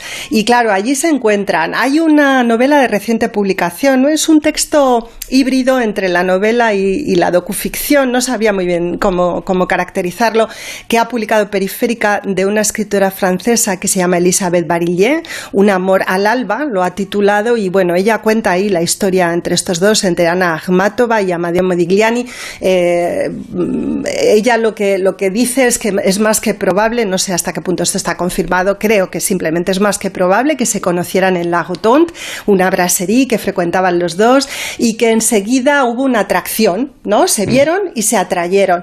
Eh, Modigliani era un hombre muy guapo, pero era bajito, Arturo. No sé tú ah. cómo de, estatura, cómo andas tú, porque claro, como no te veo que estás tú en Oviedo y yo en 1,75. No, tú eres un hombre muy alto. Estatura mediana en España. Bueno, mediana alta, mediana alta, 1,75 está bien. pues Modigliani era 1,55, imagínate. Ah, sí, era bajito, sí. Pero era muy guapo. Era muy ah. guapo y muy atractivo y bueno, irradiaba una cosa, ¿no? Aquello del pañuelo en el cuello, los pantalones de terciopelo, ¿sabes? Era atractivo. Y mucho, mucho, muy atractivo. Yo me lo imagino muy atractivo a Modigliani y ella era una reina una reina. Era altísima, era delgadísima, tenía un cuello delgado, pero sobre todo tenía un perfil, bueno, judío, rarísimo, em, diferente y unos ojos verdes con una luz que te mueres. y luego era eslava, eslava. Y era presencia. Akhmatova es verdad que aprendió a ser presencia en París probablemente viendo el ballet ruso. Había una bailarina rusa que era Aida Rubinstein, que dicen que no era en absoluto una gran bailarina, pero dominaba maravillosamente bien la escena hasta el punto de que la actriz Sara Bernard la miraba ¿no? para aprender de ella. De Ida Rubinstein probablemente aprendió Akhmatova que había que estar en escena acompañando la acción con con un magnetismo, digamos, desbordante. Eh, decían sus contemporáneos que la poesía de Akhmatova era, maravillosa, pero lo que era maravilloso era escucharla en su voz. Y eso lo, aprendió ella allí, entonces, en ese París bohemio, eh, lleno de posibilidades, de actividades y de cosas increíbles, como por ejemplo el ballet ruso. Em, claro, estos dos se encuentran, ya digo, son muy diferentes, entonces es una conexión impredecible, porque estas dos personas, de no haber sido por el París de la bohemia, pues no, no solo se hubieran conocido, sino que no se hubieran atraído jamás, pero se atrajeron. Akhmatova parece ser que le gustó mucho de Modigliani su soledad, ¿no? Una soledad que lo envolvía, una especie de silencio en el que él, bueno, pues eh, se encontraba cómodo y esto, esto ella lo sintió un poco como, como que la representaba. Ella también estaba a gusto en su propia soledad. Ahí hubo algo no sé, que les gustó al uno del otro y que tuvo que ver con esa singularidad respectiva, ¿no? De ambos. claro. y, fíjate que cuando cuando ella recuerda ese primer encuentro, eh, que lo hace en sus memorias acerca de mí o algo acerca de mí, eh, dice solamente esto. Dice, lo vi contadas veces en 1910, ¿no? En este año en el que se encontraron. Pero me escribió durante todo el invierno. Recuerdo algunas frases de sus cartas, entre otras esta, esta que le dice él o le escribe, mejor dicho, a Modigliani Akhmatova. La llevo siempre en mis pensamientos, como una obsesión. ¿Mm? Fíjate tú lo que le mm. decía Modigliani en carta a Akhmatova. claro, eh, si a ti te dicen esto, Arturo, ¿tú vuelves a París o no? Eh, mire usted, en, el TGV, en el, en el tren de gran velocidad voy. pues ella volvió. Ella volvió también, volvió como tú. Tuvo que volver porque, claro, te dicen estas cosas, pues tienes que volver. Es curioso, me ha llamado la atención porque antes decías que, bueno, que Amadeo Modigliani no solía escribir, era más de leer, obviamente de pintar, las esculturas y demás, sin embargo, pues eh, no tanto de los escritos. ¿Qué pasó con estas cartas? Pues que desaparecieron. Mm. Desaparecieron porque Akhmatova las hizo desaparecer. Date cuenta que en Rusia, en la Rusia soviética, sobre todo a partir del año 34, a mediados de la década de los años 30, se endurece la represión de una manera las purgas de Stalin. Exacto, sobre los artistas que son eh, sospechosos de, de, bueno, pues de mantener, digamos, opiniones contrarias al régimen y Akhmatova, por miedo, quema esas cartas como quemará un poco después los dibujos que le ha hecho Modigliani, que son 16. Quema 15, queda uno, que es el que pueden ver nuestros oyentes, por ejemplo, en internet si lo buscan. Mujer desnuda, ella quema las cartas y los dibujos. Date cuenta de que su primer marido, Gumiliov, ha sido eh, fusilado en 1922, acusado de complot monárquico. Pero es que su hijo, el hijo de ambos, Lev Skolia Jr., lo llamo yo, es detenido y mandado a Gulags al menos en dos ocasiones, de manera que el, el miedo, el terror que siente Akhmatova es real. Lo, lleva en la carne hasta en, la detención de su propio hijo Lev, ¿no? de Colia Jr. Entonces ella quema las cartas y quema los dibujos, así que queda poco de todo aquello. Y sin embargo yo quiero utilizar eh, un, el libro que os he contado, el de Elisabeth Barillier, mm, como, porque aquí esta, esta escritora francesa ficciona un poco la voz de Akhmatova. Yo creo que lo hace bastante bien, porque tiene un conocimiento muy profundo de estos dos personajes y de su historia. Y entonces me voy a permitir leer, leerte un fragmentito. Pero que nuestros oyentes se den cuenta de que no estamos leyendo Akhmatova, sino la ficción que hace Barillet de Akhmatova. Como nosotros somos muy rigurosos, Arturo, con esto de la documentación histórica, entonces quiero que, esto quede claro y por eso lo subrayo, ¿sabes? No porque sea una petarda, sino para que se vea que somos muy serios tú y yo cuando trabajamos, hombre, claro. Y que eso es preciso. ¿Qué te parece si lo ilustramos con Sati? Ay, pues es que me darían ganas de llorar, pero intentaré sobreponerme. Vale, lo pondremos bajito en todo caso, pero para realzar la emoción que ya lleva el propio texto. O sea que no lea cuando quieras. Voy. Nunca posé para Modigliani. Jamás. Nunca llegó a plantearse algo así entre nosotros. Nunca fui para él ni su inspiración ni su musa. Eso es una invención de los artistas sin carácter, un invento de los hombres para minar el poder de las mujeres. Ese círculo de soledad a su alrededor me lo explico de la siguiente manera. Contrariamente a sus camaradas con Picasso a la cabeza, él no era ningún domador de mujeres. El desprecio no era en él, como en tantos hombres, el agente doble del deseo. Los hombres que dicen amar a las mujeres en realidad aman someterlas. Amar a la mujer es algo al alcance de cualquiera. Amar a una mujer concreta, amarla como a su igual, he ahí lo apasionante, lo difícil. Una igual. Eso es lo que yo era a sus ojos, y un igual es lo que yo veía en él, igual es también en la expectativa. En mayo de 1911 yo aún no había publicado ningún poemario y él no había vendido ningún lienzo todavía. Todo Montparnasse lo consideraba un genio, pero nadie compraba sus obras. Ambos estábamos en el umbral de nuestras vidas. ¡Ay! Muero. Y un poco más adelante dice, qué bonito esto. ¿Qué ha aprendido de Modi? Quizá que la visión solo se agudiza cuando explora sus propios laberintos. La visión solo aprende de sí misma. Porque, y con esto yo ya quiero terminar, que sé que me estoy yendo a lo mejor hoy un poco de la hora. ¿Sabes lo que hacían estos dos cuando estaban juntos? Además de sus cosas que hicieran, que no de queremos tampoco, de sus cositas. Pues mirarse. Se ah. miraban, porque date cuenta que ella no hablaba de una manera muy fluida el francés, entonces tenían que recurrir mucho a la gestualidad y luego es que Modigliani se quedó prendado de su perfil y quería dibujarla y dibujarla y ella pues encarnaba la mujer egipcia, ¿no? que era un asunto, un símbolo, digamos que le obsesiona y que hemos visto cómo reproduce él en las cabezas que esculpe. Mm. Y claro, se miraban y se miraban y no hacían otra cosa que mirarse. Y hubo un momento en el que, por lo que sea, a Modigliani le cansó mirar a Akhmatova y le vino a decir algo así como ya te puedes ir volviendo otra vez para Rusia que yo ya he hecho todo lo que tenía que hacer contigo. Pero se lo debió decir bien porque ella no le guardó rencor y en los recuerdos que traza de Modigliani siempre son muy vivos y muy como si él siguiera presente. Bueno, un amor fugaz, pasajero, pero bonito Hmm. que transcurre en un contexto pues extraordinario y reproducible, porque ese París de las décadas de los años 10 y 20 del pasado siglo ya no vuelve nunca, ¿no? Hmm. Y, y, es una ciudad que propicia. Yo creo que esta relación, esta pareja Vamos con cierta predisposición, además, quienes visitamos claro, en estos claro. Claro, lo que te quería decir es que esta pareja creo que no es de dos, es de tres. Es Akhmatova, Modigliani y París. Y París, y París, que no es un no es un escenario, no es un decorado, sino que es un personaje más. Es un de todos modos, fíjate, hay relaciones de amor que lo son, duraderas en el tiempo, imperecederas, casi eternas, pero posiblemente no tan intensas como este idilio fugaz que dejó esos recuerdos tanto para Amadeo como para Ana. O sea que eh, una historia que demuestra que es otra pareja extraordinaria, con sentimiento y también con esa confluencia potente del arte entre la literatura, la pintura y la escultura en estos dos personajes que con ese tercer interviniente que es París les dio esta fuerza y este recuerdo que nosotros hemos querido tener contigo, Noelia, a la hora de traernos eh, las vivencias de Ana Akhmatova y de Amedeo Modigliani. Ahora, ahora voy a ver los cuadros de Modigliani de una manera distinta, después de haber escuchado todo lo que nos has dicho. O sea que pues aprovecharemos para reverlos.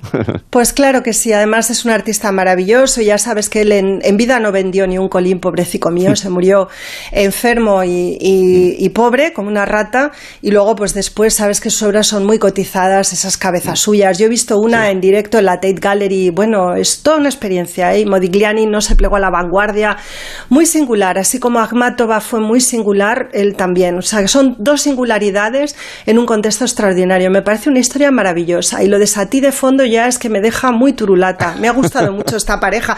Te lo digo porque eh, luego haremos, cuando acabemos, haremos una votación de pareja si quieres entre tú y ah, yo, a ver cuál es. No, hacemos un ranking al final. Me parece muy bien, sí, hombre. A ver, a través de eh, arroba OC, que es nuestra cuenta de Twitter, pero también la de Noelia, que seguro que la tiene ya todo el mundo siguiendo y enganchada. Recuperamos cuáles son las parejas extraordinarias que han pasado por aquí. Y en el quinto capítulo y último del verano, ¿vale? Eh, haremos un acopio de los que han pasado por aquí y hemos conocido mejor, o, que hemos conocido de primera vez. ¿Te parece? Eso. Perfecto, pues me encantará. Muy bien. Las parejas extraordinarias con Noelia Adánez. Un beso, cuídate. Igualmente, chao. Hasta luego. Dentro de un momento estaremos en escena con Lolita Flores y con Luis Motola. Pasando la tarde con Gelo en verano. Onda Cero, con Arturo Reyes.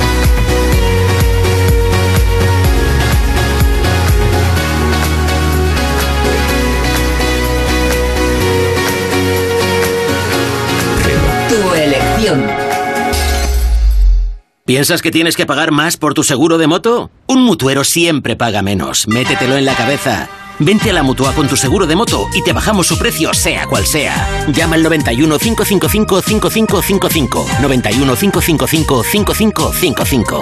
Mutueros, bienvenidos. Condiciones en mutua.es. Ahora, en Carglass, por la reparación o sustitución de tu parabrisas, te regalamos una luz de emergencia Gel Flash para que en caso de avería incrementes tu seguridad. Carglass cambia, Carglass repara. Pide cita en carglass.es. Promoción válida hasta el 5 de septiembre. Consulta condiciones en carglass.es.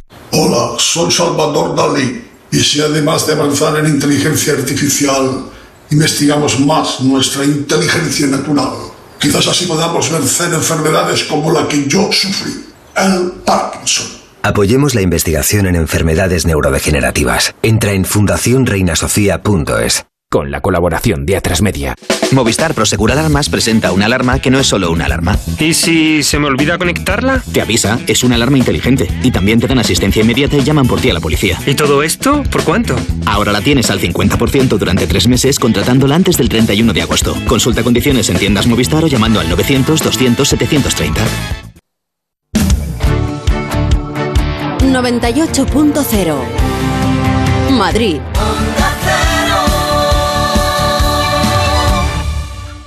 Este año necesitamos tanto las vacaciones, tanto como las donaciones. En la Comunidad de Madrid necesitamos 900 donaciones de sangre al día. Tu decisión es importante porque con tu donación salvas vidas. Hay gente que nos necesita ahora. Dona hoy Comunidad de Madrid. Onda Cero Madrid 98.0. La reforma que tú buscas la encontrarás aquí. El proyecto que tú quieres y que te hará sonreír. Atender una casa, tu hogar, tu local, tu porvenir. Decorman lleva contigo 20 años o algo así.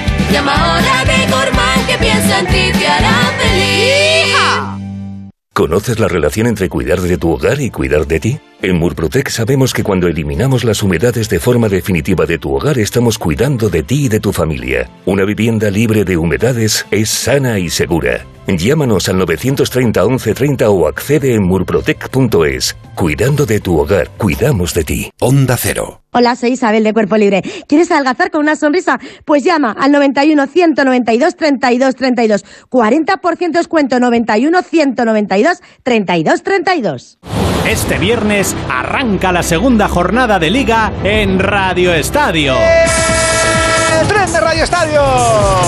El tren de Onda Cero, el tren del fútbol. Súbete al tren que sale del Benito Villamarín en un encuentro con acento andaluz.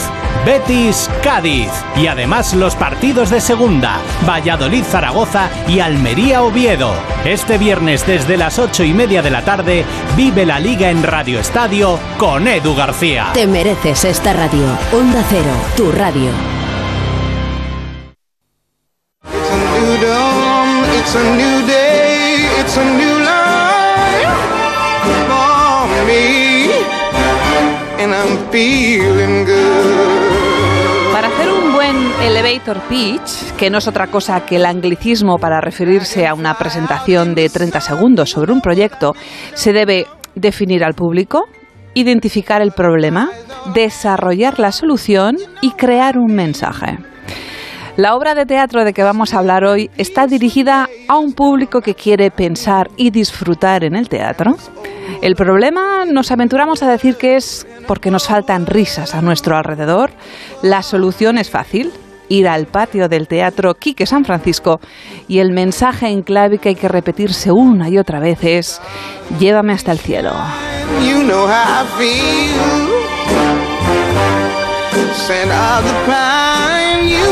Estamos en escena para hablar de Llévame hasta el cielo, que puede ser simplemente que empieza a funcionar el ascensor o algo de mayor profundidad. Pareja extraordinaria también lo son Lolita Flores. ¿Qué tal Lolita? Muy buenas tardes. ¿Qué tal? Buenas tardes. Encantado de saludarte. Y Luis Motora, Igualmente. ¿qué pasa Luis? Muy buenas. Hola Arturo, ¿cómo estás? Muy bien. ¿Qué tal estáis? Gracias por estar Hola, aquí Luis. con nosotros. Qué, qué bonita Saludaos, saludaos. Hola Luis, Hola, buenas tardes. Hola Lolita, ¿cómo estás? Eh, está bien guardar las formas, ¿eh? O sea, eh, a lo mejor estáis aburridos de veros o de saludaros, de hablar por teléfono o hace enviaros tiempo- eh, mensajes. que no nos vemos. Ahora Ah, vale, vale. nos vemos para promoción. Estamos un poco entre promoción y, y Claro. vacaciones. ¿no? Correcto, sí, un poco, es verdad, como muchísima gente. a medio Ya en capilla, entre- en capilla, eso sí. Exactamente, sí señor. Bueno, eh, llévame hasta, hasta el cielo eh, con la dirección de Juan Carlos Rubio, eh, de Nacho Llorente, es el autor de la misma, de esta historia donde hay un enorme toque de comedia, pero también lo hay de, de tragedia. Cuenta esa historia de dos eh, personas, de Ángela, 50 años, y de Marcelo, de 40. Este último tiene algún oscuro secreto Nos o han alguna quitado oscura bastantes intención. años a los dos, ¿eh? Faltan unos años más, me parece, pero bueno. Eh, sí, sí. El, el- el caso es que se encuentran ambos en un ascensor que se avería. Y da la sensación, Lolita, de que es una de esas situaciones, la verdad es que como detonante de la historia es buenísima, porque todos hemos pensado, ¿qué pasaría si? Bueno, pues ¿qué pasaría si nos encontramos con un extraño y nos quedamos atrapados en un ascensor y al final somos animales sociales y hablamos y nos abrimos y esa otra persona se abre? ¿Qué pasaría si nos eh, quedásemos atrapados en un ascensor, Lolita? Bueno, no sé. En este caso se quedan atrapados dos seres muy diferentes, ¿no? Ella viene con una misión. Ella tiene mucho de culpa de que ese ascensor se quede atrapado. Y Marcelo, que es Luis, pues eh, viene con una urgencia, tiene que subir hasta el último piso y yo trato de evitarlo. Es verdad que cuando te encuentras, no atrapado, pero te puedes encontrar eh, de noche con gente o de día, pues eh, a lo mejor resulta que bueno que le cuentas tu historia y no se la cuentas al que tienes al lado, pero todos los días sí que lo ves a diario y en cambio sí se lo cuentas a un extraño, ¿no? Es un poco lo que pasa en ese ascensor, aunque hay muchísima magia. Luis lo explica mucho mejor que yo porque yo no quiero hacer un spoiler y no quiero meter la pata. Luis, explícalo. No, no, pero es que- Luis, no, no, adelante. No, hay spoiler, no hay spoiler, está claro. Pero, pero sí es verdad que también hay un tinte romántico eh, en esta función. Eh, eh, es verdad que hay mucha comedia y es verdad también que, que, eh, aparecen aquí unos monólogos de cada uno donde, donde aparece la miseria también de cada uno de los personajes. Mm. ¿Qué, ¿Qué, más te puedo adelantar desde ahí? Pero sí es verdad que en el que pasaría sí, eso me ha gustado. Y la presentación de, inicial también me ha encantado. Me alegro. bueno, de hecho, es una comedia, eh, reís, ¿vale? Pero también se dicen cosas muy relevantes. Estamos hablando de dos personajes que están ahí en el límite. En concreto, el tuyo, Luis, está en el límite de, pues eso, ¿no? De la locura. Tiene un objetivo, tiene un, lugar al que ir, se le opone el personaje de Lolita. Eh, ¿Cómo fue preparar algo así? Porque claro, es muy extremo y empezáis ya muy arriba se empieza muy arriba, sí, es verdad, es verdad, muy, muy, pero muy arriba desde el minuto uno. Eh, bueno, creo que, que, apenas comienza y aparece un factor sorpresa ya de inicio, eh, ya la gente se queda como, bueno, digo, hostia, lo que está pasando aquí, ¿no? Porque es bastante alto, tú lo has dicho. Pero bueno, prepararlo, evidentemente, los ensayos ha pasado de todo, ¿no? Uno va, va, eligiendo, va haciendo ensayo-error constantemente y, y luego ya después determina por dónde uno va, pero bueno, se pueden hacer de millones de maneras, está claro, pero uno elige ya después en el camino. Y está claro que esta mujer que me encuentro yo aquí dentro del ascensor es una mujer histriónica con una, unas cosas que dice que me desaca más de quicio de lo que estoy, porque yo ya voy bastante alterado y confuso con toda mi decisión, pero me encuentro con una mujer que me desequilibra más de lo que estaba, ¿sabes? Como en la vida normal. Sí. Como en la vida normal, claro. Que esto puede pasar, que, que yo creo Lolita, esa es una de las cosas buenas, bueno, del cine, de las series y muy especialmente del teatro por la concentración que podemos tener como público. Que nos, al final es eso lo que yo creo que los intérpretes buscáis, Lolita, que es que nos pongamos en vuestra piel y que nos hagamos las mismas preguntas y nos pongamos en la misma situación en la que vosotros encarnáis a esos personajes, Lolita. Sí, bueno, y la intriga y el misterio y la magia que tiene esta función, ¿no? Eh, es un poco que la gente deje de ver a los personajes reales, a Luis Motola y a Lolita Flores, y que vea a Marcelo y a Ángela metidos en un ascensor contándose su vida, su historia, poniéndose a cada uno más nervioso por las cosas que dice el otro y con un final que no se puede contar y que, que bueno, que, que la gente. Lo que tiene que hacer es ir al teatro Enrique San Francisco, que además me encanta el nombre, eh, es, es, una, es un reencuentro otra vez con el Galileo, con el mm. patio del Galileo, pero todavía con ese nombre para mí va a ser bastante importante porque eh, lo hemos querido por todos. poco y, y, lo adoro, ¿no? lo seguiré queriendo mientras viva, es, es parte de mi familia.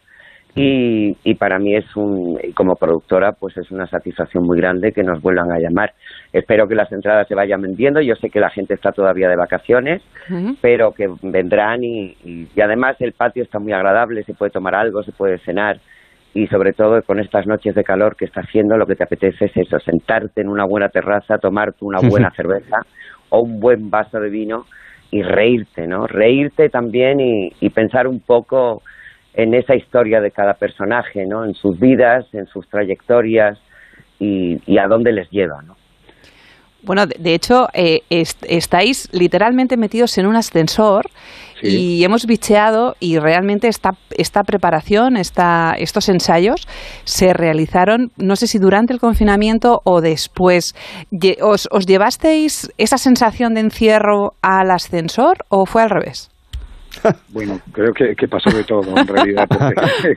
es verdad que pasó de todo. Y como primero fue un audiovisual, fue hecho un audiovisual que ya está montado, está editado y saldrá al mercado luego de que termine la gira pero nos ha pasado de todo, porque todos los ensayos empezaron vía online, ¿no? Eh, nos, pusimos de acuerdo, tanto dramaturgia como, como dirección y nosotros, y cuando tuvimos la oportunidad y nos hicimos las pruebas y pudimos eh, empezar a encontrarnos, pues imagínate, del encierro a otro encierro, ¿no? A seguir trabajando pero pero ya ya en activo, ya empezando a funcionar y eso ya la verdad que es ver una luz en el camino porque estábamos todos en una situación bastante complicada. Así es. Vamos a ver Llévame hasta el cielo. Vean. Buenos días, de Dios. No, estoy aquí divinamente. ¿Y usted? Subo. ¿Está seguro de que sube? ¡Vamos a morir! ¡Vamos a morir! Por si no se había dado cuenta, estamos atrapados en un ascensor a punto de caer al vacío. Ha llamado usted al número de emergencia de ascensores White. Sé un poquito más diplomático y no grites. Estamos atrapados en su puto ascensor. Así. ¿Me vas a maniatar? ¿Me vas a despeinar? Lolita, ¿cómo es eso de interpretar a un personaje, eh, ya digo, un poco desquiciado y además desquiciante, en este caso a su compañero de, de- de encierro, a, a- a Marcelo? ¿Cómo es eso de, eh, no sé, de, eh, de tener que lidiar con esa situación desesperante de que uno no sabe cuándo va a salir de aquí? ¿Es Ah, posible me calmar divierto. los nervios o no? Me divierto, yo me divierto mucho, la verdad. Me divierto mucho porque Ángela no tiene nada que ver conmigo, ¿no? Claro. Ah. Eh, Es una mujer muy histrónica, como ha dicho Luis, es muy pija, es eh, ella, ella vive en su mundo, eh, parece que no es de este planeta. Hasta ahí puedo leer. Y, y bueno, es alguien muy especial también, ¿no? Es alguien muy especial que a veces nos encontramos en la vida y que no sabemos aprovecharnos. En este caso, Marcelo eh, parece ser que sí mm, lo aprovecha, pero mm, en la vida real a veces nos encontramos con esos seres que a veces nos sacan un poco de quicio, pero que en realidad luego nos abren mucho las puertas y la mente y a veces los dejamos de lado y no nos damos cuenta. Bueno, Sí, sí. Y, la complicidad. Silencio, ¿no? Silencio. Sí, sí. Silencio para valorar lo que has dicho, que está muy bien. Claro, claro, hay, ahí hay que, uno tiene que valorar lo que ha dicho. Absolutamente. Claro, claro. Absolutamente. Eh, eh, de hecho, eh, terminan siendo muy cómplices los dos personajes y, y yo creo que es un reflejo de, de lo bien que os lleváis. Eh, No es la primera Bueno, vez. nos llevamos mejor arriba del escenario que ¿Ah, abajo, sí? ¿eh? Ah. Ah, sí, no, no os hagáis ilusiones. Ah. Todos de color de rosa. Ha, ha No, tirado no, un no. titular, ha tirado un titular. Pues sí, pues sí. No, nos llevamos bien, es verdad que nos llevamos bien, que hay mucha química arriba en el escenario y cuando encuentras un actor o una actriz donde puedes jugar y donde realmente eh, te sigue en lo que tú puedas hacer o te puedas inventar en ese momento, date cuenta que el teatro está vivo, es magia pura. No todas las funciones, aunque sean el mismo texto, estemos dirigidos por Juan Carlos Rubios igual todos los días. Sí, cada, cada persona es un mundo, sales al escenario, el público es diferente también y también se juega, también se inventa, también se trata de mejorar todos los días que sales al escenario, ¿no? Y cuando encuentras a un compañero o una compañera que te sigue el juego, que te sigue ese rollo, pues es muy de agradecer porque tienes libertad plena. Sí, y hay algo que también nos acompaña mucho como, como un denominador, ¿no? Que uno, uno tiene muy claro que el teatro es juego, entonces, pero, pero que no deja de haber compromiso, mucha tensión entre uno y otro y mucha verdad principalmente. Entonces, cuando esos códigos los tienes claros, las cosas ahí arriba funcionan. Mm, mm. Oye, una pregunta que tengo para los dos y sabiendo además conscientemente de que sois personas eh, célebres, conocidas por todos y muy populares. En muchas ocasiones uno hace un viaje en autobús o en avión y te encuentras con una persona con la que vas a compartir unas horas y le cuentas algo que como crees, y lo más probable es que sea, que no lo vas a volver en la vida, le puede, a, a volver a ver, le puedes contar cosas que, que, que no se lo contarías a nadie conocido, ¿verdad? Por las implicaciones que podría, que sí, podría pero eso tener. es un error. ¿Ah, Eso sí? Es una- eso quiero preguntar. ¿Ah, sí? Vale, pues ya está. ¿Y por qué? titular. Otro titular. muchas vueltas y Ah, nunca sabes con Co- quién puedes hablar Ya. y cuándo te lo vas a volver a encontrar. Sí, eso me parece a mí es un error y como tengo 50 años solamente, te puedo Claro. decir que a mí me ha pasado en la vida que he comentado a alguien con al, decir algo con alguien, pues que me he encontrado en aeropuertos donde hemos tenido retrasos de seis horas, en viajes a América, en viajes por España, en donde sea, en restaurantes, en, en cuando se, se podía trasnochar de noche en los, en los lugares, en los garitos, también, y piensas que no lo vas a ver nunca más o que no la vas a ver nunca más, y luego la vida da tantas vueltas que te lo encuentras, y te lo encuentras además de una manera muy bonita, ¿no? Y, y, y recuerda eh, lo que pasó en aquel momento. Entonces hay que tener cuidado de decir, no se puede decir de este agua no beberé porque luego te jartas. Y Cuidado, cuando ya te jartas, Te te has jartas. hartado del todo, ¿no? Esta semana Lolita está de frases, ¿eh? Sí. Sí, No, no. yo es que últimamente no sé si es la edad, fíjate, pero estoy muy refranera. Estoy de Me refranes, parece muy sí. bien, me parece muy bien. Luis, ¿compartes la opinión de Lolita o discrepas? Bueno, No. discrepo, discrepo. pero generalmente pasan estas cosas, ¿eh? que, de que discrepo bastante en algunas cosas, pero pero siempre desde desde lo positivo de, de para adelante. Digo, yo, yo estoy de acuerdo con esto también que dice, pero tanto cuidado creo que no hay que tener ahí. Sí hay que tener cuidado para ciertas cosas muy personales, pero sí es la realidad que a veces también hay que aflojar un poquito y, y si uno lo necesita en ese momento porque el cuerpo te lo pide y porque es un es algo momentáneo, pues bueno, para adelante. Mm, No creo que sea que tengamos que estar siempre con tanta tensión, ¿no? En, en algún punto.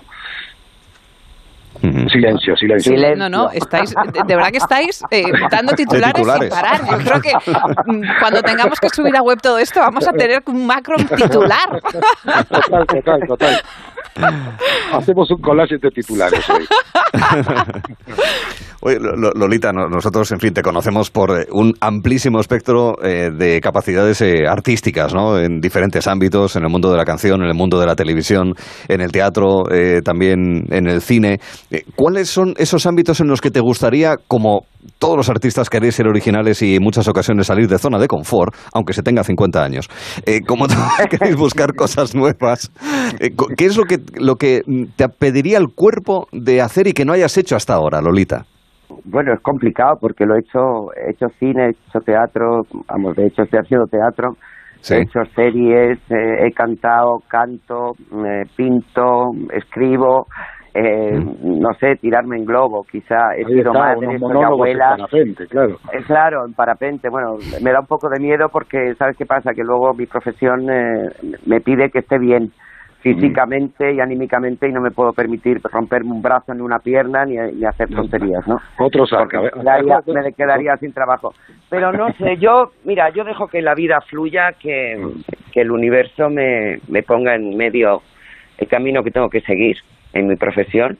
En lo personal, bueno, pues también eh, un poco lo decido yo, pero en lo profesional dejo dejo que fluya, ¿no? No hay veces que te llaman muchísimo, otras veces no te llaman. Que tengo sueños, sí, me encantaría volver al cine, hacer una buena película, eh, ser protagonista de una serie, eh, incluso dirigir mi propia película, ¿no? Incluso ser director de cine en un momento dado, directora de cine. Pero bueno, eh, yo de momento me conformo con lo que estoy haciendo. Creo que tenemos una obra muy mágica en manos, que de momento tenemos una gira seguramente pues hasta noviembre, diciembre, hasta que el cuerpo aguante y la gente nos lo pida. Que Seda está haciendo una distribución estupenda, que tengo a mi manager, a Elena Lázaro, que tengo a mis amigos, que mi hija ha colaborado en esta función haciendo esa voz irreverente, irrepelente y de todo. Bueno, es pero es que Elena tiene una voz preciosa, Lolita. Tiene una voz Maravillosa, sí. preciosa, de verdad, ¿eh? lo es digo en ese serio. robot, ese robot que sale, ¿no?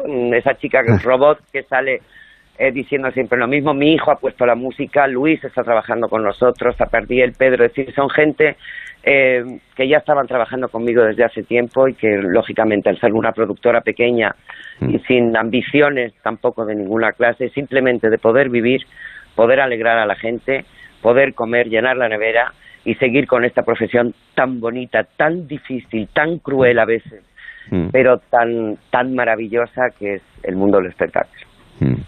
En Llévame hasta el cielo está Lolita Flores y Luis Motola. Hasta el 12 de septiembre en el Quique San Francisco, el antiguo Galileo. Y en esa gira que rodará y rodará y esperemos que durante muchísimo tiempo para poder ver esta comedia con to- tonos trágicos y con sorpresas que van desde el final, que es Pero lógico, hasta el principio. Y con mucha, Con mucha risa. risa. Yo quiero mandar un beso muy fuerte a mi tocaya de nacimiento, a mi Tauro, que es, eh, que es Julia, que la quiero ver muy pronto en las ondas otra vez, que sé que vosotros estáis haciendo un trabajo espectacular, pero desde aquí, desde su emisora, eh, desde sus amigos, les quiero mandar un beso muy fuerte. Mm, Es el sentimiento que todos, te aseguro, eh, compartimos. Lolita Flores, Luis Motola, chicos, a por ello, un abrazo, que está cerca ya la próxima función. Venga, y a fuerte. llevarnos bien, a llevarnos bien. Eso es, abrazos enormes. Adiós. Lo más importante. Un Sí, beso, señor. Luis. Adiós. Adiós. Hasta luego. Pero es curioso porque van a estar del 25 de agosto hasta el 12 de septiembre en el Quique San Francisco, luego ya vendrá la gira, como ha dicho Lolita, y van a hacer actuaciones al aire libre de miércoles a domingo, a las Sí. 10 menos cuarto. Qué bonito. ¿eh? Exacto, exacto. Eh, no es un plan. Teatro. Es un Sí, plan maravilloso hombre. ir a tomarse algo, como, como decían, y directamente luego ver una función Así divertida, es. pero con un mensaje y con chicha. Está muy bien. Sí, señor. Pues eh, muy completo todo. Eh, también con el teatro y con Gelo en verano esta tarde. Cristina Baigorri, un beso y mañana seguimos hablando. Un beso, hasta mañana. Porque estamos casi terminando el programa de esta tarde. Eran los años 80, era un amor de verdad. Son casi las nueve y media, mi padre me va a matar. Hello. Gelo en verano. De 3 a 7 en Onda Cero. Hello. Con Arturo Tellez en Onda Cero. En un pueblo con mar.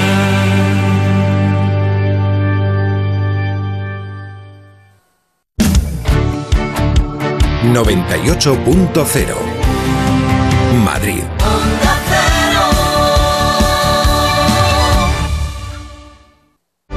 Ahora más que nunca tienen un propósito. Marta, Pedro, Lucía. Seres extraordinarios que con pequeños gestos, como cerrar el grifo mientras enjabonan, cuidan el agua.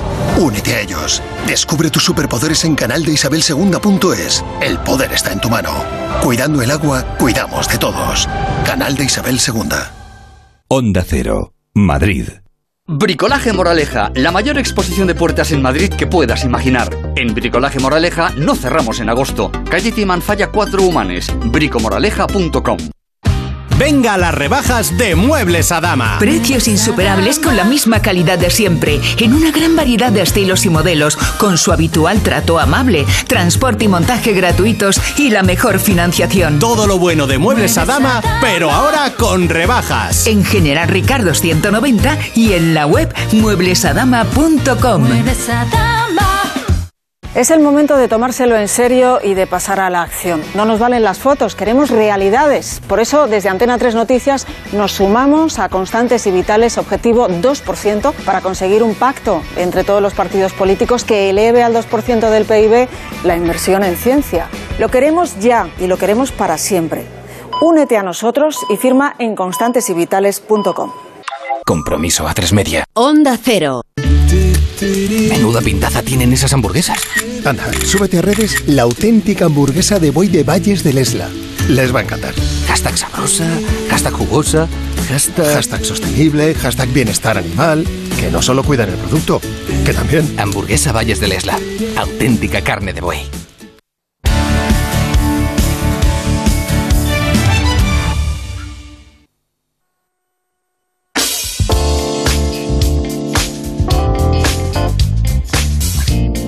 Como llevamos 20 años de siglo XXI y que hemos compartido, estamos recuperando algunos de los episodios más llamativos. Un resumen que no es exhaustivo, no habría tiempo para ello, tendríamos que replicar prácticamente cada uno de los años, y oiganme, no es plan. Pero sí elegir algunos de los acontecimientos más sobrecogedores.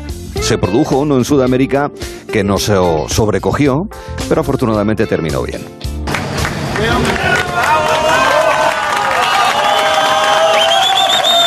Son los aplausos de alegría y de ilusión por la salida de Florencio Ábalos.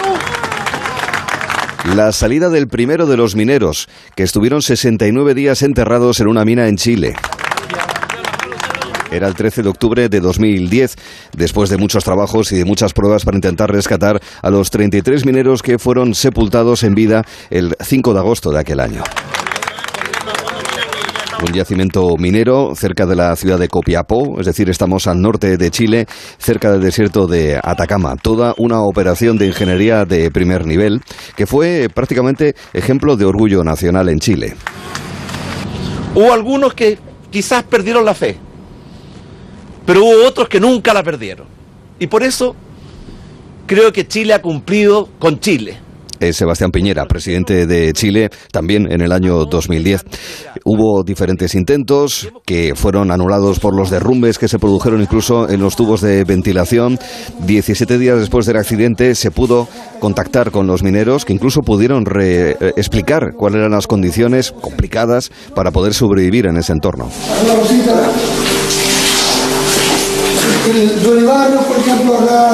Muchos con desnutrición, sin embargo, aguantaron hasta que los ingenieros, especialmente el teniente Alejandro Poblete, diseñaron esas cápsulas, las Fénix, que sirvieron para poder, a modo de ascensor, sacar de ahí a los 33 mineros. Un asunto que dio la vuelta al mundo, que tuvo una repercusión eh, mediática de primera magnitud y que además dio pie a una investigación judicial que terminó sin ningún tipo de responsable penal por los hechos ocurridos. Lo que sí dio pie fue al debate y al destacar las condiciones de trabajo de los mineros en Chile. Las cápsulas Fénix, algunas de ellas, se construyeron tres, se utilizaron dos, estuvieron en la Exposición Universal de Shanghái ese mismo año 2010, otra está en el Museo Regional de Atacama en Copiapó, como ejemplo de cómo se puede trabajar para ayudar y sacar en este caso a 33 mineros. Se les dedicaron canciones es mi agonía y lloro, lloro por llorar. Los miro a todos y aquí están, sufriendo por su gente el accidente de los mineros de Chile y esas cápsulas desarrolladas por ingenieros chilenos en colaboración con la NASA.